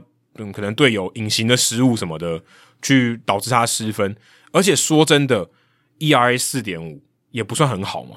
对，所以今天一个防御率，假如每一场都是优质先发好了，他防御率四点五，你也不会说他是一个 quality starter，他就是一个三号或四号的先发投手。其实 quality 某种程度上也是一种，就是有品质。那有品质也不一定是说就是非常好或是怎么样。所以他当初会这样设计，某种程度上也是就是觉得一个是一个。可以接受，还就是我们可以用不错来形容的一个先发，不错。但是我们好像台湾翻的优质先发，优质我觉得有点用中文来讲有点太超过。说真的，六局失三分很难说优质，因为我们平常形容用优质去形容其他东西的时候，通常水准更高一点。就像精酿啤酒，它也不是真的精酿，对，真的真的，它精精酿有没有到精酿？有点夸大，对，有点夸大。英文叫 craft beer，但翻成精酿，你就感觉好像很精致，比较好听啦，比较好听。但说真的，我觉得 quality start 就是。最被人家诟病就是你说防御率四点五，其实也不是真的到很好了。他就是描述一个现象，对，描述一个现象，因为就是六局失三分。那现在这个已经慢慢没有什么人在用，就 Fantasy Baseball，或许应该说薪资仲裁，也许会有人用。对，那球队评估的话，我觉得 QS 这个优质先发就已经有点像所谓救援成功。其实球队也不会用救援成功来评价一个终结者了，已经不会了。就是这些数据都变成说。它有娱乐性质，呃，球迷之间的讨论，然后球员他自己可能也会在意，然后薪资仲裁可能会有点影响。可是基本上大联盟球队他在选材的时候是不会用这样的。对，这个已经有点落后的一个数据。但是你说它有没有它意义？还是有，它不是完全没有意义。你说今天它的 quality star 很多，然后胜投很少，哦，可能可以代表一些东西，对对还是有它的意义。就像胜投也还是有意义的，不是说大联盟球队没在看就。呃，我是说选材的时候没在看，就没有任何意义。它有娱乐价值，它有，对，它还是有意义的。对，也是有意义啊，还是有意义的。那如果要我来创造一个，说今天我判断这个投手他这场先发是不是够 quality 啊，是不是够优质？我觉得现在可以看一些，例如说我们在转播的时候会讲说他的 hard hit 被 hard hit 的数量，嗯、今天他被打的球够不够扎实？他今天被打的乱七八糟，但他没掉分，嗯，那搞不好我也说他不是一个 quality star。就是被打乱七八糟，嗯、或者说他控球一塌糊涂，可是打者乱乱挥也有可能。对，那我要看的就是，例如说，呃，刚才讲 hard hit 被 hard hit rate，或是说他今天被抠好球，或者挥棒落空的这个次数有多少？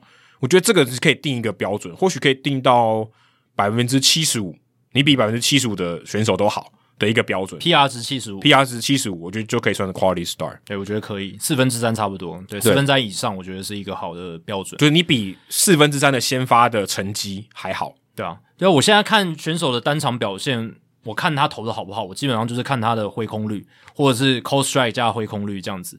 然后还有就是。他的被击球的击球平均击球出数，对，就是其实跟 hard hit 就差不多，差不多。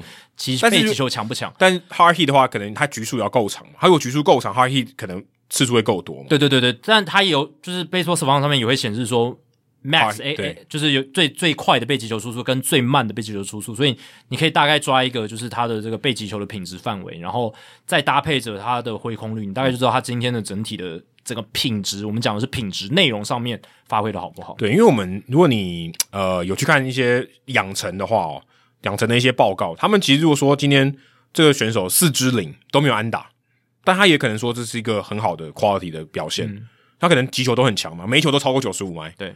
教练会说：“嗯，很好，你今天做的很好。”对，但这个就是有品质，所以你不能完全只看有没有安打。嗯、如果今天全部都鸟安，四支四好了，他说你今天不太 OK 耶，对不对？都是运气好。对对，所以这个就是我觉得想要表达品质。有些时候在传统的数据上，我们是真的很难判断品质，因为它是结果嘛。对。那如果刚才讲 hard hit 或是这个 cold strike 或是 whiff，就是挥空率的话，至少这个是我觉得是有品质的表现。对，因为这一些相对来讲比较进阶的数据，或者近年来才。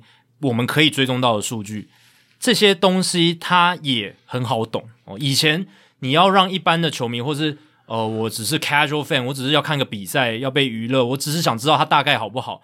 那 QS 其实很好啊，Quality 知道它大概就给你一个概念，说它一年有几场比赛至少投六局，这不容易。其实你要每一局、啊、每一场比赛投六局，就非常不简单。对，所以它大概给了你一个概念，很浅显易懂，一个算是。也有浓缩一些资讯的数据这样子，可是现在我们有更多的工具可以产出呃更细部的一些品质的数据。那我们刚刚讲的 cold strike 就是被判好球的这些球路，然后还有就是挥空率，还有被击球的出速、被击球出速，还有强击球比例，这些我直接讲出来，观众也很好了解，其实蛮容易理解的。所以。我现在就会常常把这些数据导进我的转播里面，也是这样子的关键。嗯、我也不想说一直在那边讲什么 WRC Plus，然后讲一些 FIP，呃，讲的我每次都要再解释一遍。那如果有像这样子什么挥空率，哦，像这种被击球出速这种很好理解，我就会多用这样子。就是打的强不强，强不强，但强然后就被接杀，哦，你也知道，哎，也许这个品质还是不错，就可以更反映它的过程，它的这个水准。你这样子。你未来要预测这个选手表现，可能准确率更好一点。对，或者说，他本质上其实这是有品质的，但是结果不好而已。对，好，接下来要来解答冷知识了。刚才提到的问题是 Joe Panic 他宣布退休了嘛？然后他曾经有完成一个记录，就是在二零一七年九月四号到九月六号对科罗拉多洛基的三连战系列赛十五至十二，刷新了队史巨人队史在三连战个人最多安打记录。那这集冷知识想问，大联盟史上三战区间哦。不一定限缩在系列赛，最多的个人安打数是多少支？哦，答案刚才 Adam 是猜十八嘛？哦，答案是十四啊，没有到十八，这么少？对，十四十四支而已。然后十三支其实也才发生五次而已哦。对，所以历史记录只有发生过一次，是一九九五年的 Mike Benjamin。而且很有趣的是，他也是巨人队的球员哦，替补内野手哦，他二三游都可以守。然后他是在一九九五年的时候替补内野手，然后他是在六月十一号到六月十四号的三场比赛的区间，他总共敲出了十四支的安打。呃，在六月十一号对博览会队六个打数四支安打，在六月十三号巨人对小熊的比赛五个打数四支安打，然后在六月十四号也是巨人对小熊的比赛七个打数六支安打，总共十四支安打，中间包含一支全垒打，一支二垒安打。累积了四分打点，他在这三场比赛之前，他的打击率呢是一乘五零，然后 OPS 点四九零。在这三场比赛之后，他的打击率四乘四七，OPS 一点一零七。在后面这个比赛以后打，他打了多少场？呃，他就是一个替补选手嘛，所以他其实出赛比较不固定。然后最后整年下来打了六十八场比赛，没有很多，没有很多，累积了两百零二个打席，一百八十六个打数，赛季打局两成二零，OPS 点五五七，他就是一个很鸟的打者。可是他就是在那三场比赛大爆发，就有 hot hand，超 hot，超 hot，hot 到爆。但他是一个好打者吗、嗯、？Scorching hot，对吧、啊？你看他那三场打完之后，隔天四支一，再隔一天五支二，再隔一天四支一，还不错，还是有还是有连续安打，还不错。但是在接下来就嗯就就比较惨一点了，对，不然他就可能就是我们知道的名字了。哎、欸，没没错，对不对？他生涯就不会一直是一个什么替补型的选手了。哦、所以 Mike Benjamin 那叫 Benjamin last name 很少哎、欸，哎蛮、欸、少的。Benjamin 通常是 first name 啊，对，比较多 first name，对吧、啊？然后十三支就是三战区间十三支，其实也只发生五次，很少哎、欸。呃，像是二零零三年七月二十七号到七月二十九号的 Marcus Giles。呃，勇士队的球员。嗯，然后一九九四年五月十号到五月十三号，Tim Salmon，天使队以前的强打者。嗯，这这两个都还听过的，诶，都有听过。然后再下来就没听过了。一九五二年七月十四到七月十五号，Walt Droppo。哦，这个没听过。然后，一九三三年六月十九到一九三三年六月二十二的 Joe Cronin 啊，这个蛮有名的，哦哦，Joe Cronin 蛮有名的。然后，最后是一九零二八月二十四到八月二十八的 Johnny Clean，Johnny Clean。哦，这几个人曾经在三战区间敲出过十三支安打，那其他都在十三支以下了。哦，其实比我想象中难诶，很难诶，对，真的很难。哦，可是这也可能考虑到一个，就是他的队友能不能给他够多的打席。对啊，你能不能累积到一场比赛六七个打席？哦对不对？应该要、哦、因为我刚讲十八，代表他至少要有十八个打席，很难。要三场比赛都是打击战，对对，好像也不太容易哦，很很难很难。但可不可能？但有可能啊，还是有可能。还是有可能。你问的已经是一个很难的记录了。对，但现在大联盟一百多年来就只有十四支一次，对，十四支就只有一次。因为我看，如果你一场比赛五支五，就已经是新闻了，是新闻啊，大新闻。五支五应该是新闻，四支四可能还好。对啊，五支五的话，通常那个选手。可能两三年才能打到一次，可能可可能更有些人一个生涯可能就那么一次而已。五支五的话，对吧？因为打到第五个打席已经不容易了。对，其实已经不容易，相当大概都四个打席左右，就是难度非常非常高啦，所以发生的次数也确实很少。这样子，嗯、但就是有 hard hand，那那三场比赛他真的真的很 hard，对，不要跟他握手啊。嗯。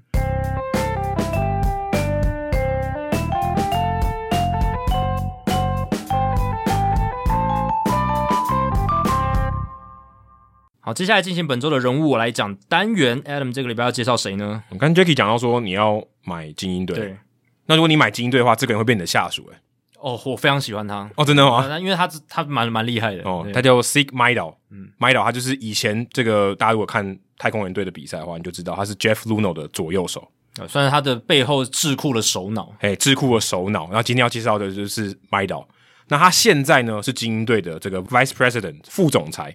他也是算是助理的 GM 吧，Assistant GM 这样子。对那他也是那这个 Mike Elias 的左右手啊，对，也就算他替身吧。对，他等于就是啊换了一个老板嘛，这这他他的部门的老板换了一个人。其实这个也蛮有趣的，Jeff Luhnow 原本在红雀嘛，对，后来到了太空人，他原本就是副手，对，算是智库，对。然后他到了太空人以后，把 Mejdal 跟 Mike Elias 带过去，对。然后他现在 Mike Elias 到了精英队以后，再再把 Mejdal 带过去，对对对对对，所以他一直都是算。嗯，下一层级的人，可是都很受到不管是 Luhnow 或者 Elias 的信任，所以 Mejdal 有可能有一天也会变成 GM，我觉得非常非常有非常高，对就是如果他继续做下去的话，对他等于从他从红雀来的嘛，然后太空人，然后一路到了精英，就是这个有点一脉相传，嗯、对，跟 Jeff Luhnow 有相关的这样子。那他很特别哦，他现在五十六岁，其实算蛮大的，年纪蛮大的。以这个大联盟，我们讲这个数据分析相关的这些人哦，这些呃里面的这些高材生。他算是年纪很大的，五十六岁。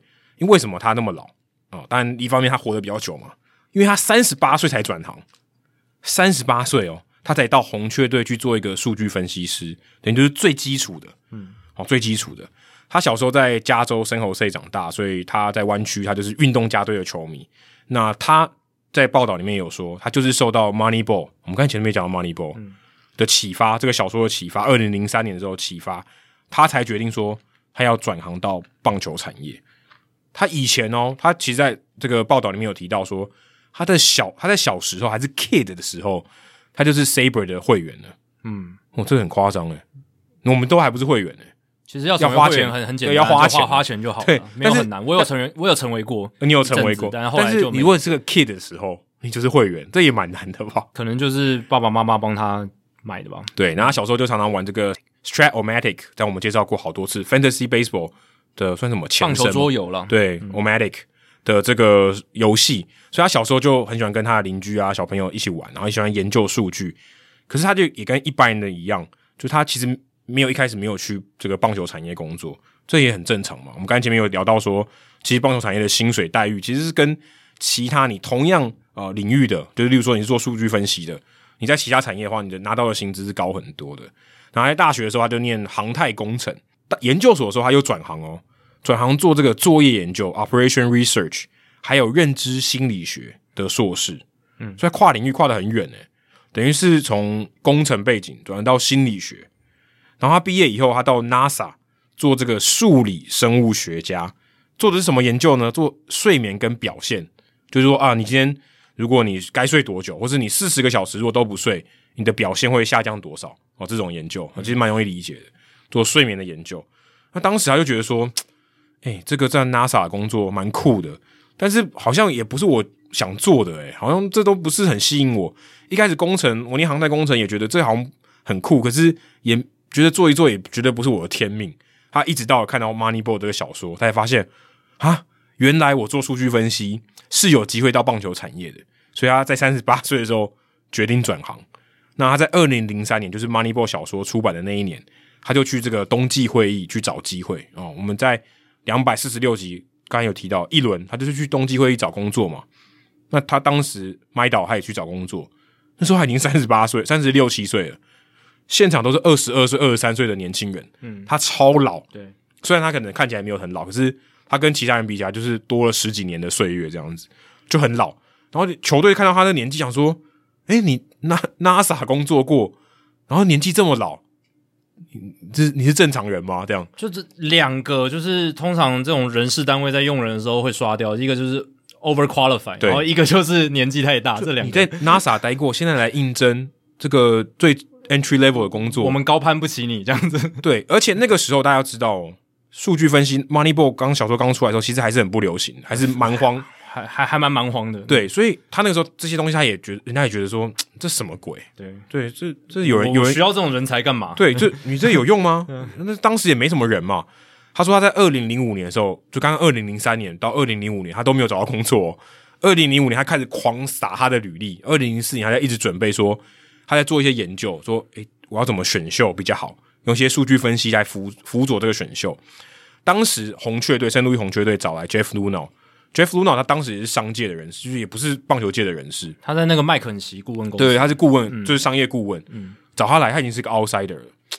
他想说，哎、欸，我进来，我要有一点新的气象，我要用一些你们没用过的人。所以麦岛他当时就哎，愿、欸、意给他一个 offer 来试试看。当时哦，红雀队给他 offer 的时候，白袜队也有给麦岛一个 offer，不过是实习生。他当想说，哦。红雀队给我 full time 的，给我正职工作，我当然去红雀队啊，对不对？嗯，当然，所以他当时就就去了。他在访谈里面有提到一个数字，我觉得很惊人。他说，二零零五年的时候，当时全大联盟三十个球队，只有四个数据分析师。对，其中一个应该是在红袜队的那个 Bill James。对，嗯，那现在大概有将近五百位。所以你看，这个魔球的浪潮创造了多少就业机会？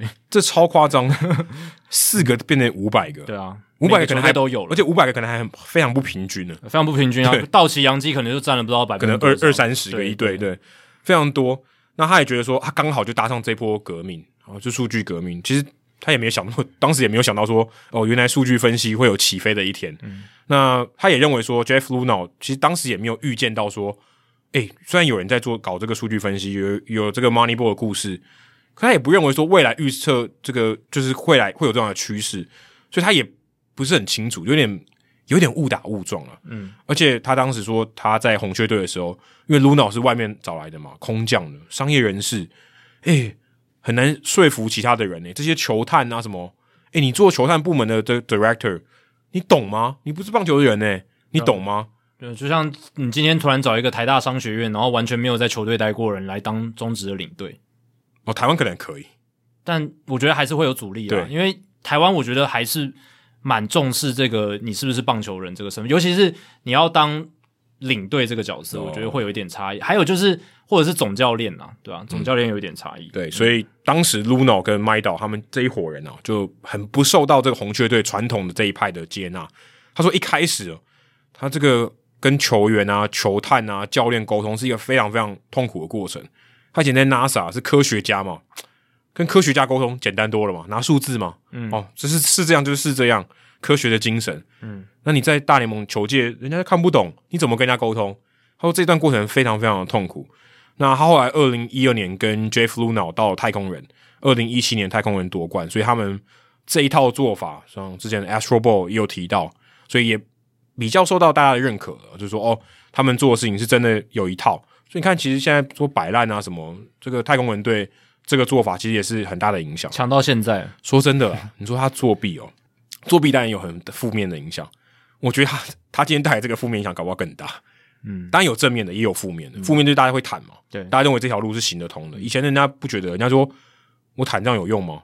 嗯，我一条未知的路，现在告诉你说有人走过，而且还两队，对，小熊跟这个太空人都走过了。因为以前会怕说我坦不成，然后还票房全部流失，然后搞得很惨。如果没有拿到冠军的话，人财两失，很惨的，对啊。你看像。其实费城某种程度上也是一一一直打不起来，那、嗯、其实也也在陷在那个 limbo 里面，其实是不太好的。但是你看，至少太空人小熊证明了这个风险够大的投注，最后得到回报也是蛮大的。对，而且他们有一套算是一个走过的路，一个使用说明书，我大家都会可以，只要你数据做得到，其实有一定的基础。那他后来合约到期，就没有跟太空人续约，就跟 Elias 一起加入了精英队。所以如果 Jackie 去当老板的话，他会是你的这个下属。那他在报道里面，他有提到说，他这个人，他就是当初他回想说，为什么他没有很喜欢去做这些 NASA 的研究啊，或是呃做他之前的事情。他发现其实他蛮喜欢这种创造，从零开始打造，就像打造太空人队。所以他现在到了精英队，他也想要这样做。只是他现在还是打造的阶段，对对，离收割还 还有一段距离。所以他也之所以会离开太空人，他觉得说，因为太空人已经是强队了，嘛。然后我没有很喜欢维持。我不喜欢维持现状，但他喜欢从零开始打造，所以他才离开了太空人。不然他如果在太空人的话，现在可能就不是 James Click，而是麦岛了。呃，对，有几率很大，对，几率很大。所以这也是他离开太空人的一个原因啦。然后在这个访问里面，开始官网的访问哦，我不知道为什么提到这个 fun fact，不过我觉得这个 fun fact 蛮能体现麦岛是一个怎样的人。他说他在大学的时候，他就虽然是念工程相关的，可是他很喜欢到处交朋友，不像传统这种工程师，虽然八面玲珑啊。他交了非常多的朋友，所以导致他出社会的时候常常要参加婚礼。他说他这一辈子啊，在访问的那个那个当下，他已经参加过九十七场的婚礼，这非常夸张，有点过量，对，有点过量。他说，因为他朋友太多，嗯，所以他都很喜欢去参加，就是有朋友找他就去参加婚礼，所以代表他人面是蛮广的，人际关系处理的很好。对，所以跟你可能想象那种宅男工程师不太一样。对，所以麦岛是一个这样子的人。然后或许我们可能在。三四年后，可能就会看到他变成 GM 了，别的别的球队的 GM。我觉得这个几率是有的啦。对，因为他那么喜欢，对不对？到了那么大年纪，重新在棒球产业从零开始，他真的很喜欢从零开始。而且，其实三十八岁转行哦，对啊？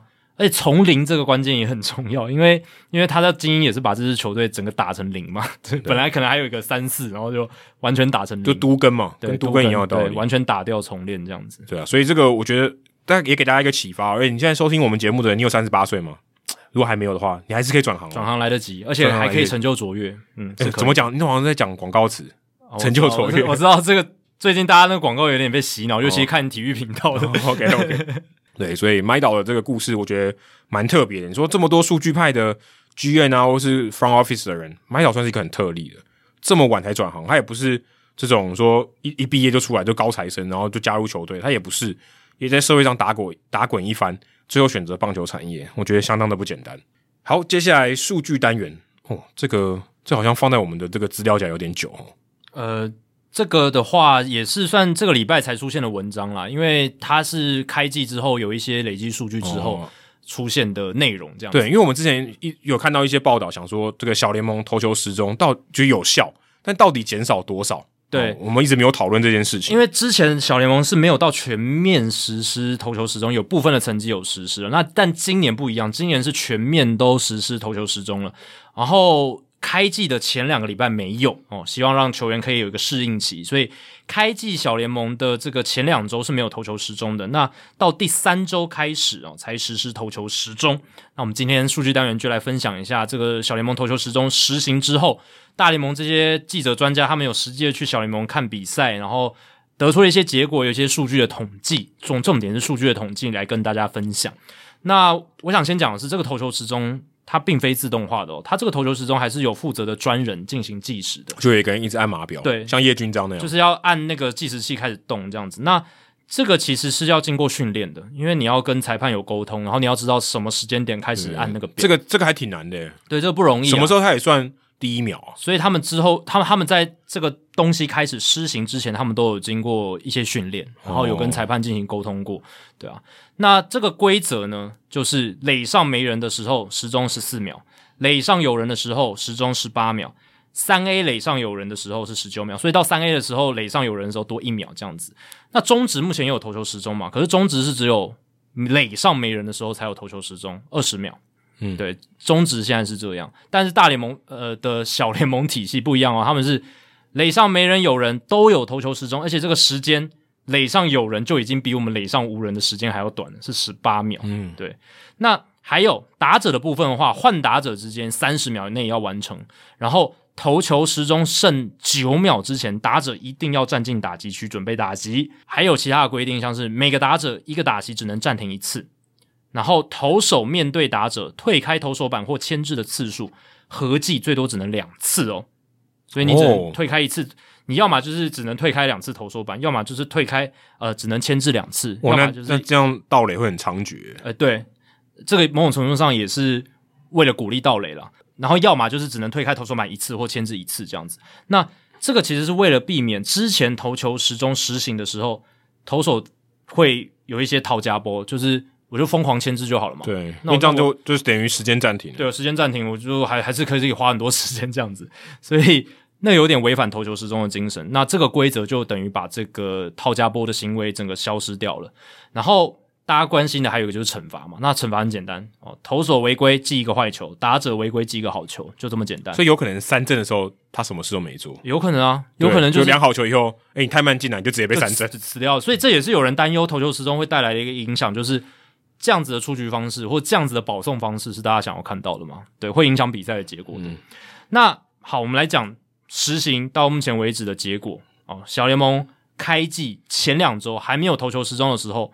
九局比赛的平均时长两小时五十九分钟，嗯，差不多三小时，比我们节目还短呢。对，真的比我们节目短。开季第三周起，九局比赛的平均时长两小时三十五分钟，削减了二十四分钟，诶，平均比赛时间削减了百分之十三点四。哦，这是一个非常大的跌幅。这个其实也呼应了我们，我觉得两三年前我们节目就有聊到，其实有人做过研究嘛。现在比赛会那么长，除了广告以外，最重要的关键是。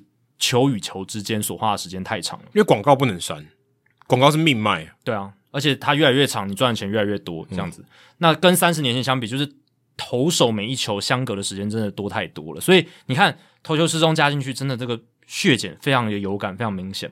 那来跟大联盟的数据比一下。呃，先先看小联盟啦。二零二一年小联盟九局比赛的平均时长就是去年是三小时，那跟刚前两周差不多，其实是一样，就是维持一样的脉络嘛，嗯、一样脉络。然后去年小联盟有百分之五十五的比赛是比三小时还要久的，那今年投球时钟施行之后，只有百分之十的比赛超过三小时哦，所以这个三小时比赛的数量就大幅的锐减。那大联盟今年九局比赛的平均时长是三小时五分钟。哦，所以如果大家可以想象，大联盟有实施这样的投球时钟的话，那比赛时长可能降到两小时四十分钟，嗯、平均哦，可能两小时四十分钟，或者是更少一点。这样喝啤酒的时间变短了，哎、欸，对啊，你要提早去买啤酒了，对，要更早一点。啊、因为虽然说七局打完就不卖啤酒，可是七局也变短了，对，也变短了，就是更更早会发生第七局这样子。对，然后也有一个小联盟的，应该是播报员吧，他有去比较两场类似比赛的时长差异。呃，有一场比赛是去年五月四号的一场小联盟的比赛，有得了十三分、十六支安打、三次失误、十九个保送，没有出生球，三百八十七球。那场比赛花了三小时五十三分钟，这的中指吧？哦，又臭又长，对不对？这场比赛我刚刚讲，其实十三分还好，对不对？十三分还好，但是十九个保送真的太臭了，太臭了，三百八十七球太臭了。对，超三百八十球超多的，超多的啊，超多的啊，非常非常多。比一般的比赛应该多了一百多球，差不多。对，一一场一场比赛大概两百多，差不多，差不多。那他别比较了今年有一场小联盟比赛，差不多的数据哦，十二分，十五支安打，五次失误，二十个保送，三个触身球，三百六十五，二十个保送有点太扯了。小联盟嘛，而且他这好像是什么高阶 EA 还是就是 EA 等级的比赛，所以会有这样的情况。二十个保送有点夸张诶，有人都投不进好球袋诶。结果这场比赛打不到三小时，两小时五十五分钟完赛，打完收工。哦，所以这就让你有一个比较，说类似这种看起来又臭又长的比赛，其实在投球时钟的施行之后，诶，这个比赛的时间还是可以接受的。从四个小时减到三个小时，减少百分之二十五，比刚刚还多很多，多一倍，很多啊。当然，这个这个也没有那么科学，老实讲是没有很科学，因为中间用多少就是节奏其实完全不一样。对，但至少是一个可以比较的一个算例子啦。那大大家当然会想有一些周边效应，因为大家一定会想说，哇，投球时钟施行这个投手会不会很不适应？会不会就是一直犯规，然后一直没办法就是节奏快起来什么的？但是这个执行下去，发现大家为了避免被罚，其实这个适适应的速度很快的。小联盟投球时钟启用的第一个礼拜，场均有一点五四次的投球时钟违例哦，其实蛮多的。结果到第二周一点一九次，第三周零点九三次，第四周零点六八次。哇，这个才一个月时间砍一半，就是适应的速度真的很快啊！因为那个影响真的很大啦，你多一个坏球真的差太多了，对吧？你大不如就投快一点，对不对？嗯、然后刚才 Adam 前面有提到，因为有限制这个牵制跟退开投手板的次数了，所以盗垒有增加，而且成功率也增加了。二零一九年小联盟的场均盗垒尝试次数是二点一一次，哦，其实蛮少的，二点一一次，一队才一次多而已。因为之前就是趋势就这样嘛，越来越少。嗯，然后百分之七十点五的盗垒成功率。那二零二一年其实应该也是已经有实施一些投球时钟了，已经增加到二点七九次的这个尝试了，然后成功率也增加到百分之七十六点三，哦，这这差距蛮大，差很大。然后今年继续增加二点八八次的场均盗垒次数尝试，然后百分之七十八点四，将近八成的盗垒成功率了。那等于有将近八成代表说盗垒是很有效的，对啊，得分期望值就提高。对，所以。盗垒变成一个 feasible，就是大家会去考虑，可以来真的增加你战力优势的一个战略，嗯、这样子。因为原本可能是看你盗垒的人，平均下来其实盗垒是有害这个得分的。没错。那大家可能也会想说，投手每球之间的恢复时间会变短嘛？因为投球之中就是要催促你赶快投，那这样子会不会比较容易受伤啊？因为我们也想说，就是投球。每球之间有一个间隔，会有个恢复的时间嘛？嗯、但是你缩短了这个恢复的时间，是不是更容易受伤？可是也有选手表示，其实你一场比赛你少打了半小时到一小时，回家休息恢复的时间增加，睡眠时间增加，这是很大的帮助。而且这是一个投手讲的，Nick Maestrini 这个小联盟的投手，他就讲说，其实多了睡眠这件事情对他来讲帮助可能更大。而且我觉得大家要考虑一点是，当你被催的要投的很快的时候，我觉得投手会学着就是。